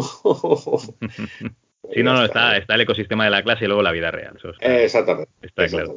Bueno, entonces, ¿cuándo te hace el clic el cerebro y dices, oye, yo tengo que dibujar cómics y, y- y qué es lo que haces? ¿Cómo te preparas para hacerlo? ¿Eres autodidacta? No, no creo, porque me has dicho ya que, que tuviste a un profesor como Mike Ratera. Entonces, eh, ¿cuál es el proceso de convertirte en dibujante? Bueno, a ver, eh, primero la, el- la irresponsabilidad y el no saber de qué, de qué coño va este mundo. Mm, Porque si tú eres de mi quinta, entonces sabrás que cuando eh, hacías EGB, cuando llegaba, set- o sea, cuando llegaba octavo, pues venía la FP, ¿no? Sí, sí, o ibas a BUP o ibas a FP, eso está, está ahí. Y yo estaba tan, tan inortado y tan, no sé, no sé lo que tenía yo en la cabeza, que había una escuela de, de cómic aquí en Barcelona, se llama La Joso. Sí, y entonces- hombre, todavía está. Hoy todavía está. Y entonces eh, yo pensaba que yo iba a hacer eso. Y yo, mientras todos los demás iban a FP o iban a BUP, yo iba a ir pues allá a la Joso pues a estudiar. Como si fuera un instituto. Sí, sí, sí. ¿sabes? Yo no tenía, o sea, eh, ni idea. Y luego cuando lo típico que te van, que se va acer- acercando al final de curso y te llevan a, a un salón del enseñamiento que hay en Barcelona, en Plaza España, para que Ujú. veas diferentes tipos de, de formaciones que hay, FP, BU, y dentro de la gama de FP pues hay un montón de variedades. Entonces me di cuenta con la realidad, digo, hostia, pero sí tengo que coger una de estas, porque lo de la JOSO es, es un curso, cursos de, de, de un día o dos a la semana. No era, no era como si fuera un instituto, que yo lo que Sí, pensaba que sí, era un es, es formación no reglada, digamos. Exactamente. Y, claro, yo, yo- pero claro, luego no te enteras hasta que no vas ahí y te informas, ¿no? Y te das con con la realidad. Entonces eh, me apunté a FP a hacer delineación, porque era la única cosa estar relacionada con el dibujo. Y mis padres pues me apuntaron con 14 años a. Entonces solo iba los. De semana iba a la FP, a lo normal, y los sábados por la mañana iba a la escuela de la JOS. Y estuve ahí todos los sábados, pues no sé, estuve un par de años. Sí. Y bueno, es una forma de enseñar, que, que por eso decía que yo tuve ahí al ratera de profesor, y que bueno, hay gente que la va bien, hay gente que la va mal, me sido en buena escuela, a mí no, a mí no me fue bien, porque la forma de cada, cada persona somos un mundo, ¿no? Es como los culos, cada uno tiene el suyo. Y, y a mí no me, no me fue, no, no me sentí bien, no estaba, no estaba cómodo. Entonces lo dejé, y, pero yo seguía dibujando, pues yo en casa dibujando, eh, pues me puse a trabajar, eh, me metí en la construcción y yo en mi rato libre seguía trabajando, seguía trabajando y entonces un día pues mi, mi pareja me regaló para, no sé si para, para Reyes para mi cumpleaños, no me acuerdo, me regaló un curso, eh, el, el. Y yo dije, eh, pero ya con, con, con yo, 30 años tenía yo. Si me, si me guío un poco por tu, por tu blog, ¿vale? Que lo Sí. tienes abandonado, por cierto. Me imagino que las redes sociales ya son mejores que el blog, eso está, está claro. Eh, empezaste a colgar dibujos en el 2011, o sea que sí, sería por el 2010 o así, a lo mejor. Pues sí, y ahí me, y me regaló eso, mi, mi pareja me regaló un curso, ¿no? Sí. Pero no lo pagó, me dio con el típico vale. Y entonces dije, digo, hostia, yo ahí no vuelvo. ahí no vuelvo. Y entonces yo sabía que todos los salones del cómic iba a Barcelona, había dos escuelas en Barcelona. Está el Ajoso y luego está eh, FEMAR, que es Hacemos Arte. en- Vale. Y fui allí, fui, y siempre me pareció como curiosa, ¿no? Y fui allí a informarme a la escuela, me explicó cómo funcionaban, ¿no? Y me gustó mucho la forma que tenían. Porque el Ajoso son 30 alumnos, por ejemplo, o 20 alumnos por clase, Sí. eh, y un profesor, y es como si fuera un instituto. O sea, todos hacen lo mismo. Y da igual el nivel que tengas, da igual en, la, en el escalafón que estés, da igual el estilo que tengas, todo, todo van, a, van a una, ¿no? Vale, tienes que hacer, digamos, lo, lo mínimo, ¿no? Para, para Sí. digamos, ir avanzando en la clase. Sí, entonces las cosas me di cuenta que, eh, que, claro, tú estás dibujando y tú en clase o en, el- o tu familia, pues eres que dibuja bien, ¿no? Eh, Y tú cuando vas a ir a una escuela de esta, pues te das cuenta que no, no, te das cuenta con la realidad, que tú eres el peor que dibuja, que hay gente que dibuja, vamos, infinitamente mejor que tú. Y todo eso se le suma, pues, eh, cada uno la forma de que le puede ir bien, que le puede, que le puede llevar, total, que no, no quise. Entonces me apunté a la escuela esta de FENAR, Sí. que me gustaba más, en clases más personalizadas, y, y estaba ahí la- el profesor Jaime Calderón, que es una bestia de la naturaleza en dibujo, dibujo dibujandamente hablando, y, y, y bueno, y ahí me quedé. Y fue él que, me- bueno, que, que- pero claro, tú, tú ya vas con una base, ¿eh? Tú ya tienes una base, no mm, dibujas mal, pero ya tienes una base considerable un poquito al lado. Y aparte que te, me gustó mucho y, y claro, y, yo iba todos los, todos los sábados, me apunté, me- iba todos los sábados y me lo tomé en serio. Y entonces todos los sábados, todos los sábados, pues siempre llevaba un montón de dibujos para, para enseñarlo. Y todos los dibujos que llevaba, pues el Jaime me los corregía, todos. Y Ajá. bueno, me los corregía, los ponía a caer de un burro. Pero, pero no, porque me gustaba, porque es como si te apuntas a clase de música, a clase de guitarra, a clase de inglés y vas un día a la semana, haces la hora de guitarra esa y ya no tocas la guitarra hasta la próxima clase. Sí, sí, no, sí. no vas a aprender nunca, tienes que poner tu parte. Exactamente, si tú no practicas en casa, pues es tontería, ¿no? Aunque tú quieras, es, es que es tontería, no, no, no. Puedes tener talento, ¿no? Porque había gente que tenía un talento buenísimo, pero no tiene la si no tiene constancia en este mundo, no, no puedes. Y bueno, y total, que a base de ir y de hacer, y, de, y un día así me dijo Jaime, ¿por qué no vas ahí a la Son del Cómic y te presenta a una de las entrevistas? No sé. Y yo me quedé, digo, ¿qué dice? ¿Qué entrevista? No, no, sabía nada. Porque claro, yo esto de pensar de, trabajar para Estados Unidos pensaba que era imposible, que es como si viene tu hijo y te dice, no, yo quiero ser como Fernando Alonso. Y tú dices, y tú dices pero ¿a, dónde, ¿a qué puerta te llevo yo para que tú seas como Fernando Alonso? ¿Qué, qué, qué, preparación, qué estudios, qué, qué, qué escuela, ¿sabes? Y con esto del cómic, pues claro, me él me estuvo explicando, ¿no? Que son de Barcelona, vienen editores americanos, te puedes entrevistar con ellos, tú te preparas un book, no sé qué, no sé cuánto, y entonces eh, eh, preparamos un book, preparamos unas páginas y, y, bueno, fui a la entrevista. Y fue mi primer contacto con un editor, un editor americano. Y bueno, te hace como una crítica, si le gusta esto, le gusta aquello, no le gusta esto, o, o cosas que mejorar, cosas que practicar, cosas que están bien. Y entonces, claro, yo salí de la entrevista, hostia, yo digo la verdad, yo salí de la entrevista, el tío me dio la tarjeta y todo, pero eso, yo tuve esa sensación por, por la por, porque por la poca información que yo tenía y por la ingenuidad todo completamente que tenía. Y yo pensaba que me iban a dar trabajo de allí. Pero va, que va, ¿no? Luego tú tienes que enviar y luego te das cuenta, conoces a gente, te vas moviendo y te das dando cuenta de lo difícil que es esto. Y te das cuenta que todo, que no es llegar y, y toma, ya tenemos el trabajo, no, no, hay que hacer mil, hay que hacer mil, mil- mil mails, hay que corregir un montón de cosas, hay que aprender otra, otro millón de cosas, hay que estar muy bien preparado, bueno, más complejo. Y, a razón- y eso, y ahí me metí. bueno, a ver, el problema que tenemos aquí es que no, realmente como no hay editores españoles, pues si no contactas con alguno francés o alguno americano como tú, pues, pues claro, no, no tienes a quien darle el portafolio, ¿no? Para, para, para que, para que vea tus No. trabajos. Y, y aparte, es que, es que hoy en día aquí en, el- en editores es como todo, ¿no? Aquí en España no te puedes ganar la vida. El tema del cómic o escribir un libro y eso, bueno, escribir un libro quizá, ¿no? Pero lo que el tema del cómic es que no te puedes ganar la vida, que aquí no te, que no te dan. Tú tienes, que, tienes que irte fuera. Y No, no, no, no, no, sí. Si esto es así desde, desde los años 50, lo del cómic de que no te puedes ganar la vida en España, Sergio. Pues por eso. Igual que lo mismo que, que ser actor. es, a lo mejor está aquí el Antonio Banderas haciendo película y le va bien, pero se va a Estados Unidos y se da cuenta de la magnitud que hay, del, del dinero que puede ganar, de todo lo que se mueve. Y claro, si quieres futuro tienes que, estar- tienes que irte allí. Con esto del cómic de los superhéroes, por tres cuartos lo mismo. Y la, la parte que la meca está allí, en Estados Unidos. Sí, sí. Ahí, ahí tienes que ir a morir al palo, eso está, eso está claro. Bueno, antes de meterte en este mundo profesional, ¿hiciste algún tipo de trabajo como amateur, algún fanzine o algún alguna comisión de estas así un poco medio profesional o semiprofesional? Sí, yo, eh, por eso que antes de entrar en la escuela esta de cenar de Jaime, eh, lo típico, no sé si te acuerdas, no, bueno, pasa no sé si tú eres muy... Eh, al final de los cómics venían como si fueran, la gente pillaba cartas, ¿no? Sí, hombre. Y- ah, vale, Sí, vale. Se- Sels Piñol, por ejemplo, salió enviando cartas y, y luego empezó a publicar su- sus propios. Bueno, Ahí, ahí. tuvo sección y cómic luego. Ay, por eso, es lo mismo, pues había gente que, se, que decían que era guionista que y había dibujantes que buscaban guionistas. Y entonces en una de estas yo escribí y puse contacto con uno y que tenía un proyecto, pero eran proyectos de estos de rollo fanzine, rollo... Pero bueno, ya a mí ya me estaba bien. Y, y él se creó, el chico este se creó como si fuera un, un universo de así como de especie como de dioses galácticos. Y bueno, y, y hicimos ahí uno- una- unos números y, y bueno, yo lo- hacía los dibujos, lo intentaba, se lo enviaba y él hacía la maquetación, lo vendía y, y hubo un año que puso como él una especie de stand ahí en el Salón del Cómic de Barcelona y bueno, cosillas así. Ahí donde, Para ir practicando, ¿no?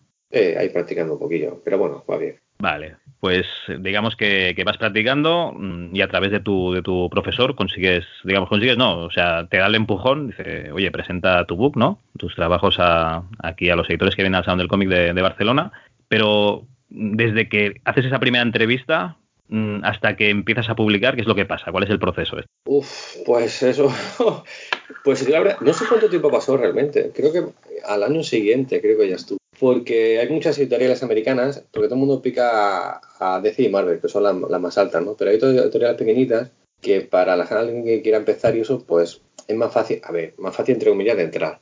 Entonces se conocí un grupo de autores que están más o- aquí en Barcelona, que están más o menos en mi misma posición, que enviábamos muestras y muestras pidiendo curro y no, no, no, no, no daban nada. Entonces picamos, empezamos a bajar como si fueran las, las editoriales, ¿no? Sí. Y, y- y entonces hablábamos, ¿no? Esto es lo bueno de conocer gente de este mundillo, mm, pues siempre en este mundillo el tema de los dibujantes hay buen rollo, ¿eh?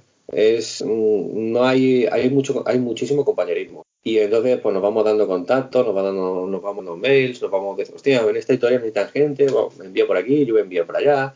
Entonces descubrimos eh, pequeñas editoriales y creo que al año siguiente de estar así enviando, enviando, al año siguiente ya me ofrecieron en, en una editorial, me ofrecieron un trabajo. Pues, Pero me ofrecieron un trabajo en, en Dynamite. Mi, mi primer trabajo fue con Reson. No, mentira, Reson ya no. Me ofrecieron Lord de Jungle, o sea, dos números de Tarzán.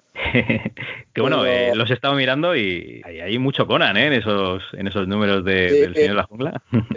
Es que a mí, a mí Conan siempre, me- siempre me gusta. Y es más, hice, porque por medio de un representante americano, puso contacto con alguna gente, y antes de que el Conan lo dibujara el Gary Nor, eh, yo hice unas muestras para, para, para pillar, para que me pudieran dar a mí el... el- el- para, Para Dark poder Horse, ¿no? Digamos, para alguna serie de Dark Horse. y para, para el el que dibujó el Gary Nor, Vale. y el- yo hice como una- una- unas pruebas en dos o tres páginas que están colgadas ahí en mi blog, que estarán, que son de esa de Conan, pero que están, son malísimas, pues no estaba. Y, y nada, y me ofrecieron, esta editorial pequeña, Dinamite, me ofreció Lord de Jungle, pero me pagaba tan poco que no podía dejar de trabajar trabajando la construcción. Entonces, durante el día trabajaba la construcción y por la noche pues hacía las páginas. Pero Ah. intenté que me diera tiempo. Entonces, claro, estaba, estaba reventado porque, claro, tenía que trabajar todos los fines de semana y todas las noches, luego al día siguiente. Y bueno, y ya cuando acabé los tres números, pues me ofrecieron eh, un contrato y para dibujar la serie de Reson ya y con una subida de suelo considerable y jubilé la paleta y, ya, y, me, y me quedé con el lápiz.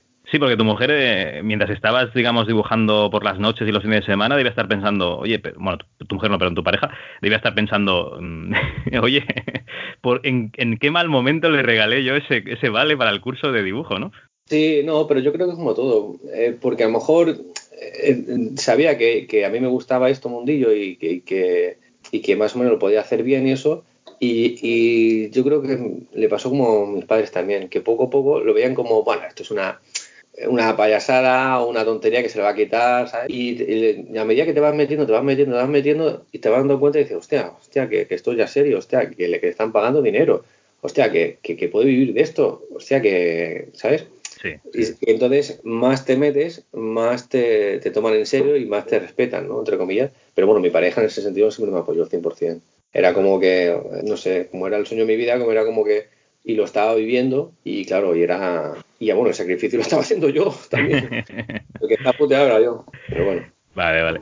Bueno, eh, digamos, te hacen un contrato mejor, ¿vale? Pero esas comunicaciones, o sea, el trabajo con, con la editorial, eh, ¿cómo funciona? O sea, te envían el guion y es completamente encorsetado, te dejan un poquito de, de creatividad.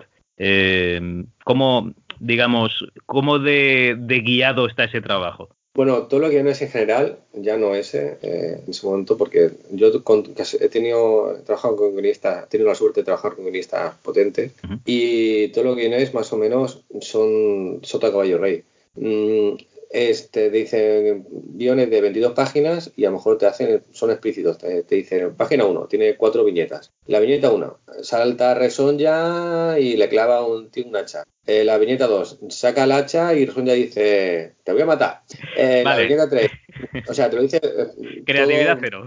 Exactamente. Pero claro, tú de ahí tú tienes que elegir el plano. Tú eres el director de la película. Tú eliges el plano, tú, tú eliges la forma de narrar, tú eliges. eh, eh, más o menos con el guion ya eh, te lo va diciendo, ¿no? O sea, tú te vas le- le- leyendo el guion y aparte tú te vas le- diciendo el diálogo. Y claro, si la tía está enfadada, pues no la vas a hacer con la cara contenta, la tienes que hacer con la cara enfadada. Y tienes que, como si fuera interpretando, tú eres el, el- el- el director y tus personajes son, son los actores. Entonces tú tienes que ir ahí moviéndolo para que a la hora de- del el lector pues se pueda meter dentro del, del cómic lo pueda vivir, pueda sentir esa emoción, entre comillas, o ese momento, porque si no, no, no, no transmite nada. Pero, por ejemplo, lo que es la composición de la página, o sea, eh, Sota Caballo Rey, lo que decías, cuatro viñetas, tienen que ser cuatro viñetas. No puedes hacer, por ejemplo, eh, escena central y luego cuatro viñetas pequeñas o tres viñetas pequeñas de los personajes mirando lo que pasa en medio. Por ejemplo, eso ya no, eso no puedes No. hacerlo. Oh, sí, sí, lo puedes hacer. Por ejemplo, te dice, la, si son cuatro, por ejemplo, cuatro viñetas, te dice, eh, Razón ya saltando, eh, la viñeta 2, le clava el hacha, en la viñeta 3, ella le mira a él con, con, con desprecio y la viñeta 4 ella se va, anda- se va despacio. En esas cuatro viñetas, pues tú eliges, por ejemplo, yo haría la viñeta grande, la de la que ella le clava el, el hacha. Entonces, tú haces, la, tú haces la manera de componer la página, lo haces de manera que, que no parezca aburrida, que, que, que destaque, que le des un, que le des un, un golpe de fuerte a un focus panel. Y entonces tú la forma de narrar, la forma de componer ya la cambias. Y, pero las cuatro viñetas están. Mm, Vale. ¿sabes lo que- Vale, vale, vale. vale. No, yo más bien me refería, por ejemplo, eh, eh, yo qué sé, página 4 y 5, página doble, ¿vale? Eso, eso funciona así. O sea, tienes que hacer una página doble y te dicen también la composición. Sí, bueno, la composición es, es la composición en sí es, es- es libre, pero la forma de, de decir eh, página dice bueno página doble aquí hay, aquí hay siete viñetas y todas se están pegando. Sí. Entonces ahí tú eres libre, ¿no? Tú pues, ya está, tú, de forma como, como tú quieras. Pero a lo mejor te dice normalmente son los, los guionistas son más explícitos y te dicen aquí se pega, aquí le dice que no, aquí entra en escena otra persona, aquí cambiamos de plano. Para tú también, eh, eh, a la hora de hacer el guion, el guionista, que todo tenga una, una comprensión un- y una narración. Y hay, y hay guionistas que te dan más libertad y hay otros guionistas que no, que te, por cada viñeta te, te, te- te mandan un texto pff, de la- explicándote todo lo que tiene que aparecer en esa viñeta y a lo mejor tú tienes pensado que en esa viñeta tiene que ser una, una cosa pequeña. Claro, luego tienes que tener en cuenta que si esa viñeta hay mucho diálogo, hay poco diálogo, hacer más grande, más pequeña. La voz, la voz en off, ¿no? Por ejemplo, el- lo que sería la narración. Claro. Vale. Entonces, eh, lo- por lo que yo veo, tu, tu forma de trabajar es trabajar un, dibujo a lápiz, eh, digamos lo contrario que Ibáñez, ¿no? Tú haces un, un dibujo muy, muy acabado, ¿vale? Yo creo que, que, por lo que he leído, no hacéis ni entintado, ¿no? No, casi todo, a mí solo me han intentado en, cuando trabajo para DC, pero todo lo que he hecho para Dark Horse y para Dinamite eh, es, es color encima del lápiz. Entonces yo lo que hago es un lápiz, eh, yo ya normalmente ya de por sí, so- yo trabajo en papel, no trabajo en digital, y soy un poco maniático un poco de la limpieza del, del- del lápiz limpio. Entonces hago como si fuera el boceto un poco en, en otro papel sucio y hago ahí todas las rayas, toda la, toda la pose, todos los planos y hago todas las rayas que sean necesario. Entonces, eh, cuando cojo el papel bono lo calco y ya calco la línea que, que a mí me gusta. Y a mil líneas, pues cojo la, eh, cojo la línea que yo creo que es la, para mí la correcta. Y entonces, cuando ya tengo el papel limpio la- con un lápiz flojito, pues entonces ahí en el papel cojo el, el, el lápiz, eh, el bono, el que yo tengo que dibujar, y ya voy ahí metiendo los detallitos, las sombritas, los detalles, las tramas, los pliegues, las arrugas, la textura, y entonces voy ahí como todo poquito a poco, poquito a poco. Entonces que- queda un lápiz muy limpio, muy detallado, y que es tontería en tintar. Eso ya que lo quiera entintar, pues eso ya. Y entonces se puede colorear encima. Y casi todos los trabajos, el trabajo mío de Conan, eh, por ejemplo, es el lápiz, está coloreado encima directamente. Bueno, a lo mejor le hacen una, una especie de entintado digital, ¿no? O sea, lo, lo oscurecen un poquito y No, luego ya... Eso, eso ya, prácticamente, eso prácticamente lo hago yo, ¿eh? Ah, vale, vale. Un poquito el tono, un poquito, y, y para que quede más negro. Y entonces el, el colorista normalmente debería, de lo que es lo que es la masa de negro, pintarlo de negro, no dejar, no dejar el trazo del lápiz eh, que se vea. Bueno, y seguimos con, con el color. Una vez que has acabado, digamos, ese, ese escaneo, ¿no? Que, que oscureces también el... Sería el, el entintado digital, vamos, de, de- de- de tu propio dibujo. ¿Cómo, ¿Cómo se lo envías al, digamos, al que se encargará de poner color? Porque imagino que él también tendrá su, su guía, ¿no? En, en el proyecto. Sí, bueno, yo, eh, yo lo escaneo y se lo mando al editor. El editor, claro, es que esta es otra. Tú te manda el guion, Sí. tú haces los, tú haces los stories, eh, la planificación de cómo vas a comprar las páginas y cómo va el tipo de plano que vas a escoger, el storyboard, se lo mandas al editor y el editor te da el ok, y entonces cuando te da el ok tú te pones a dibujar las páginas. Vale. Y cuando, cuando haces las páginas, tenés que volver a enviar al, al editor para que te dé el ok. que también ahí tiene sus su cositas, ¿sabes? Que a lo mejor te pegas un palizón y dice el editor, hostia, pues es que esto no quedará bien. Si yo creo que si cambias esto así, esto así, que me he encontrado muy pocos, ¿eh? porque he tenido la suerte de que he tenido muy pocos, pero tengo compañeros que le han, que un editor bueno la putea bastante. Y claro, tú tienes una fecha de entrega y hostia, qué jodido. Y entonces, cuando yo escaneo, da lo que hay el editor, se la mando en alta, en alta, en alta calidad, la imagen, la genero en alta y la subimos a un, a un fichero en común y ahí le- el colorista la coge y la colorea. Y es en el, en el fichero ahí está, ahí coge el colorista, el, el editor, el- luego el rotulista, luego el, el- bueno, todo. Y de, y de ahí pues ya se, se pilla toda la información de, de la página. Vale, vale. Mm, lo que es la guía de color también va por el guionista, digamos, o va por... Digamos, si es Conan, el color es así y punto. por La- ejemplo. la- el color, o sea, yo el- con el color yo no, yo no puedo. mm, ver, yo puedo decir esto me gusta no me gusta, pero realmente el jefe es el editor. No sé cómo decírtelo. La última palabra tiene editor. Yo puedo decir, yo puedo, yo lo puedo decir al colorista.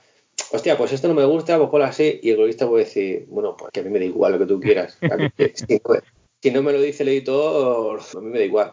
Eso, por, eso, es, eso es la base. Pero luego, normalmente los coloristas siempre tienen como. eh, Si tiene por, va bien llevarte bien con un colorista. Porque eh, un colorista, un tintador, pero bueno, más un colorista, te puede destrozar el trabajo, o te lo puede subir, o te lo, o te lo puede destrozar, o te lo puede subir. Sí, sí, Es no, está raro. claro que un dibujo muy bueno con un color nauseabundo, pues la verdad es que, que hace que, que el cómic no valga la pena de leer, porque te, te duelen los ojos. Sí, porque, porque dicen, hostia, que para esto me mola más en blanco y negro que no en color. Y hay coloristas que dicen, hostia, es que con esto incluso me la, me la- la ha mejorado más, le ha añadido esta textura, le ha añadido este color que ayuda a no sé qué, la atmósfera, me ayuda mucho. Y por, por eso va bien llevarte bien con los coloristas. Yo con este colorista de Conan de Dark Horse no tuve mucho relación. ¿Había feeling? No había feeling. no. He tenido, mira que yo no soy de los que estos que toca pelotas, ¿eh?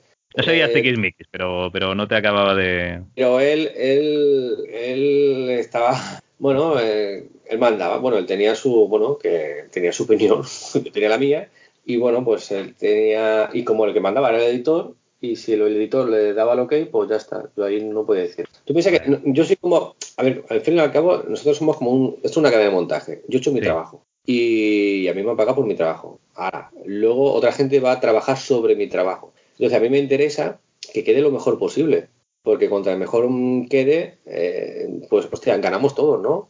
Eh, ¿Sabes? Porque luego al fin y al cabo eh, se va a publicar y lo que se va a publicar es tu trabajo. Sí, Y sí, si no, no, lo que, o sea, eso será tu portfolio, eso está claro. Claro, y entonces es como que, joder, si, si quedamos todos contentos, pues cojonudo, ¿no? Pero bueno, tú, yo he hecho mi trabajo, yo he dicho este comentario, no me hacéis caso, no, no me quieres entender o no nos entendemos, bueno, yo ahí no puedo hacer nada, ¿sabes? No, ya está, el editor le está bien, pues ya está. Que mandas él, ahí no puedo. No, no te puedes poner en plan diva, no, porque yo, no. No, no, porque si no tendrías que montarte otra editorial que se llamase Image 2, ¿no? Y eso ya no. Eso ya se ha hecho. Bueno, vamos a, a pasar un poco al mundo, al mundo Conan, ¿vale? Al mundo bárbaro. Y, oye, ¿cuándo conoces a Conan? ¿Lo conoces con el cómic o, con la película? Lo conozco por el cómic. En la casa esta de, la amiga de mi abuela, ahí habían cómics. Y lo conocí en los cómics. Y luego ya vi la película, y, la película, me acuerdo que era. Yo tenía una pandilla de amigos que un poco así frikis. Y, claro, llaman friki. Ahora le llaman friki, ahora está de moda ser friki, ¿no? Pero antes era como un poco así. ¿Sabes? ahora, mira, la camiseta de superhéroe. de- Y ahora no, ahora está de moda. Ah, pero eso está, eso está bien porque norm- normaliza la- las aficiones. O sea, yo, mm, a mí no me, no me importa que, que, digamos, la gente diga que, que es friki, o sea, ningún problema. Luego lo que, lo que comentas tú es que en aquel momento éramos los inadaptados sociales, a lo mejor porque nos gustaban cosas que no, que no le gustan a todo el mundo, pero oye, se ha normalizado, Sí. pues mejor. Éramos como si fueran los bichos raros. Entonces, en la pandilla, ya digo, lo mismo. Es- entonces, si a ti te gustaban los cómics, era muy difícil que a alguien le gustara los cómics, ¿no? Y cuando, venía alguien nuevo que le gustaban los cómics, hostia, te, vamos, te hacías rápido, amigo porque eras como que tenías cosas en común que con otros no tenías. Y entonces siempre había como más fin. Y es eso. Yo lo descubrí el mundo de Conan, pues ya digo, por los cómics y ya digo, por la pandilla de amigos que éramos muy fan de la película de Conan. Que yo me acuerdo de toda la vida, que yo la vi en, en vídeo, en VHS, cuando mis padres compraron vídeo en VHS. Y claro, tú la portada de Schwarzenegger ahí con la espada, con todos los músculos, y y claro, luego tú ves la película, la música, y en su momento a, mí me gustó mucho, tío. Claro, luego ahora la ves y te da un... Y, y ha envejecido mal, pero bueno, tiene su punto, tiene su aquel. Y, tú, y acuérdate en aquella... Bueno, si eres de mi, claro, de mi quinta. Y si te gustan las películas, en aquella época eh, los italianos esto hicieron un montón de, películas de, de bárbaros. Hoy mira, Sergio, te voy a decir una cosa, vamos a llevarnos bien, porque Conan el bárbaro ha envejecido perfectamente. Que me digas, Conan, Conan el destructor, que ha envejecido un poco regular con ese cartón piedra. Bueno, Conan el bárbaro, vamos a llevarnos bien, ¿eh? A ver, me refiero, me refiero que, que, que, eh, que digo que las... Este, a ver, Conan en sí, lo que es la película, tú la ves y hostia, y funciona todo. Funciona la música, funciona la atmósfera. Sí, pero no, eh, es- no es Conan. eh, sí, pero es, es diferente. Es más, el Schwarzenegger dice tres frases en toda la película. Bueno, eso tiene su explicación, ¿eh? Sabes que, que Chuachi, como quien dice, acababa de llegar allí y tenía una pronunciación nefasta. Entonces, pues le daban lo menos, las, las menos frases posibles y lo más cortas posibles. No, pero, pero, pero ya está bien. A, a- mí ya me, ya me vale, ¿eh? O sea, mm, no sé, a- yo me refiero.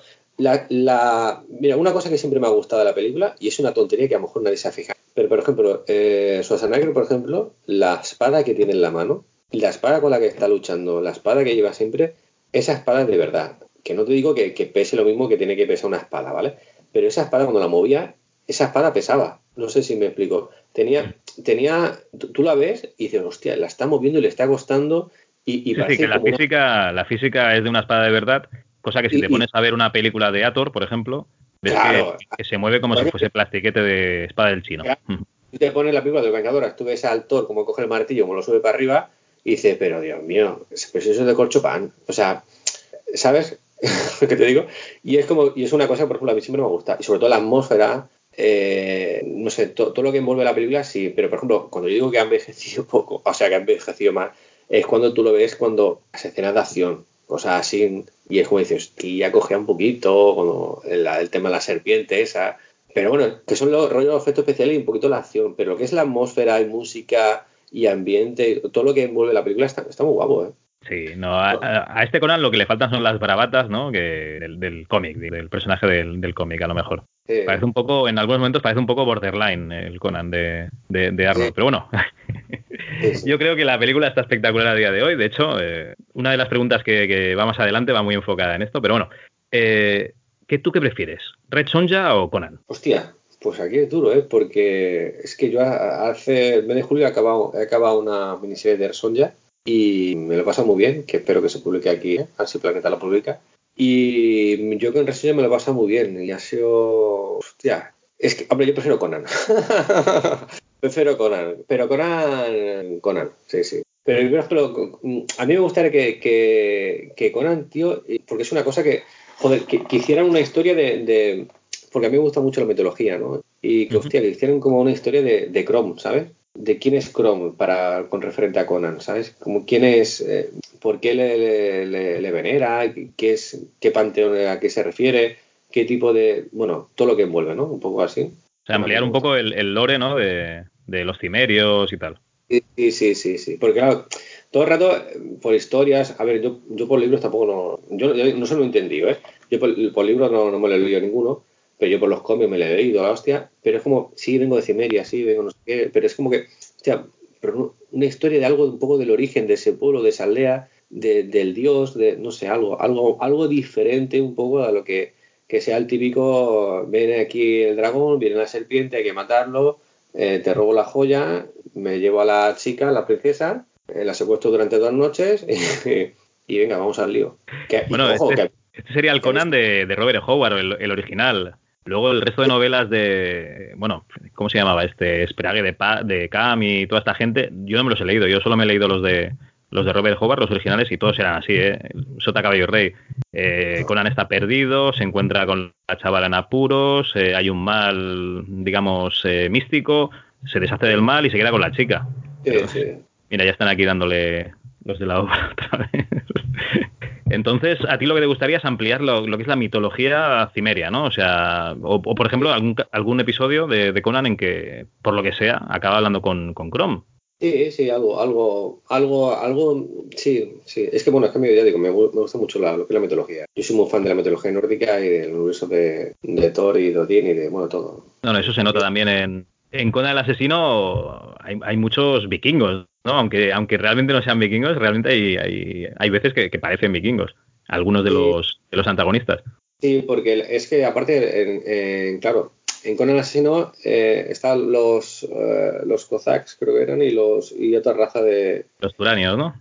Sí, y un, claro, uno eran como si fueran rollo un poquito árabes y otro eran como más de un poquito de desierto pero un poquito más guerreros más como más vikingos entre comillas pero no eran vikingos vikingos vikingos puros eh, como a lo mejor podrían ser los, los cimerios ¿no? que son más como más vikingos más bárbaros. Estos son, son diferentes. Entonces, tenéis que jugar un poquito con el tema de la armadura de las espadas darle otro tipo de diseño. Entonces claro tenéis que buscar un poquito te envían un poquito de documentación también. Pues claro a mí me pilló todo un poco fuera de juego. Y entonces tú ahí juegas un poquito todo este universo y lo llevas un poquito a tu, a tu terreno. Sí, porque también te envían documentación, ¿no? De más o menos una guía visual de, cómo serán los antagonistas de Conan, porque Conan está claro que Conan es Conan, pero el resto de personajes más o menos te ponen un poco en, en antecedentes, ¿no? Sí, y además, el, el principio Conan el asesino, eh, la historia representa que era Conan cuando tenía, me parece que tenía, 10 representa que tenía que tener 18 años. Entonces me enviaron el diseño de, Conan de, con 18 años y, y yo dije, hostia, hablé con el editor, a ver, si el editor me dice que hay que hacerlo, lo hago y punto, o sea, no, no hay tu tía. Pero yo dije, hostia, yo pensé, digo, no puede ser que un tío con 18 años pues te- tenga sea un tirillas y cuando tenga 30 años sea un, un tanque, no puede ser. Y entonces yo le dije, digo, a ver, intenté como darle un poquito eh, una explicación al editor, le dije, digo, a ver, si ya antiguamente, en la época de nuestros abuelos, un tío con 14 años, en la época de nuestros abuelos, como si tuviese 35 años, en aquella época, eh, un chaval con 18 ya tenía que estar formado, formado, o sea, anatómicamente, muscularmente, no sé, no puedes hacerlo enorme, así todo monstruoso, todo, no sé, como con Conan Rey, que es con más tanque, más, más volumen, tienes que hacer un Conan más ágil, más fibraete, pero tienes que hacer algo de masa muscular, ¿no? Porque me mandaron un diseño que era un tirillas, pero un- que vamos, que, que si coge la espada con una mano se la rompe la muñeca. Y entonces le mandé varios diseños y entonces le gustaron y entonces dice ese Conan, pero en principio iba, iba a ser un grillas, ¿eh? con 18 años. Se dice, bueno, es que es un Conan con 13 años. Pues mira, pues te lo compro. No lo puedes hacer, ¿sabes? Pero no, no puedes, no sé si me explico. No, Sí, sí, sí, no, te explicas perfectamente. A lo mejor hacer como en la película de, de Conan, la última que sacaron, la de Jason Momoa, sacarlo de niño, que de niño sí que es normal que tenga un físico más, Claro, más claro. infantil, pero claro, de, de adolescente con 18 años, en teoría, sí, ya tendría que estar bien formado. Claro, y más, y más representan a aquella época, ¿sabes? Que es todo como más duro todavía, que... No, es que si, donde- si, si Conan no es una bestia, allí no había gimnasio, ni batidos de proteínas, ni creatina. Entonces, claro, de alguna manera se ha puesto cachas, ¿no? Pues se puso cachas de, de- por, por genética. Entonces, tiene Claro, que ser ya así.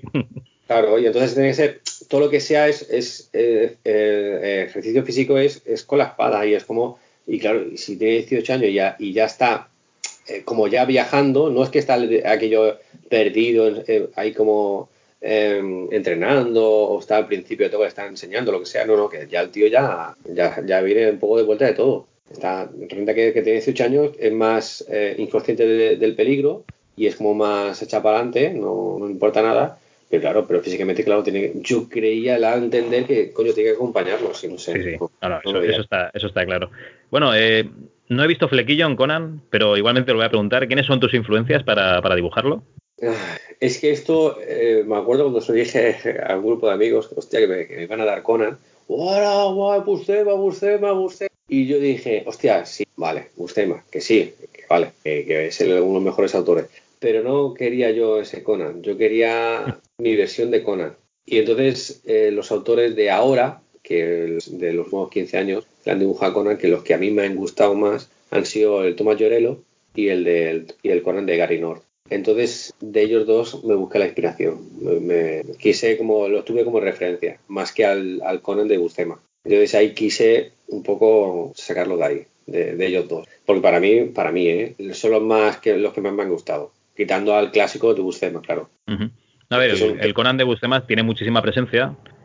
Lo que pasa es que, claro, en algunos momentos parece un personaje indio, ¿no? Con, entre el peinado y la nariz, pero tiene muchísima presencia. Eh, no, lo que pasa, lo pasa es que tiene, el Bustema ya le pilló el rollo, ya le puso ese, esa, esa presencia, esa mirada, esa, ese escurecer la- con la- las cejas, con la sombra, e- ese, ese trapecio, ese volumen de trapecio, eh, ese, ese es el cuerpo, ese físico que, que, no- que siempre está como un poco uh, curvado, que le da más presencia, más, más rollo de pose de pantera, siempre está preparado. Eh, y claro, imponía, era un Conan que imponía. Y aparte de que John Bus, eh, Buscema, o sea, era un bestia. Era un tío que dibujando, o sea, solo con hacer dos líneas ya, ya estaba la figura hecha y ya tenía una.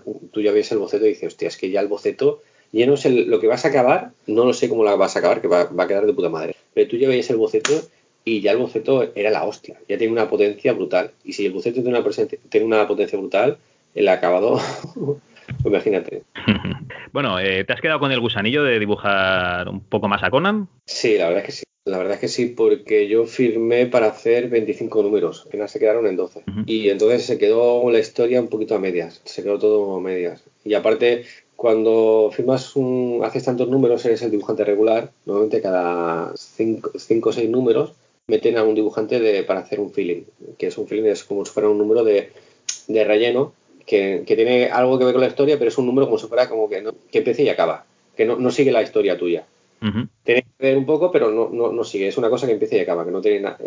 como un, un paréntesis. Vale. Y entonces, eh, claro, para, porque claro, dibujar ahí tantos meses seguidos, pues agota un poco. Entonces hay un parón, entonces te dan un, un descanso, pero que ese descanso que no es real, porque realmente tú estás dibujando. Lo que pasa es que tiene más margen, entre comillas, ¿no? Y, y ahí me quedó, me quedó la cosilla de seguir dibujando. Se, se cortó la colección, se cerró la colección, en, creo en el número 12, creo que fue. Sí, sí, en el 12. Ujú. el 12. Entonces el bicho ese que está escondido, ahí se, se queda ahí como, se queda un poco, ahí un poquito a medias, un poquito. Vale, vale, vale. Bueno, pues nada, eh, yo qué sé, a lo mejor un poco más adelante pues hacen el- la segunda parte del asesino o Conan el, el leñador, ¿no? Porque al final Conan ha tenido todos los oficios del mundo, o sea que... Eh, no, lo que pasa es que esto, el Conan, pasando que barra las calles de Soplador. Eh, eh, Conan cada, cada, cada, cada año, cada temporada, le ponen y cambian el título. Está Conan el bárbaro, Conan el asesino, Conan el destructor, eh, Conan el vengador, Conan el barrendero, o sea, da lo mismo. Siempre tiene que haber un título. Por no, para no ser todo el rato Eh, Conan el Bárbaro, Conan el Bárbaro. Sí, no, no, ya, ya está bien. O sea, al final realmente Conan se dedica a todo. Entonces no, no, no hay problema. bueno, ¿te gustaría dibujar un cómic pero con tu guion? Eh, soy una rareza para de- lo que te voy a decir, pero no. No, no, no hay problema.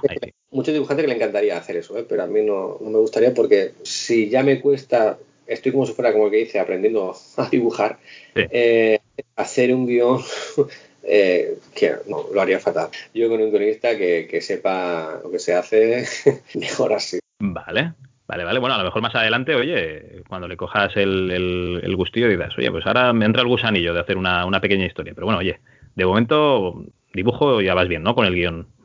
Eh, hoy, hoy por hoy prefiero, no, no, no me trae la idea. ¿eh? Vale. Pues bueno, la siguiente pregunta es, ¿qué personaje te gustaría dibujar? Bueno, si, ve- si veis mi, mi Instagram y Facebook lo, lo comprenderéis, sabréis. Mi personaje es Thor. La competencia. Estamos hablando de, de la competencia, ¿no? De, de los que te han de comer a día de hoy. A mí Thor, un personaje... Es que todo, ya digo, la mitología nórdica me, me flipa mucho y el personaje en sí me encanta. Muy bien. Pues entonces eh, habrá que echar otra vez cartas a Marvel, ¿no? Sí, eh, hay que picar. Y lo que pasa es que está difícil. Y ahora más todavía, porque ahora Thor... Antes era como si fuera un personaje un poco de segunda, entre comillas, y ahora, ahora es un personaje de primera. Entonces, claro, es todavía más difícil. A mí me encantaría ver un, un cómic de, de Thor, pero, pero el de la película The Endgame. O sea, ese, ese personaje parece el, el Dude, ¿no? De, eh, eh, o sea, que, que está completamente ido, ¿no? En su mundo. Es que yo cuando es que yo cuando vi la película en Game, tío, eh, Infinity War, dije, hostia, sí, este sí. La de Endgame, dije, mira que fui al cine con ganas y, y estaba preparado, pero me pasé toda la película, bueno, la has visto, ¿no? La película, ¿no? Como sí, ¿no? Todo el mundo la ha visto. Sí, sí, sí, sí que la he visto. Me pasé toda la película, te lo juro, toda la película, digo, no, ahora este Thor gordo que se mete en algún sitio y, esa, y eso, y ya se recupera. Y ya está, ahora se recupera, ahora se recupera. Ahora se a entrenar o coge el martillo de algo, no sé, en algún, todo el rato pensé, digo, deja de hacer el gilipollas, deja de hacer el gracioso y, y viene el auténtico Thor. Y así me pasó toda la película. y ya, y dije, vaya, vaya. Ostras, pues a mí me encanta, lo siento mucho, pero yo me parto con... Es que es como el gran Lebowski. Ya, pero es como, es como si. Pero tú imagínate que, que hicieran. Claro, tú piensas que eh, un personaje de, de Thor es un personaje que tú ves en los cómics o tú ves las películas principales. A ver, que pa- ya tenemos graciosos al Spider-Man, ya tenemos de gracioso al Iron Man, tenemos de gracioso al Hombre Hormiga, tenemos gracioso a todos. Ya tenemos. O sea, coño, no te digo que seas un seco, pero bueno, que no lo metas también este de. puesto ya de payasete, ya. Que cada uno tenga un rol, coño. no aparte, que es que eres el dios del trono, que no eres el dios de la risa. que no sé. la indignación, vale, vale. Sí. me ha quedado claro, me ha quedado claro. A mí me mató. Bueno, a ver, siguiente pregunta. Eh, ¿Todavía, digamos, la gente está, está a tiempo de, pedirte comisiones o, o te puedes ganar la vida a lo mejor vendiendo algún original? ¿Eso to- todavía lo, lo puedes hacer? ¿Vas a los salones y lo, y lo haces o, o ya lo has dejado? No, yo eso lo sigo haciendo. ¿Sabes lo que pasa? Que el tema de las, las commissions, los originales, sobre todo el tema de los, de los originales, hay un mercado ahora uf, muy potente, ¿eh? Ahora hay un mercado negro que dice, hostia, eh, que están pagando unos dinerales considerables, ¿eh? Y Ujú. todo el tema de precio de originales influye mucho en el autor, el caché que tenga y lo que esté dibujando. Y el tema de las commissions, pues tres cuartos lo mismo. Se hace la oferta de la demanda. Y claro, tú piensas que las commissions, eh, todos, la- la- todos los autores las- lo, lo hacemos en nuestro rato libre. No- nuestro, nuestro trabajo principal es como si fuera, es como si, si tienes el podcast y tú eres, no lo sé, tú eres, trabajas normalmente de, de mecánico. Pues tú, tienes tu taller, tu trabajo de mecánico y si alguien te dice, oye, mira, me haces la, la edición de este podcast, no sé qué, no sé cuánto, lo haces en tu rato libre, cobrando, pero tu trabajo, tu trabajo, tú tienes que responder con tu taller de mecánico, ¿no? Pues con esto de las comisiones y los originales, sobre todo las comisiones, por lo mismo. Eh, sobre todo lo que te piden las comisiones son para, para los salones. Cuando se acercan a un salón, yo ahora por ejemplo en octubre voy a, voy a París. Eh, cuando se acercan que, que va un autor que le interesa, y van a, van a estar allí, pues la gente te escribe para que le hagas una comisión para que se la entregues allí, cobrando, previo, pago, lógicamente, y, y sobre, sobre todo para los salones. Y aparte yo tengo una lista para los salones, como el que dice, que son las que priorizo, y luego tengo una lista de gente esperando eh, para que le haga una comisión Pero claro, yo esa comisión que tengo de espera eh, la hago entre número y número y entre salón y salón y cuando- cuando encuentro tiempo. Pero yo siempre la- le aviso, oye, que siempre tengo una lista y que tienes que esperarte X tiempo y hay gente que espera y hay gente que no espera y hay gente que tiene prisa y hay gente que no. Pero tu trabajo principal son, son las páginas, que es lo que te que es lo que es lo que te paga la, la hipoteca. Vale, vale, pero hablando en plata. ¿cuánto puede costar una página original de, de un Conan? ¿O cuánto Pues- puede costar una página original de, de- de una serie pues un poco me- menos conocida? Pues depende. Una página original de un Conan dibujado por. También depende de- de- del autor. Depende de la escena de esa página.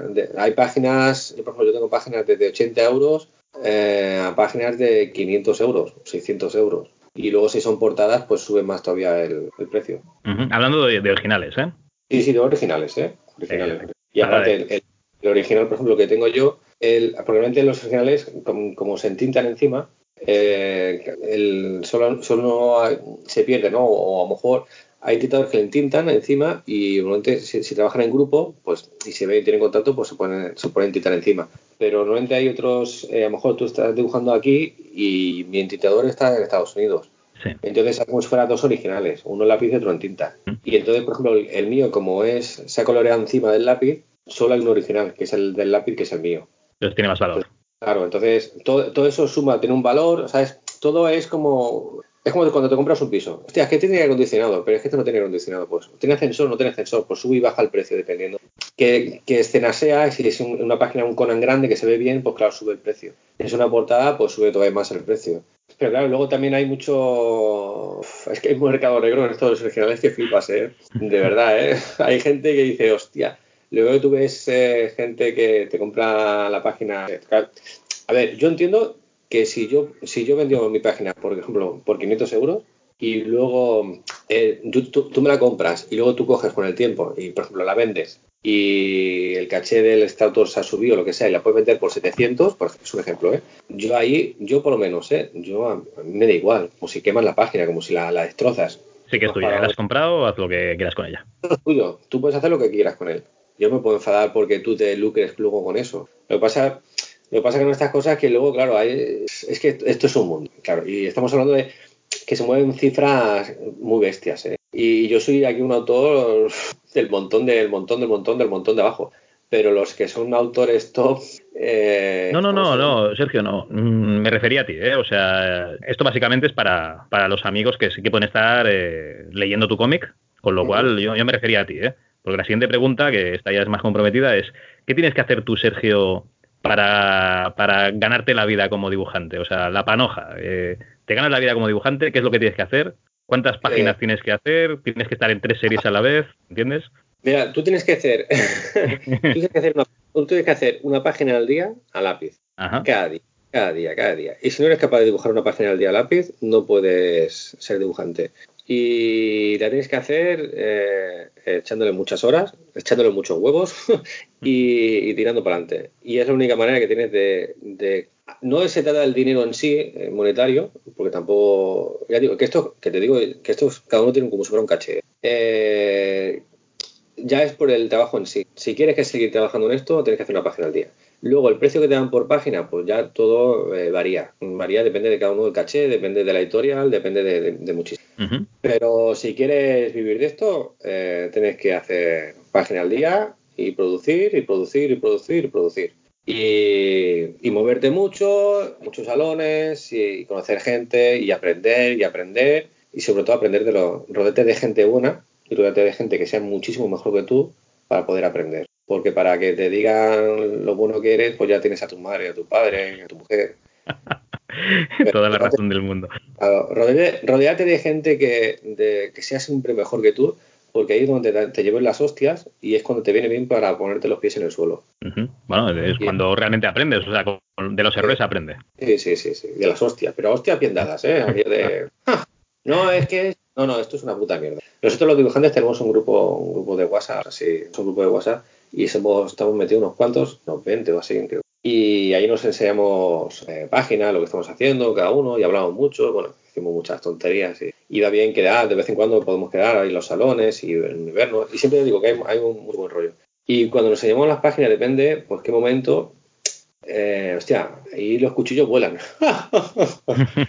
pero, pero va bien, va bien, va bien porque para, para tener, para tener, para tener los pies en el suelo, va, va. No, no, eso está claro. Pues oye, eh, me hace mucha gracia que tengáis esta, este grupo de WhatsApp de, dibujantes. Pues nosotros tenemos un grupo de, oyentes de Telegram.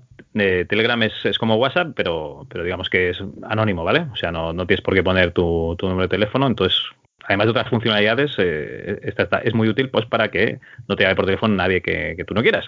Entonces, eh, nos han puesto algunas preguntas para, para, para ti. Y si te, si te, parece bien, casi acabaríamos con, con esto, ¿vale?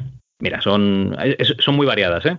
Mira, Oscar Prádanos nos pregunta si tú prefieres el Conan de Arnold o el de Momoa. Hostia, es que ahí tengo un problema, tío. Es que, es que mira, ¿tienes que ser respuestas rápidas o...? Es no, no, tú, tú, tú, tranquilo, que es tu tiempo, o sea, que no te preocupes. Ah, vale. Eh, es que tengo un problema. Yo cuando le dijeron que este iba a ser Momoa al Conan, hostia, la han clavado. De puta madre. La mirada que tiene de cabrón, de, de, de todo, ¿sabes? Tú lo veías y dices, hostia, este es el Conan. Pero luego cuando vi la película y, vi el doblaje que tenía él, y era como, tú, mujer, era como, se me, se me, se me, no sé, se me, se me clavaba en el corazón algo, se me rompía algo.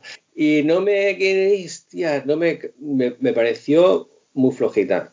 El Conan de Schwarzenegger me gustó, o sea, no sé, a ver cómo lo entiendo. Como película en sí me gustó más la de Conan del Conan el clásico, el, el bárbaro del Schwarzenegger, pero como eh, ambientación. Ambientación, eh, me gustó más eh, la, de, la del Momoa, pero lo que es, eh, ya digo, las armas, eso, me vuelvo otra vez al clásico. Es que el tema de las espadas a mí me duele. ¿eh? Yo cada vez que veo a alguien mover una, un mandoble con dos dedos y, y con una mano, uf, a mí me duele, me duele el alma. No bueno, yo, yo, estoy contigo, lo que pasa es que, claro, es tan malo el guion de, de la película de Momoa Claro, que, es que, que, no lo puedes por dónde coger. Entonces, aunque visualmente está muy bien, o sea, realmente visualmente la película está muy bien, los componentes de, del cómic están ahí, o sea, eh, la magia, eh, el Conan diciendo bravatas, eh, o sea, realmente sí, pero es que el guion es tan malo, tan predecible. No, y aparte, no tiene. La, es que, por ejemplo, el, el, la música, la epicidad, la grafía que tiene la película de Conan el Bárbaro, hostia, es que te mete dentro de la película. La escena de cuando está el niño en la aldea, que llega el malo, que le corta la cabeza a la madre, cuando el padre se habla con él en la montaña, le explica de Chrome, del acero, de, o sea, todo eso, esa epicidad, esos momentos de con la música, todo eso, joder, coño, mira, se me pone hasta la piel de gallina, tío. Es que, todo, es que además tienes a, Jorge Sanz que también mira mucho y no dice nada, igual que, que Arnold Schwarzenegger después de mayor, ¿no? Sí, sí, viene a ser lo mismo, claro. Y, claro, toda esa epicidad, todos esos momentos que, te hacen un poquito de llegar de, esto, para que, para, que te, lo, te, lo, ponga un poco así. La película de Conan es como si, la clásica es como si fuera una película, la de Gladiator, la de Ser Crow, así era así con la música, una música, una banda sonora guapísima, un entorno, una, una fotografía dentro de eso de la época. ¿eh? Mm. Y la de Conan este era como una película de a todo gas. Era un guion sin sentido, sí, mucha acción, pero era que yo lo entiendo, que es una película de Conan, no hace falta que sea un, un guion de la hostia, ¿no? Que va, va, a ser Sota Caballo Rey. Pero ya que es Sota Caballo Rey, no sé, algo. No sé, no sé si me he explicado bien. No, no, no, sí, a ver, de la manera que acabó, pues hundió el, digamos, la, la nueva película de Red Sonja, eh, la de Zulsa Doom, o sea, hundió todo el universo este que querían sacar en película. O sea que buena, buena no, no es. Bueno, ¿vale? Cuidado, cuidado con Red Sonja, mmm, cuidado con Red Sonja, que ahí no Igual no llevamos sorpresa. Sí, porque la mujer de mi guionista eh, es la, eh, la, presidenta del club de fan de Red Sonja.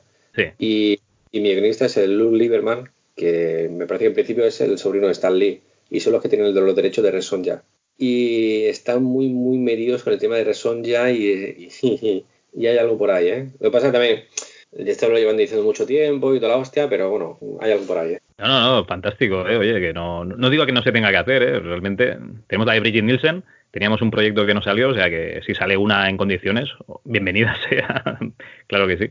Bueno, eh, tenemos a, a, Dani Nevado, que nos pregunta si debería haber un cómic de Conan Mujer, ¿vale? Yo creo que Redson ya está ahí para, para solucionarlo, pero bueno, ¿a ti te gustaría dibujar eh, con Ana, por ejemplo? Con Ana. con Ana y con María y con Monse. Bueno, eh, eh, a ver, es que ya está Resón ya. Es que. Es es que yo tengo un problema. Yo eh, odio dibujar eh, personajes femeninos. Pero yo lo odio por, porque me cuesta muchísimo, sufro mucho, sufro muchísimo, me, me cuesta. Y no sé, conciencia de la vida, todos los trabajos que me dan son de, de personajes femeninos. Eh, y a mí me gusta, me gusta dibujar los personajes femeninos, hacerlos fuertes, hacerlos, no hacerlos los típicos con el culo salva afuera, con unos pechos aquí rollo pin-ups, los hago un poquito más masculino. Y entonces, eh, cuando dibujo Reson, ya cuando dibujo eh, personajes femeninos así en acción, pues lo, lo llevo un poquito a mi terreno y lo disfruto más. Pero dibujar, un- es que, mira, ahora en Marvel creo que ahí está la serie de Belit, eh, eh, han sacado una serie, de- la de Belit, y luego han sacado una serie que se llama Valeria, que es como si fuera un Conan, pero en tía, pero un poco diferente, ¿no? Que lo dibuja un- una autora de aquí, de, de- de Madrid, se, se llama Neke, que es una, una gran artista. Y no sé, es que si ya está Reson ya, digo. Es que es Reson Vale. ya, es, que, es como que eh, quiere dibujar a un Hulk femenino, si ya está Hulka. Vale, vale, o sea, lo que sería un cómic de, de Conan lo resolveríamos simplemente sacando a Red Sonja y ya está, ¿no? Y ojo, que, que a mí no me importaría, que sí, que la dibujaría igualmente, sí. Se llama Conana, la, la dibujaría. Perfecto. Yo una tía, un tío con un mandoble en la mano y, y matar y a- decapitar y caballos y acero, para mí es música. Perfecto, bien, pues nos, nos ha quedado claro. ¿no? Tú no tienes ningún problema. Ningún problema. bueno, Eric nos pregunta, eh, simplemente nos dice esto, ¿eh? ¿Barry Windsor Smith o Buscema? Este se va por los clásicos. ¿eh? Sí, hombre, yo Burcema. Yo Burcema porque, el, claro, pero es que, a ver, esto es trampa, porque claro, tú piensas que el, el Barry Muso de mí es lo primero primero, es como que es, es un Conan más del libro, que es un Conan más ladrón, menos, menos físico, más, más enquencle, es diferente, y aparte que era al principio, una vez que ya lo tienes, eh, cuando ya hizo Burcemas, lo hizo a lo suyo, que lo, lo hizo rollo fraseta, eh, claro, todos los autores que vengan después eh, ya se fijan en Bucema, porque ya es el, el Conan, Conan auténtico, entre comillas, ¿no? Pero lo difícil lo tuvo, para mí, el que tuvo el mérito de hacerlo lo complicado fue Barry de Smith, que al principio los primeros trabajos se veía un poco verde el hombre, y luego ya hizo un trabajo guapos. Vale. Pero sin, yo, sin desmerecer ni uno ni otro, pero si me tengo que quedar con uno, me quedo con Bucema. Pero por el estilo de dibujo, ¿eh? Que es No, no, y porque que es el, a lo mejor es porque es el más icónico, ¿no? También. Sí, porque es más icónico, porque, porque le dio más, más personalidad, le dio más presencia. Pero si tú miras el, el, el Buscema cuando dibujó Thor, hizo un par de números de Thor o lo que sea, y el Thor era Conan. Ujú. Tenía la misma mirada, la misma pose, la misma anatomía, todo. Lo que pasa que un pelo rubio y otro pelo moreno. Oye, pues ya, ya que está la pregunta está de Eric, yo te voy a hacer otra pregunta. ¿Crees que le falta a Red Sonja y a Conan, aparte de todos los desmembramientos, que eso está bien, le falta a lo mejor también un poco de, de- de sexo más visual, no, no pornografía, ¿eh? O sea, le falta mm, un poco de adultez a los Sí, guiones. sí, sí que le falta. Es más, eh, yo dibujé en una escena de Conan el Asesino, hay una escena que sale a las princesas que está, está por la selva, la, la- la persiguen y eso, y la dibujé con los pechos fuera. Y, pero claro, pues yo lo veía como que eh, había sido medio un poco, se había escapado, había sido un poco medio violada, un poco así. Y digo, bueno, pues hostia, pues yo comprendí, bueno, pues está por la selva, pues está desgarrando las vestiduras, pues con, con uno de los pechos fuera, ¿eh? O sea, no con los dos, sino con uno.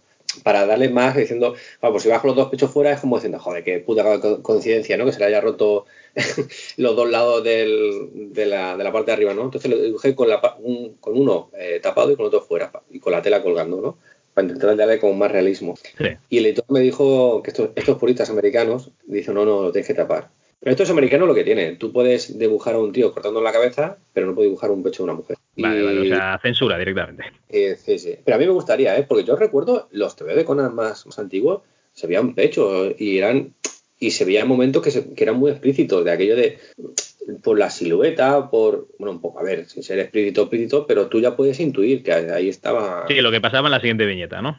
Exactamente. Y, pero a mí, me, a mí no me importaría. Sin ser así eh, explícito, explícito, pero insinuando cosas. Yo creo que, que le daría más, no sé, más realista, realista a la historia, ¿no? Un poco. Y más así en, en esa época que puedes, que representa que tú eras más, más salvaje.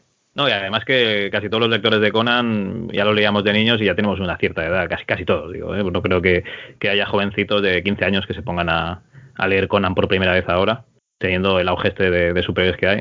Imagino que no, vamos. Bueno, eh, Pepe Marín quiere saber, creo que ya está medio contestado, pero eh, el grado de libertad creativa a la hora de dibujar un personaje tan icónico como, como es Conan. Bueno, la libertad es la que te dejen ellos y la que tú pidas. Porque tú pides y tú vas tensando como si un poquito la cuerda, ¿no? Y vas tensando, vas tensando. Y a lo mejor el editor, la- el jefe es el editor, entonces es el que te deja. Entonces tú vas tensando la cuerda, te vas tensando y a lo mejor te lo vas llevando cosas a tu terreno, cosas a tu terreno, hasta que te dice el editor, vale, ya está, aquí no pasas. Entonces tú ya te dices, "No, me acabó el cachondeo, de aquí no paso. Entonces tú, a la hora de li- libertad, pues, pues tú puedes hacer, eh, ya digo, la manera de componer la página, eh, la manera de, lo que yo te he contado antes, de, de hacer el diseño del personaje de Conan, de, si tiene 18 años, pues pelearte un poquito con él para que hacerlo un poquito más musculoso. A la hora de libertad de hacer, de, de, por ejemplo, a lo mejor había escena diciendo Conan salta y, y de un espadazo le, le- le- le corta la cabeza. Y entonces tú a lo mejor puedes decir, bueno, le, puedes decir, bueno, le puedo hacer como la, la cabeza sale volando como en sombra, o le puedo hacer la escena de eh, con las vísceras, el hueso roto, ¿sabes? Que se vea ahí todo más, más explícito. Vale. Entonces- sí, sí, tiras por ahí, ¿no? Te gusta Eh, más ese. Eh, se ve las páginas un poquito así. Sí. Y, y tú vas como si fuera tirando, vas tirando, tensando la cuerda y tienes libertad hasta que ellos te dicen, bueno, esto de aquí no. Y por ejemplo, si le quisieses poner armadura a Conan o, o cambiar el atuendo, etcétera, eso te tendrías que ir peleando por cada, por cada viñeta en que lo hicieses, por ejemplo. Sí, en principio no, porque ya al principio normalmente el guion te dice, bueno, entra Conan y a lo mejor está en taparrabos, o te- es un poco a veces explícito, pero el diseño más o menos del principio de Conan eh, lo haces tú un poquito por gusto. Dices, a ver, si este tío está andando por el desierto no puede ir con una armadura, o si va a luchar o lo que sea, o si sale de un campamento, saldrá con la ropa limpia, saldrá con, con un cambio de ropa diferente. Eh, todo eso tienes que ir tú un poco metiéndote sin que nadie te diga nada, lo, lo haces tú por lógica. Los diseños y todo lo- los he hecho yo, y escudo, espadas, todo eso, y no vieron. Ujú. Otra cosa, otra, eso en Conan. Otra cosa es, por ejemplo, los personajes de Mario y DC, ahí sí que ya no los puedes tocar nada, ¿eh? Ahí, porque claro, ahí va, ahí va, claro, tú piensas que el traje de, de- el traje de batalla de ellos, de Batman, por ejemplo, siempre es el, es el traje, el, el traje del diseño de, de Thor es el que tiene, no hay más. Conan no, Conan cada tres, cada tres historias ya lo puedes cambiar. Es una persona, ¿no? Conan es una persona, se le rompe la ropa, eh, tiene que usar otra, y sí, en cambio los, Es que- los, de, los de Marvel y DC tienen un armario lleno de la misma ropa que siempre llevan, ¿no? Exactamente, pero bueno, es comprensible porque son trajes de superhéroes.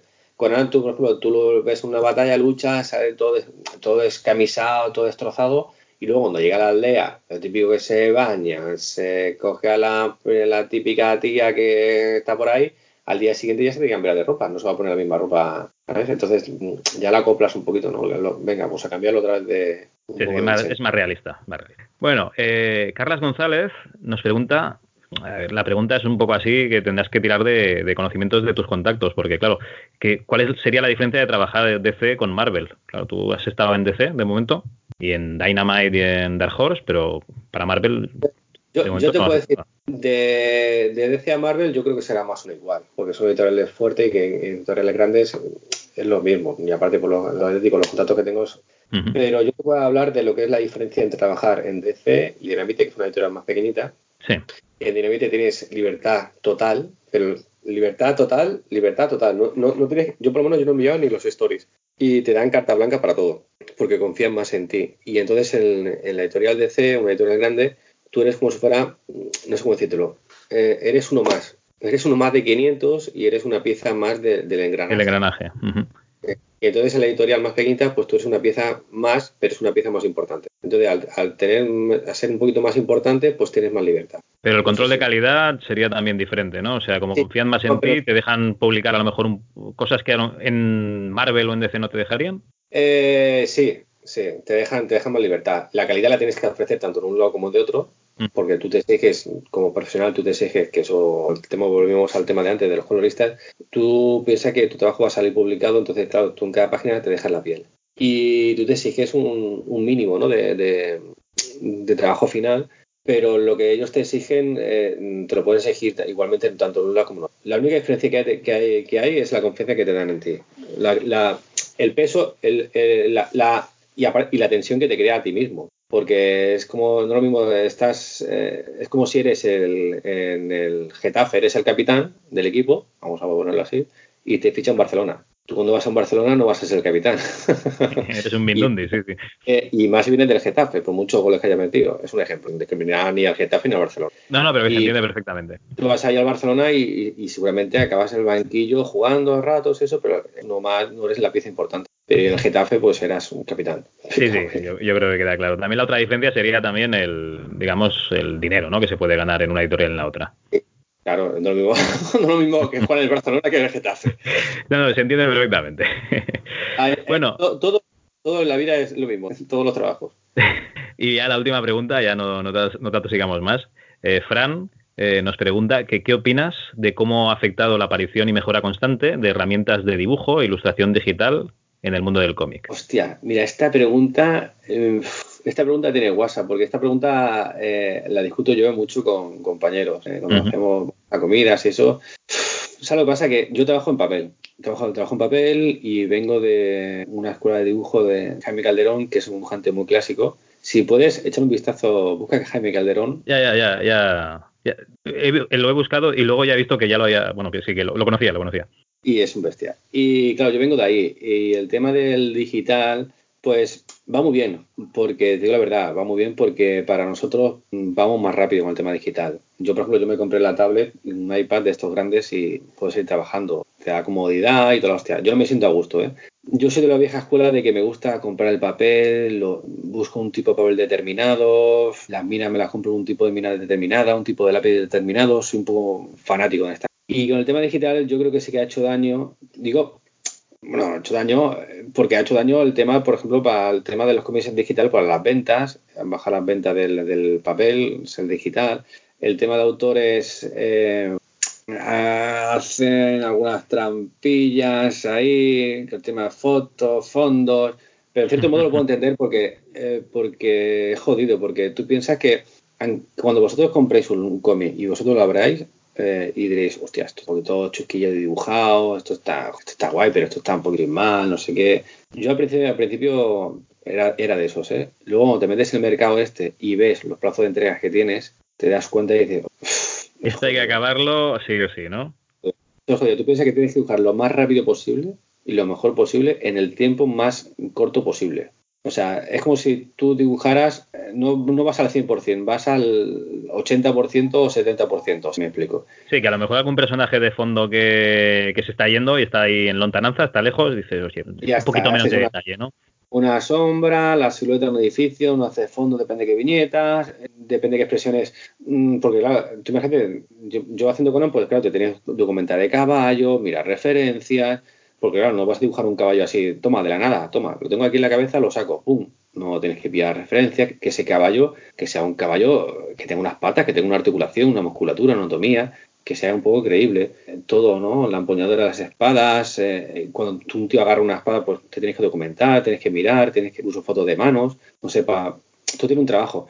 Pero el tema del digital, yo lo que el miedo que me da son la gente que quiere aprender a dibujar cómics y ya se va o a dibujar y ya te va directamente al tema digital. El tema digital, que ese es el único miedo que a mí me que yo siempre aconsejo es aprende lo básico en papel, a tirar diseño de personaje, anatomía, a punto de fuga, perspectiva, narración, todas esas cosas en papel, porque en el tema digital hay muchas herramientas que prácticamente le das un botón y te lo hace y, y te vas a saltar un proceso, te vas a, vas a saltar una base, una base que deberías de tener y te vas a saltar esa base para ir más rápido. Yo, yo digo esto a la gente que, que quiere aprender, ¿eh? Y, y luego cuando te pones a dibujar, pues claro, no, mira, he hecho aquí un muñeco así, un tío saltando, un Spiderman, y se nota que, hay programas de, poses, que tú lo has puesto en la figura que tú, o la pose que tú te interese, y has dibujado encima de esa pose, pero esa pose está, es como si calcas una foto, no, la has diseñado, no, has sabido entender el movimiento de esa figura, es que es muy complicado. Que una vez que ya tú seas profesional, que, tú ya sepas ya una base y que tú ya te pases al digital, porque el 80% de los dibujantes han pasado al digital y ya digo, todos mis colegas, pues, habemos tres o cuatro de que solo trabajamos en papel, todos demás trabajan en digital porque va más rápido, porque para borrar le das un botón, para agrandar, tiene muchísima, muchísima facilidad y mucha como- comodidad. Yo eso lo entiendo, pero para la gente que quiera aprender a dibujar, creo que deberían primero lo que es la base en papel y luego ya habrá tiempo el digital. Esa, eso es mi opinión. Y aparte, yo por mí mejor. Que se pasen todo al digital y que me dejen a mí los originales, que ya los venderé yo. Perfecto, oye, pues esta era la última, la última pregunta.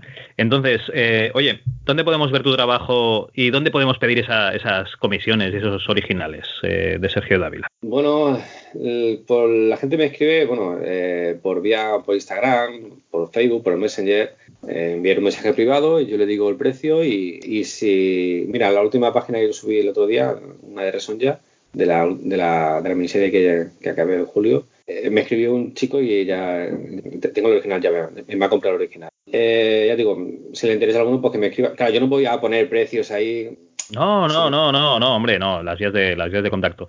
Sí, y bueno, y, y aparte yo tengo, tengo un CAF, que es el, el Comic Art Fan, que es una página donde que se llama CAF, Comic Art Fans, que es donde muchos autores vendemos los, los originales. Y ahí tengo yo ahí como una galería, ahí sí que tengo los precios, que ahí sí, que es para, para vender. Para vender, vender ya es como más, es, es como más eh, internacional. Ujú. Entonces, ahí- Vale, vale, o sea que, que es donde podrías encontrar a lo mejor otros clientes en, en otros países, ¿no? Para, para digamos, ofrecer tu- tus originales. que se haya publicado aquí en España está eh, Legendary de Aleta, que no sé si estará ya, encontraréis alguno, que es una edición de, de, la, de Steampunk. El- los personajes principales de Dynamite hice como un, un evento, que son Resonja, Vampirella, El Hombre Enmascarado, Flash Gordon, todo, en- todo en el universo de Steampunk.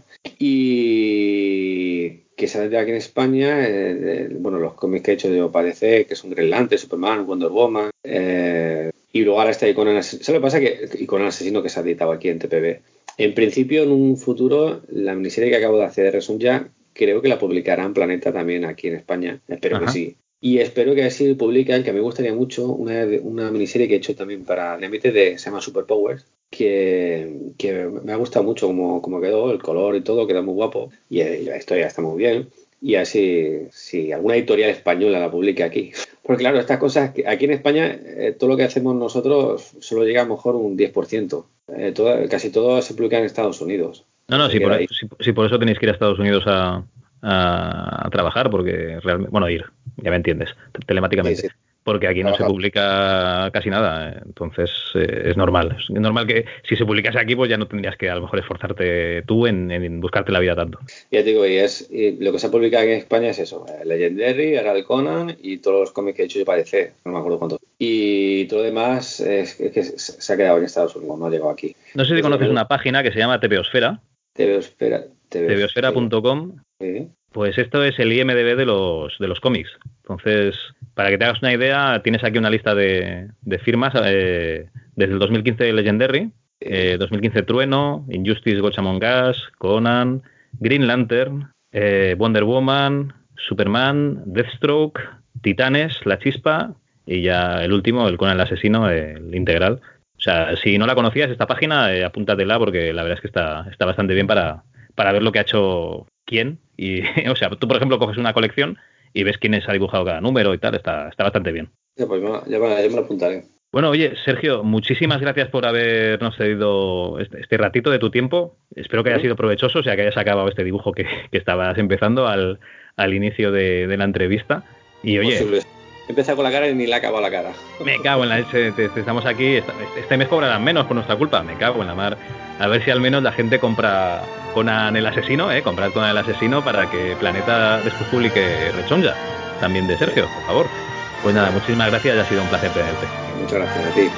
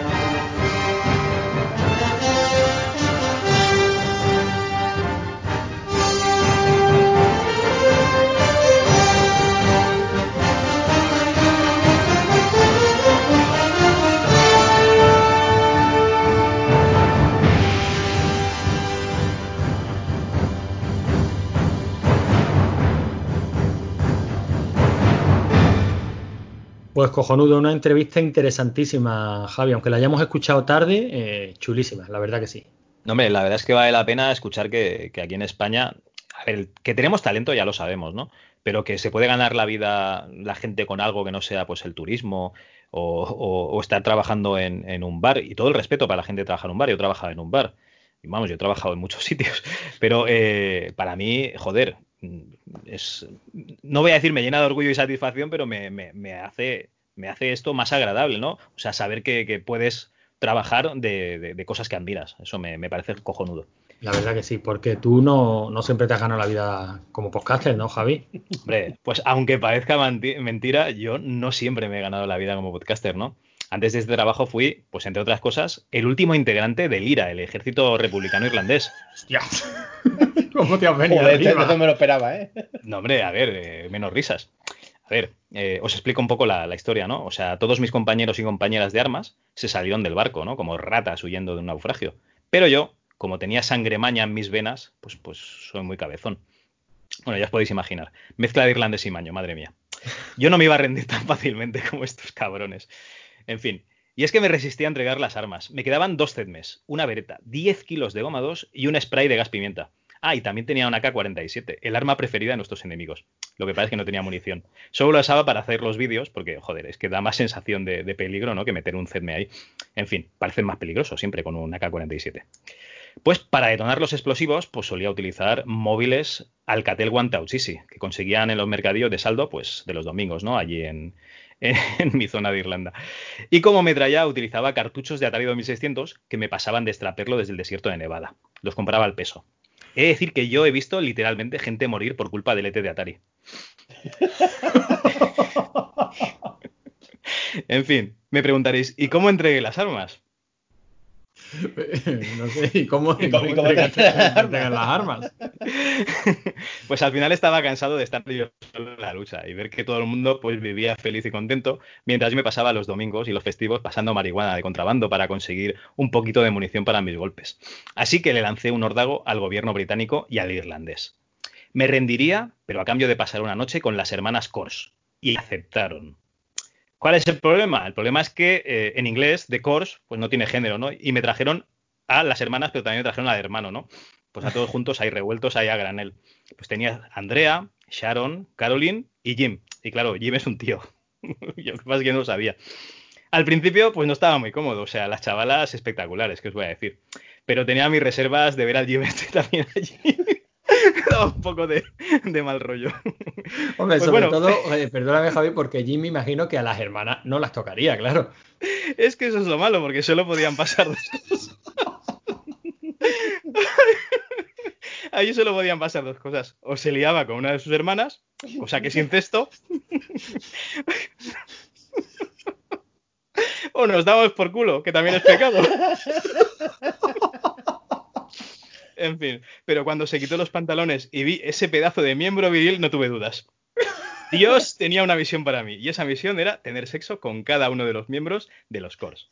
En fin, la cosa acabó muy bien. Yo dejé las armas y de Cors compusieron el tema Breathless, que, a ver, no, no tenéis tantos dotes de idiomas como yo, ¿no? Pero significa sin aliento, ya que sin duda es como se quedaron después de esa noche de pasión conmigo.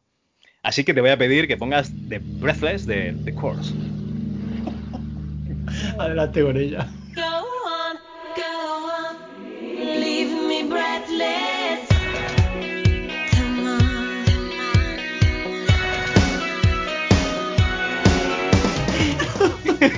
La madre que te parió. Eh, algún día voy a coger todas tus piedras en el camino y voy a publicar un recopilatorio. No, tío.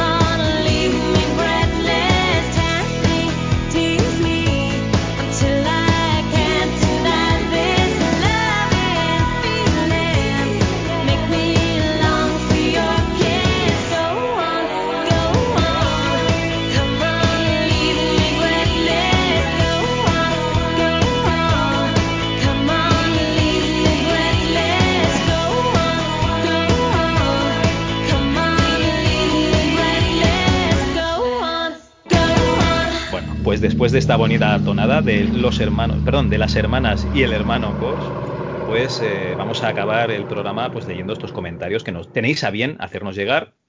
Y además, eh, he de decir que incluso alguno de vosotros nos pone en Podcast Addict eh, reseñas, ¿no? Con cinco estrellas, así que muchas gracias, ¿no? O sea, de verdad es, es un honor que, que nos deis esta puntuación porque, no sé, si nos da visibilidad, ¿no? Pero siempre pues, nos da un poquito más de gasolina para, para seguir en esto del podcasting.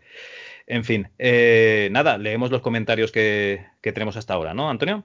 Venga, pues vamos a, a ello. Si te parece, Javi, si te parece, Manu, os menciono a los dos porque cada uno de los dos programas que voy a mencionar, aparte de rigor y criterio, pues son cosa vuestras.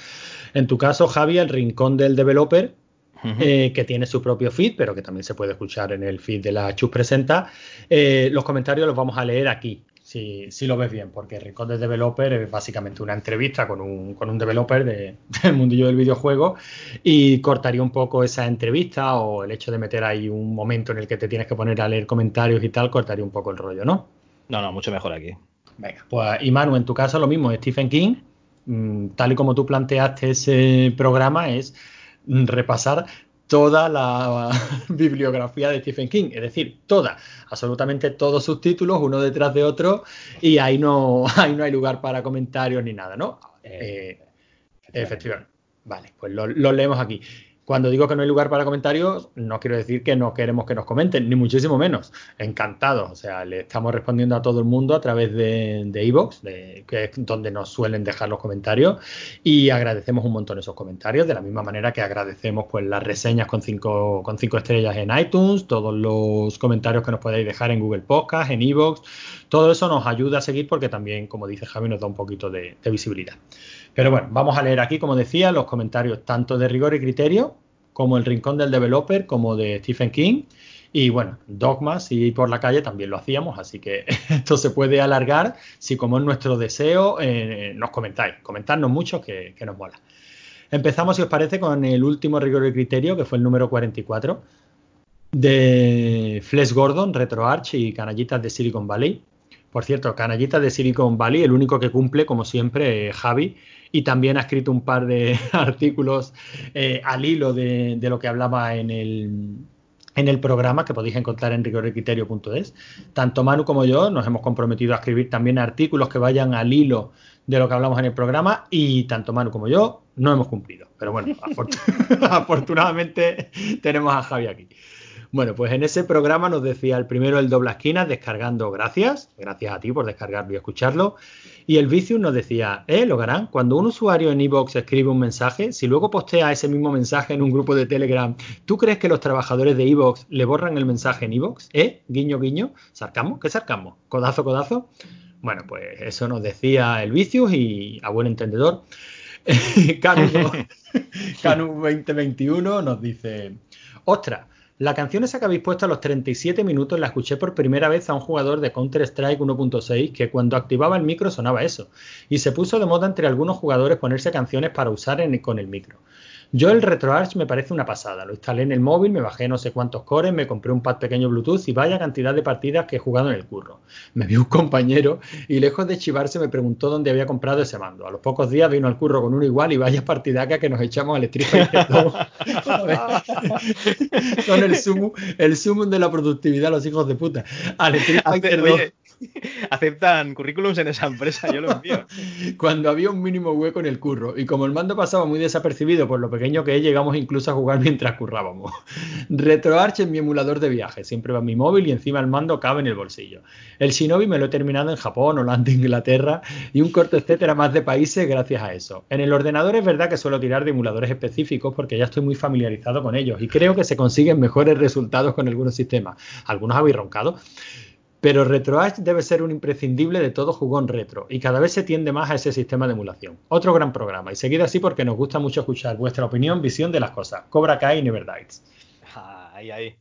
Pues se, se le ha quedado Netflix, o sea que seguramente veremos la tercera temporada al menos. Bueno, y la primera y la segunda doblada. Que en mi caso eso es importante también. Se la puedo poner a los niños y a la mujer y, y que veamos juntos la tercera. Hombre, metérsela, digo, ponérsela doblada a tu mujer siempre es importante. siempre es importante, ¿verdad?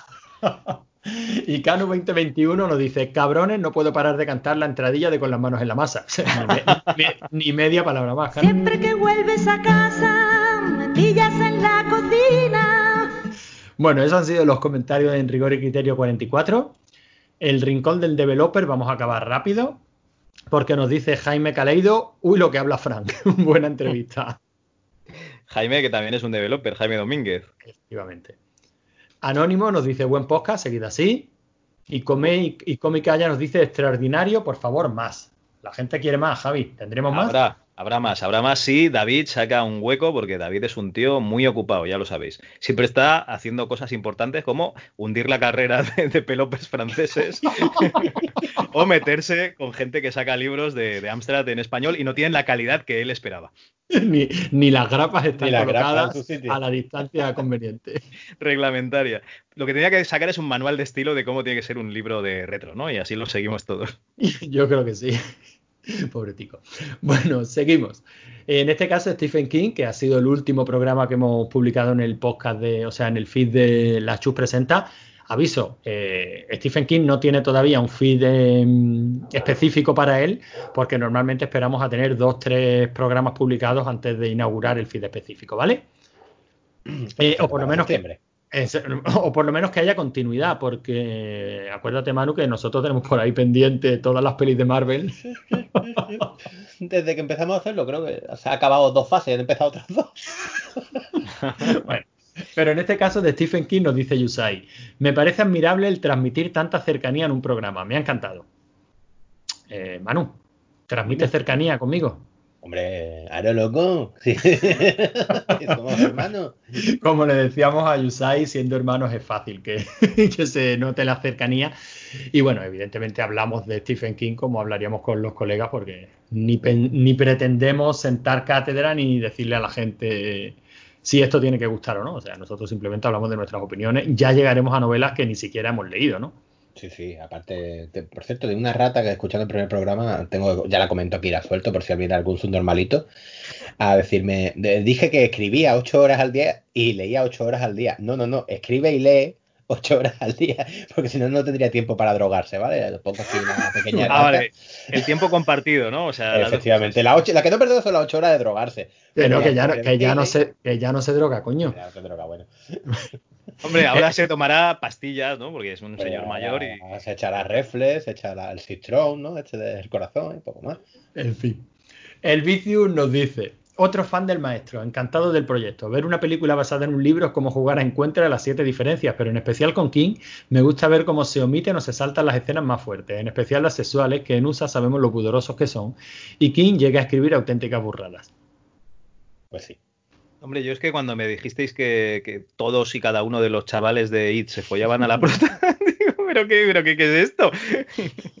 esto no, No. salía en la película. Si, Ya llegaremos, ya llegaremos. si os parece, no volvamos a sacar ese tema. Y si alguien quiere retraerse a esta conversación, que ya la hemos tenido, que busque nuestros dos programas especiales de IT. Bueno, Curro nos dice aquí otro mainstream de la literatura. Me parece un proyecto maravilloso el que os proponéis, porque aunque de quién habla todo Dios, no conozco a nadie que se haya planteado repasar la bibliografía pormenorizadamente. Hombre, Porque que la poca gente gente, está bien. hay poca gente tan zumbada como aquí mi hermano. Yo he leído mucho de Stephen King y aún así tendré pendiente como la mitad de lo que ha publicado, así que esta serie me serviría para ir seleccionando con más rigor y criterio. Y otra cosa que me parece admirable es cómo podéis releer tantas obras, que a mí me encantaría, pero dada la lista de pendientes que tengo siempre y va aumentando, como los podcasts, se me hace imposible ni planteármelo casi. Nada, colegas, a seguir. Pues hombre, esto de releer tanto yo creo que es casi como volver a ver las mismas pelis o a jugar los mismos juegos, ¿no? Según Sí. nos hacemos viejos, pues casi que nos apetece más volver a lo conocido. No, lo que, ¿sabéis lo que yo le comentaba? Yo y muchísima gente tenemos la costumbre de antes de dormir, al menos en mi caso, yo no puedo dormir si no leo. O sea, que no puedo, no me, no me, no me entra el sueño. Y muchas veces no tengo, o, o no tengo, o me da pereza empezar con un libro. Entonces cojo el que tenga más a mano y pues, releo libros que, que me resultan más fáciles, que ya sé de qué van, que ya sé que me gustan y que me dan sueño. O sea, no tiene más. Y que me dan sueño. Le- leemos aquí para dormir, ¿no? No, que me da sueño en plan de que tampoco tengo que estar muy pendiente. Bueno, y por último, Maese Corcoso nos dice: ¿Quién acabará primero? ¿Los hermanos Podcast analizando médicos de familia capítulo a capítulo o vosotros? Yo no sé quién acabará primero, pero quién está peor si lo tengo claro. Hostia puta, ¿hay alguien No. que está analizando médico familia capítulo a capítulo? Por eso digo que tengo claro quién está peor. Los Madre hermanos. Podcast. El arco argumental de la Juani dejó, dejó de patrocinar leche del día para pasar Covirán. Bueno, y eso es, eso es todo. Eso es lo que nos han llegado, los comentarios que nos han llegado en estas últimas semanas. Pues nada, muy bien, ¿no? Eh, la verdad es que da- da gusto, ¿no? Poder leer algún comentario, porque en el último MS2 Club leímos uno. Sí, la verdad es que somos, somos durillos, ¿eh? Nos cuesta trabajillo muchas veces comentar, yo mismo, ¿eh? O sea, que, que nos pasa absolutamente a todos. No sé si a los chicos de RM30 precisamente en su último programa se, lo, se los decía. Yo no me pierdo un capítulo, de hecho estoy deseando que, que publiquen para, me- para meterle mano a su podcast. Y mira que tenemos buena relación con ellos, pues no les había comentado nunca. y, en, y en el último programa se los decía, digo, mira, eh, en este tengo que comentaros sí o sí porque me ha llegado, ¿no? Pero no es que los demás me lleguen menos, es simplemente que, que somos flojos, Javi, no, no lo podemos Sí, evitar. la verdad es que sí. Yo, bueno. además, en Evox lo que hacía es que, que le daba el corazoncito, ¿no? A, pues eso, a todos los programas que escuchaba. Pero ahora eh, me he cambiado de móvil y no me he instalado ni Evox directamente. O sea que. Y Podcast Pero- Addict no da la, la opción de dar corazoncito, lo siento. Así que os pedimos que hagáis lo que nosotros mismos nos cuesta hacer, ¿eh? que es dejarnos un comentario, ponernos alguna valoración y bueno, ya sabéis todo el rollo y cómo va, ¿no? Y chicos, yo creo que con esto hemos acabado el programa, pero antes Javi quería que hiciéramos, que le dejáramos unas tareillas para casa a, no- a nuestros oyentes, ¿no? Como, como este programa ha pasado a ser casi mensual, ya veremos cuál es la cuál es la frecuencia. Al fin y al cabo, ya digo, en el, en el feed vais a encontrar programas prácticamente todas las semanas, pero como tal, como rigor y criterio, cada uno de nosotros trayendo un tema, pues yo supongo que al final acabaremos trayendo uno al mes, una cosa así. Eh, básicamente porque son muchísimos, son muchísimos programas y, no nos da la vida. Y tú decías, Javi, de dejar alguna recomendación, alguna tareilla para que la gente de programa a programa tenga con qué distraerse, ¿no? Pues sí, la verdad es que sí, porque sabes esas cosas que siempre te apuntas por ahí en algún rincón, pero que, bueno, antes sí lo soltabas a lo mejor en un dogma, pero como grabamos menos dogmas, eh, por- porque no hay tiempo, básicamente, eh, pues eso, eh, siempre mola tener alguna, un rinconcito, pues para decir estas, estas tonterías, que son a lo mejor cositas de, de un minuto o dos, pero que no sabes dónde ponerlos. O sea, no te rellena una sección, pero, eh, porque no tiene entidad, pero es de, te- te apetece, ¿no? Ponerlo. Y bueno, yo quería comentar eh, que he jugado una aventura gráfica, rollo Maniac Mansion, ¿vale? Los que hayáis jugado a Maniac Mansion o lo hayáis visto me entenderéis, o sea, es muy del estilo, que era Billy Masters was right, eh, Billy Masters tenía razón, y es de un desarrollador español, la verdad es que lo, os lo recomiendo, es una aventura gráfica que se juega en una hora aproximadamente, eh, te lo bajas de su página, lo instalas y, y chimpún, y, jugando. Eh, si te quedas atascado, pues, pues tienes la guía online, porque ya sabéis que desde que se inventó YouTube y Twitch, pues todo el mundo pues, pues hace gameplays y tal, cosa que agradecemos los que somos un poco torpes, aunque también os he de decir que no me quedaba atascado, con lo cual, si yo no me quedaba atascado, vosotros lo podéis sacar sin problemas, en una hora o menos. Eh, tiene un guion que, me ha gustado mucho y la ambientación también. La verdad es que no es la típica aventura chorra, sino que las conversaciones que puedes tener con los personajes que hay y tal, pues están, están bastante bien. Yo no sé si la habéis jugado vosotros. No, no, todavía no la, no la recomendaste y, y todavía no le metió mano. En fin, supongo que en algún momento lo podré hacer. Vale, ya os digo, es una aventurita de, de una horita o así. Y luego, un juego que tenía guardado aquí en, en un rincón para comentar algún día si hacíamos un programa de, de juegos bizarros, pero como no se da la ocasión, que es Beers, Vodka, Balalaika, ¿vale? Osos, vodka y balalaika, que básicamente se trata de que tú llevas un, oso en la Segunda Guerra Mundial, te enfrentas a nazis, ¿vale? vas con tu AK-47 y tal, con, armas y eso, y que de hecho el AK-47 no creo que sea de la Segunda Guerra Mundial, la verdad es que no lo sitúo en el tiempo, pero bueno, aquí lo puedes llevar. Y, eso, te enfrentas a, a nazis, entonces para recuperar salud tienes que beber vodka y puedes tocar también la, la balalaika. Entonces es una cosa muy, muy, muy bizarra, está en Steam, lo podéis buscar y echarle un ojo porque es, es una cosa muy rara y me ha hecho gracia. Me hizo gracia en su día, me lo apunté y lo tenía ahí hace un año apuntado para, para comentarlo alguna vez en el programa. Chachi, otro, que, otro del que tomamos nota. Manu, ¿tienes algo tú que, que dejarle a la gente? Eh, sí, bueno, primero que la que llevaban los nazis en la, en la Segunda Guerra Mundial era la Uber Pistolen, este que me hace mucha gracia. No, no, Machines- es- Machines es un oso. Pistolen. Ah, es el un ruso. oso, es un oso. El oso es ruso. Ese era el Scar, creo que llevaban, ¿no? Bueno, no me acuerdo. Ah, El subnormalito. Sí, Eh, subnormalito. Eh, sí. Yo sí, eh, lo estoy ahora, como he cometido el error de reproducirme. ¿Pero por esporas o cómo ha ido esto? sí, básicamente. de- de- ¿Por mitosis? plantas la semillita eh, y luego la empujas con. Bueno, que he cometido el error, entonces se me va a acabar el tiempo y estaba ahí con mi novia, los dos viendo animes como desesperados, que era una cosa que habíamos dejado aparcada. Y recomendar uno que se llama Tokio Magnitude 8.0.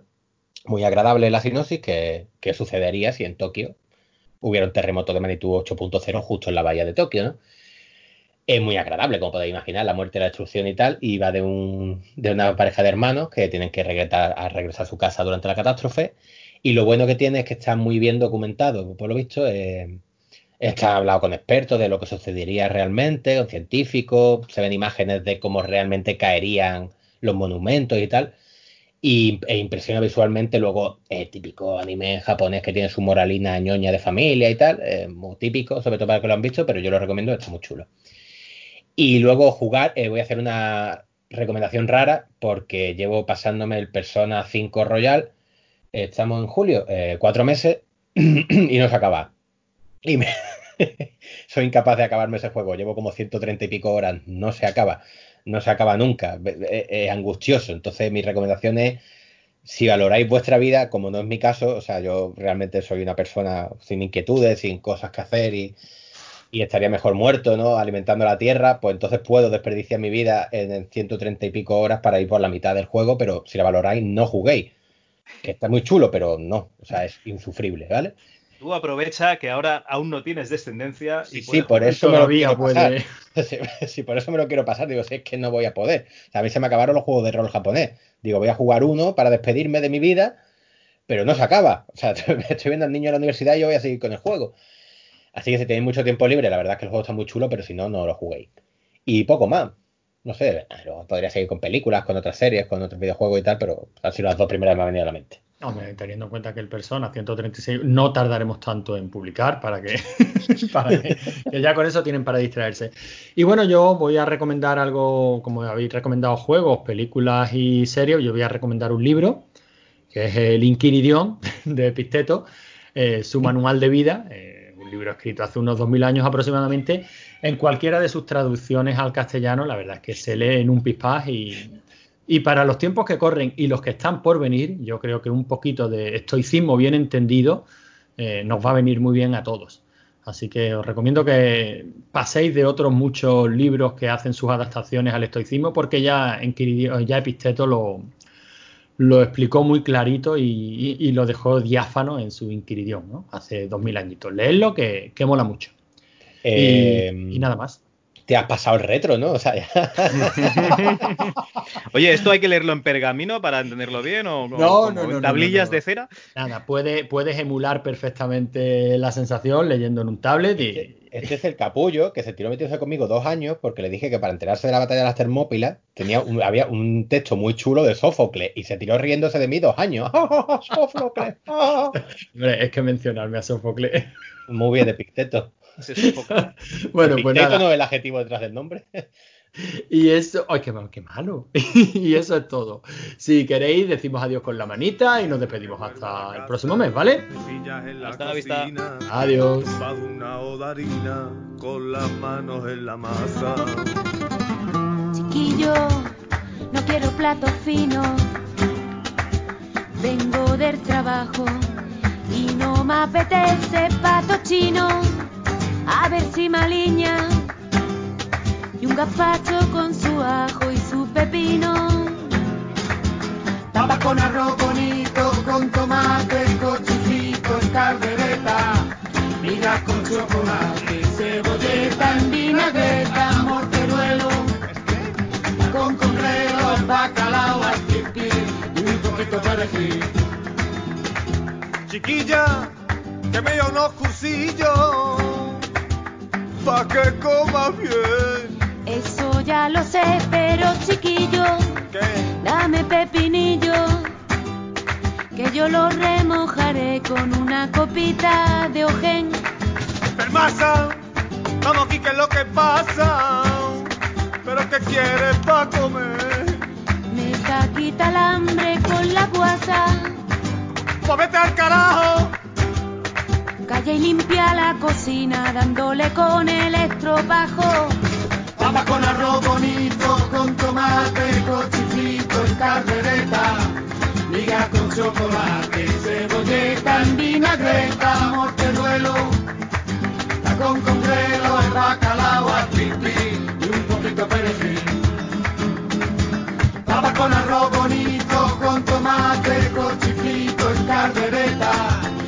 Con chocolate, cebolleta en vinagreta, morteruelo. Tacón con grelo, el bacalao al y un poquito de